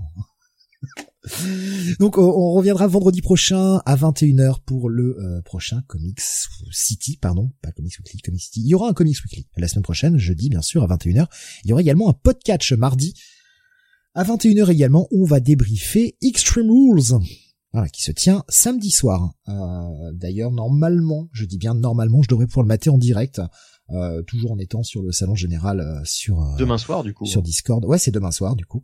Euh, J'ai bien normalement, à moins d'un d'un changement de programme de dernière minute chez moi, mais voilà, c'est normalement je devrais pouvoir être là. Donc pour ceux qui auront envie de le mater en direct, eh bien vous pouvez nous rejoindre sur le canal général. je crois avoir fait le tour. Ah bah il y a. Est-ce qu'on prend Ouais, on va prendre cinq minutes. On n'est plus à ça près. on va prendre cinq minutes pour le traiter maintenant. Euh, j'ai d'ailleurs enlevé la tac, le, la cover, parce que je préfère que tu sois là, Benny, pour le traiter. Euh, c'est pas mhm. plus mal. Euh, parlons de cette euh, deuxième vague de, de Urban Nomade qui a été annoncée. Pour qu'on puisse, euh, ah, puisse parler des titres, en fait, bah autant le faire à trois voix plutôt qu'à deux. Je vais juste vous afficher la petite image en même temps. vous, vous l'avez vous sous les yeux ou vous voulez que je vous la partage peut-être, les amis? Vous l'avez peut-être pas vous? Peut-être pas le. Euh, je veux bien, oui. Euh, enfin, euh, si de toute façon, si tu le mets sur Discord, on le verra. Hein. Ouais, ouais. Faut juste. je l'ai mis, je l'ai mis quelque part. Ça, c'est certain. Je l'ai rangé. J'ai préparé l'image. Je l'ai rangé quelque part. C'est juste que je la retrouve plus. putain, bah, ça c'est, ah, c'est pas banal ça. Où est-ce que j'ai Ah bah non, je l'ai. je l'ai pas mise dans le bon répertoire. Je, vous la partage sur Skype en attendant, comme ça vous pouvez commencer à annoncer les titres le temps que je puisse la faire afficher moi à l'image sur YouTube. Alors oui, nouvelle vague euh, de titres Urban Nomade, euh, donc vous le savez, c'est les titres qui tiennent dans ta poche, hein, euh, comme les, les jeux Tiger. la force dans ta poche. Les pitchs dans ta poche. pardon? Les pitchs dans ta poche. Des pitchs aussi, bien sûr, mais bien sûr, mais bien sûr, je pensais que tu me disais quels sont les pitchs de toutes ces séries? Allez, bonne toi euh, j'ai eu, un, j'ai eu un instant de, un coup de pression là. Euh, donc, il y a des comics entre 5,90, donc c'est vraiment pas cher, et euh, 9,90. Ça reste hyper correct. C'est du format poche, vous savez, c'est cette fameuse collection. Et là, on a une nouvelle vague de titres. Donc, on a. T'as intérêt à avoir des putains de grandes poches hein, quand même, hein, parce que moi, moi, ça rentre pas dans mes poches. Hein. Ouais, ouais, ouais. On a la suite de Fable. Euh, alors là, la, résolution, je suis désolé, est trop petite. Hein, je ne sais pas quel volume exactement, mais c'est la suite de Fab, ça va être le, tome 3, j'imagine. C'est le tome 3, effectivement, c'est le 3, et il y aura le 3 de transmettre également. Voilà. Le Parce qu'ils avaient sorti les deux premiers. Donc les... Hmm. Exactement, qui, qui, qui, qui, se poursuivent. On aura le Batman White Knight, euh, donc j'imagine que c'est la première mini, hein, qui ou c'est Curse of the White Knight, je ne sais pas. Non, c'est le White Knight le premier. Le premier, la première mini. On a le Superman Red Sun, très intéressant. Superman Red Sun. Tu as dit un truc, Sam? Pardon, non. Ah, je, j'ai pas l'impression. Moi, je, pardon. Quoi euh, On aura le Superman Red Sun, très intéressant pour du Mark Millar, justement, euh, ce Superman Red Sun avec un Superman qui atterrit en, en Union soviétique, hein, pour ceux qui ne savent pas du tout de quoi ça parle, euh, et donc du coup qui est élevé par les par les Russes, quoi, qui est euh, qui, qui devient un agent euh, plutôt plutôt qui soit. L'histoire du moment, en fait, a atterri en Ukraine hein, dans l'histoire. Eh ben voilà, bah tiens, bah voilà, j'avais oublié ce détail. Ouais. Ça m'est revenu, je me disais ça, c'est Non mais Sam, Sam, t'as pas compris. Tout ce qui tout ce qui appartient à l'Ukraine appartient à la Russie. Bah oui. Euh, voilà. Ce qui ce qui ce qui est à toi est à moi. Hein. C'est voilà. Et ils ont voté, hein. Ils ont voté, ils ont dit c'était à eux. voilà. C'est pas legit comme ça, c'est pas comme ça qu'on fait? Voilà. Euh, Kingdom Come. Kingdom Come donc sort au format poche. Alors là, j'imagine que ce sera plus à 9,90 puisque ça doit être un gros pavé si c'est en une fois, si c'est en un volume. Tout Kingdom Come euh, dans la poche. Euh, le Joker. Alors le Joker, je ne sais pas du coup qu'est-ce que ça contient exactement comme. Euh, ça doit être le Joker d'Azzarello vu de la cover. C'est le Joker ouais, de D'Azzarello, et ouais. D'accord. Bon, euh, pourquoi pas. Je, je- de- enfin, j'étais plus fan des dessins que du quoi, quoique, quoique la, non, la première mini était bien. euh, je Bah, pensais c'était c'était un c'était un gros graphic novel en fait. C'était euh, Ouais, ouais, ouais. c'était Ouais, ouais. euh, un mec qui sort de un mec qui sort de tôle et qui euh, rejoint le, le gang du Joker. euh, et en fait, on le voit par ses yeux à lui. En fait, Ouais. le l'idée de départ était intéressante. Ouais, je, je, je- j'en ai, j'en, enfin, je- j'en garde pas un souvenir non plus euh, Non, incroyable, donc euh, c'est pour pas ça. je- c'est je- pas un je incontournable. C'est pas un incontournable, mais c'est très bien aimé. Euh, on a les deux premiers volumes, ça y est, de Why the Last Man, qui, qui arrive aussi euh, au format poche. Alors là, ça devient très intéressant de, de s'y mettre aussi. Euh, moi, je suis pas fan, hein, vous le savez, de, euh, de Y le dernier homme. J'ai pas accroché, mais gageons que euh, ça trouvera, ça trouvera ses lecteurs et euh, vous allez certainement, euh, certainement aimer. Euh, en tout cas, aux côtés de Fable et de Transmettre, euh, c'est très bien de trouver euh, ce, ce type de récit euh, au format poche euh, pour pas très cher, parce que vraiment, c'est des, des bonnes petites collections. Euh, Justice League. Alors là, on est sur la Justice League du, du Rebirth, hein, j'imagine, vu la couverture. euh, Ouais, c'est Jeff Jones. Jeff Jones, ouais. Ouais. Euh, alors si, si c'est le premier volume, bah c'est ça doit être les, les premiers épisodes. Je, je crois que c'est le premier. Je, je Oui, c'est c'est c'est la cover du premier, ça, ouais. voilà. Euh, donc euh, ouais, bah ça doit être essentiellement le premier arc. Euh, pff, ouais, bon, bon, là on va pas se mentir, euh, c'est pas ouf. Mais en même temps, euh, si vous avez jamais lu la Justice League et que vous voulez faire ça, vous voulez lire, oh là, oh, oh, oh, vous voulez offrir ça je- à un, un jeune lecteur qui euh, qui n'a jamais lu d'épisode de la Justice League, c'est un bon point d'entrée. Voilà, Mhm. c'est c'est sympathique. Quoi. Puis en plus, euh, il y a du Jim Lee. Et V pour Vendetta, voilà un classique, un classique, un one shot, euh, l'intégrale de V pour Vendetta aussi que vous allez trouver au format poche. Alors, je On a fait le vais tour. je vais apporter ma, ma petite pierre. Euh, je vais déjà prendre ce que ce que ce que certains disaient sur euh, euh, le, le chat. Par exemple, nous disait Jim Vax, ce sera Fable et transmettre euh, pour la suite évidemment pour moi. Mhm. Euh, je suis en fait, il nous disait en fait, je suis assez, je suis vraiment surpris que ça rentre bien en petit format finalement. Et je suis assez d'accord. Moi, j'ai pris bah, les transmettre et les euh, les fables, et j'avais pris le Watchmen. Ouais. Et justement, il y avait cette interrogation de Nico Chris, il y avait pour Vendetta dans ce format, je suis pas sûr que ce soit bien lisible. Alors, je, je, je- c'est la question que je me posais sur Watchmen. Euh, après, tout dépend de, de votre vue aussi, de vos yeux, tout ça. Euh, pour moi, Watchmen est extrêmement lisible, même dans ce format, mais en plein jour, à la lumière naturelle. À la lumière d'une d'une lampe, genre lire le soir, etc., c'est un peu plus difficile. Il y a un peu plus de de- d'efforts physiques à faire, je trouve. Après, comme j'ai dit, ça dépend de la vue de chacun. Mais je suis assez surpris aussi que ça se lise finalement assez bien euh, dans ce format-là. Je m'attendais à ce que ce soit quand même assez euh, assez compressé, que ça fasse un peu bouilli. Quoi. Et je pense que pour V pour Vendetta, finalement, on aura un peu le même traitement que pour Watchmen, à savoir euh, quelque chose qui se lira bien en, pleine lumière, euh, en pleine lumière naturelle, mais euh, un peu plus difficilement avec une lumière de plafonnier. Quoi. Ouais, et euh, par rapport euh, par rapport effectivement à la hum, comment dire à la solidité des bouquins, etc. Parce que moi je les ai pas eu en main. Euh, Alors, tu- je, penses les ai pas encore vraiment lus, mais pour le moment, ça m'a l'air plutôt correct. Après, il y aura sûrement, je pense qu'à la longue, euh, il y a peut-être un peu de colle qui va se détacher, mais euh, à ce prix-là, je suis quand même assez moins à- moins regardant en tout cas sur la hum, sur la solidité du bouquin. Tant que déjà ça tient pour une bonne pour une lecture et que ça se pète pas à la première lecture, ça me va. Franchement. Et le va. papier, le papier de le quelle papier, qualité le papier correct. hein, franchement, ça fait un peu ça, ça ressemble un peu au papier qu'on a dans les éditions à 5 euros, et c'est justement là où je voulais aller. C'est que sur cette deuxième sélection, je, je vais pas leur jeter la pierre sur cette, cette, cette sélection-là. On a du gros blockbuster, évidemment. On a du Kingdom Come, on a du, du Red Son, euh, du, du, Joker, euh, des choses qui, qui sont marquantes. La, JL, la, la, la Justice League de, de Jones, hein, effectivement, schizophénisé, c'est très blockbuster, cette JL, c'est tout à fait ça. Mais Là, on est quand même sur une sélection de titres qui, pour la plupart, sont déjà sortis dans les collections à 5 euros. ah bah il rentabilise, il Voilà. rentabilise. Voilà, c'est Alors, Why the Last Man, moi, je le prendrais parce que à ce à ce prix-là, franchement, c'est comme Transmettre. Je veux dire, Transmettre, ça vaut 7,90€. Fable est un peu plus cher parce qu'il y a un peu plus d'épisodes. Euh, dans chaque Transmettre, vous avez 12 épisodes. Dans les Fables, vous en avez 17 ou 18. Donc les, les Fables sont à 10 euros, les Transmettre sont à 7,90. Mais euh, c'est en 5 volumes, Transmettre. C'est-à-dire que vous avez Transmettre pour 40 balles. Why the Last Man qui a 60 épisodes, ça va être vraisemblablement le même format, le même le même nombre de tomes. Donc ça va vous faire toute la série pour 40 balles. À ce prix-là, franchement, ça vaut le coup. Si vous ne l'avez pas déjà, ou euh, si vous hésitez, si vous l'avez jamais lu, si déjà vous savez que vous n'aimez pas, effectivement, ça va pas forcément vous réconcilier avec la série.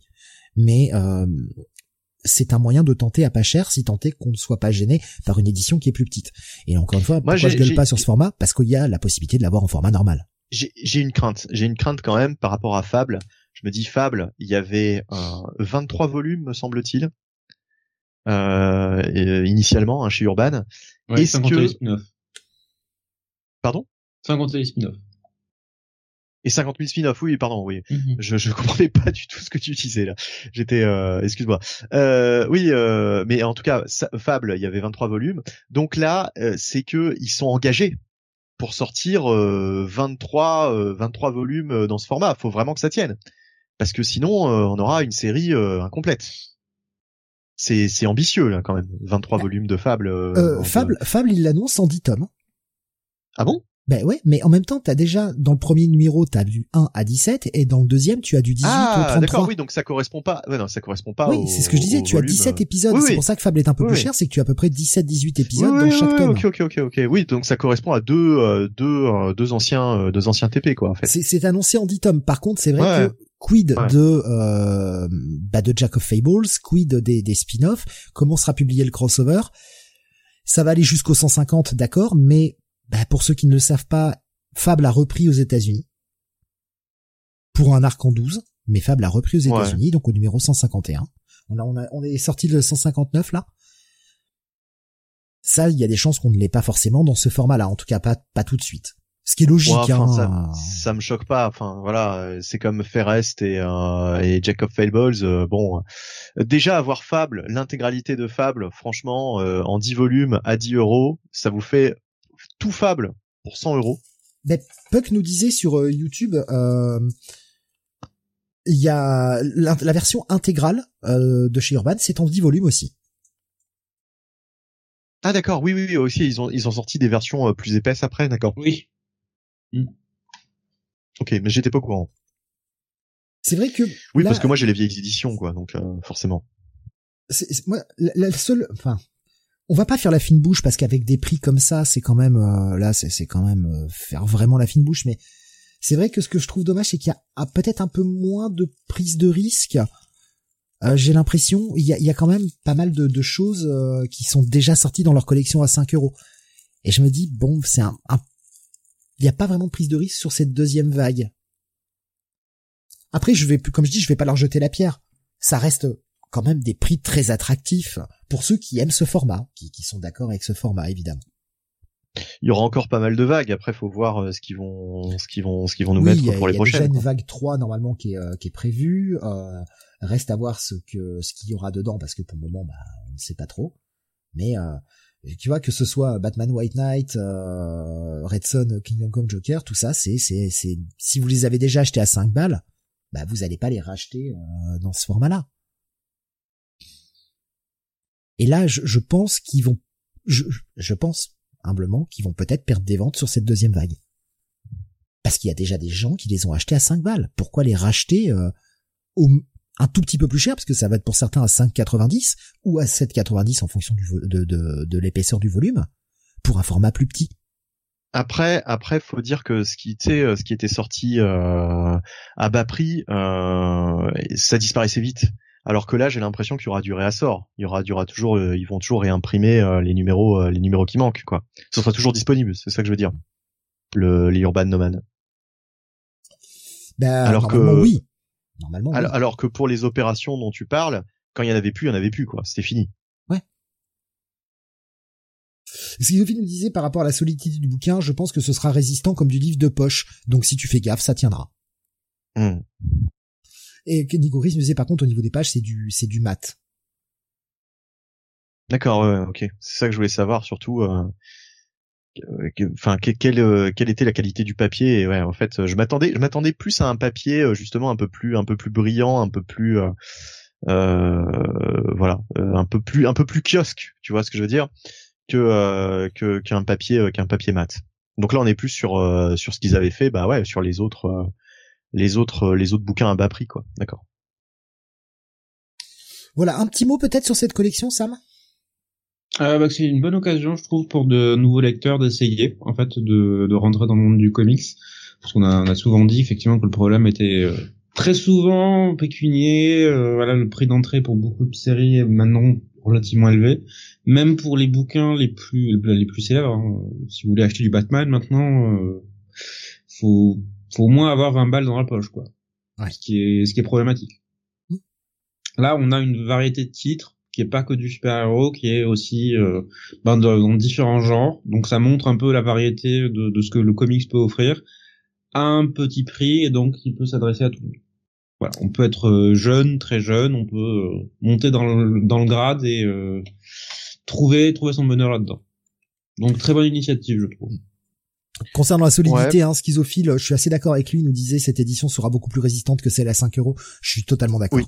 Ouais. Ouais, j'ai l'impression. hein. C'est quand même le produit est quand même mieux fini, hein, clairement, ça se voit. Même Mm. les covers, hein, euh, enfin tout, le produit est mieux fini.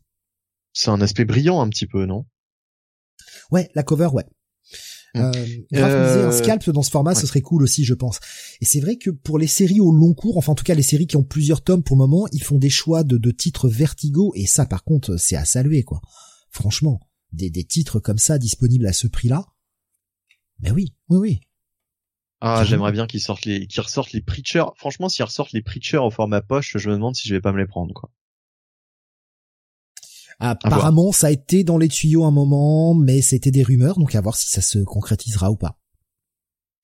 Euh, ouais. En tout cas, pour rebondir par rapport à ce que disait Sam, simplement, euh, effectivement, ça pourrait amener des nouveaux lecteurs. Par contre, je pense que malheureusement, quelqu'un qui va prendre l'habitude d'acheter des comics euh, à ce prix-là n'ira jamais justement acheter des comics euh, à plus de 10 euros, quoi.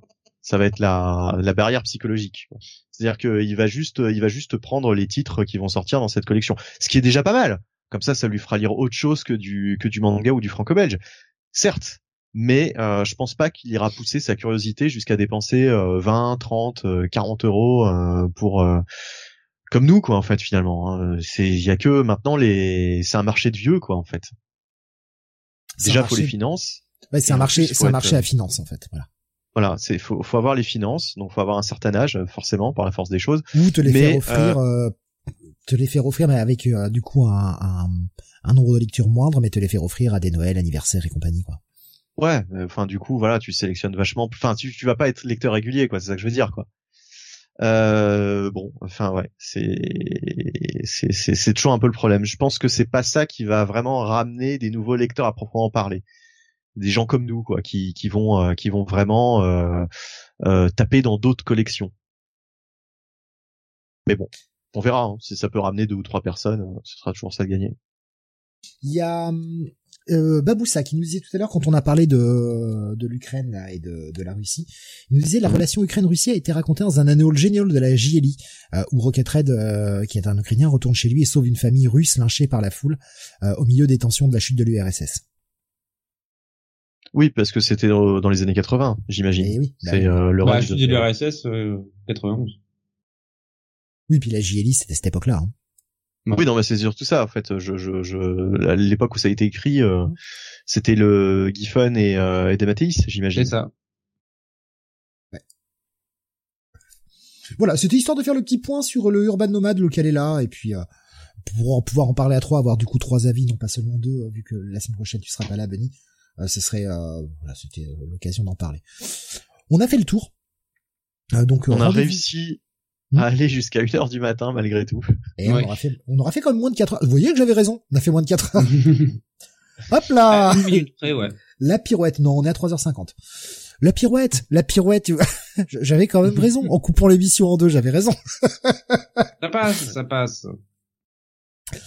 Euh, Undred Bullets euh, nous disait Graf, euh, je les ai pas, et ça m'intéresserait clairement euh, dans ce format-là, effectivement. Ouais, mais à ce format-là, de toute façon, tout est prenable. hein.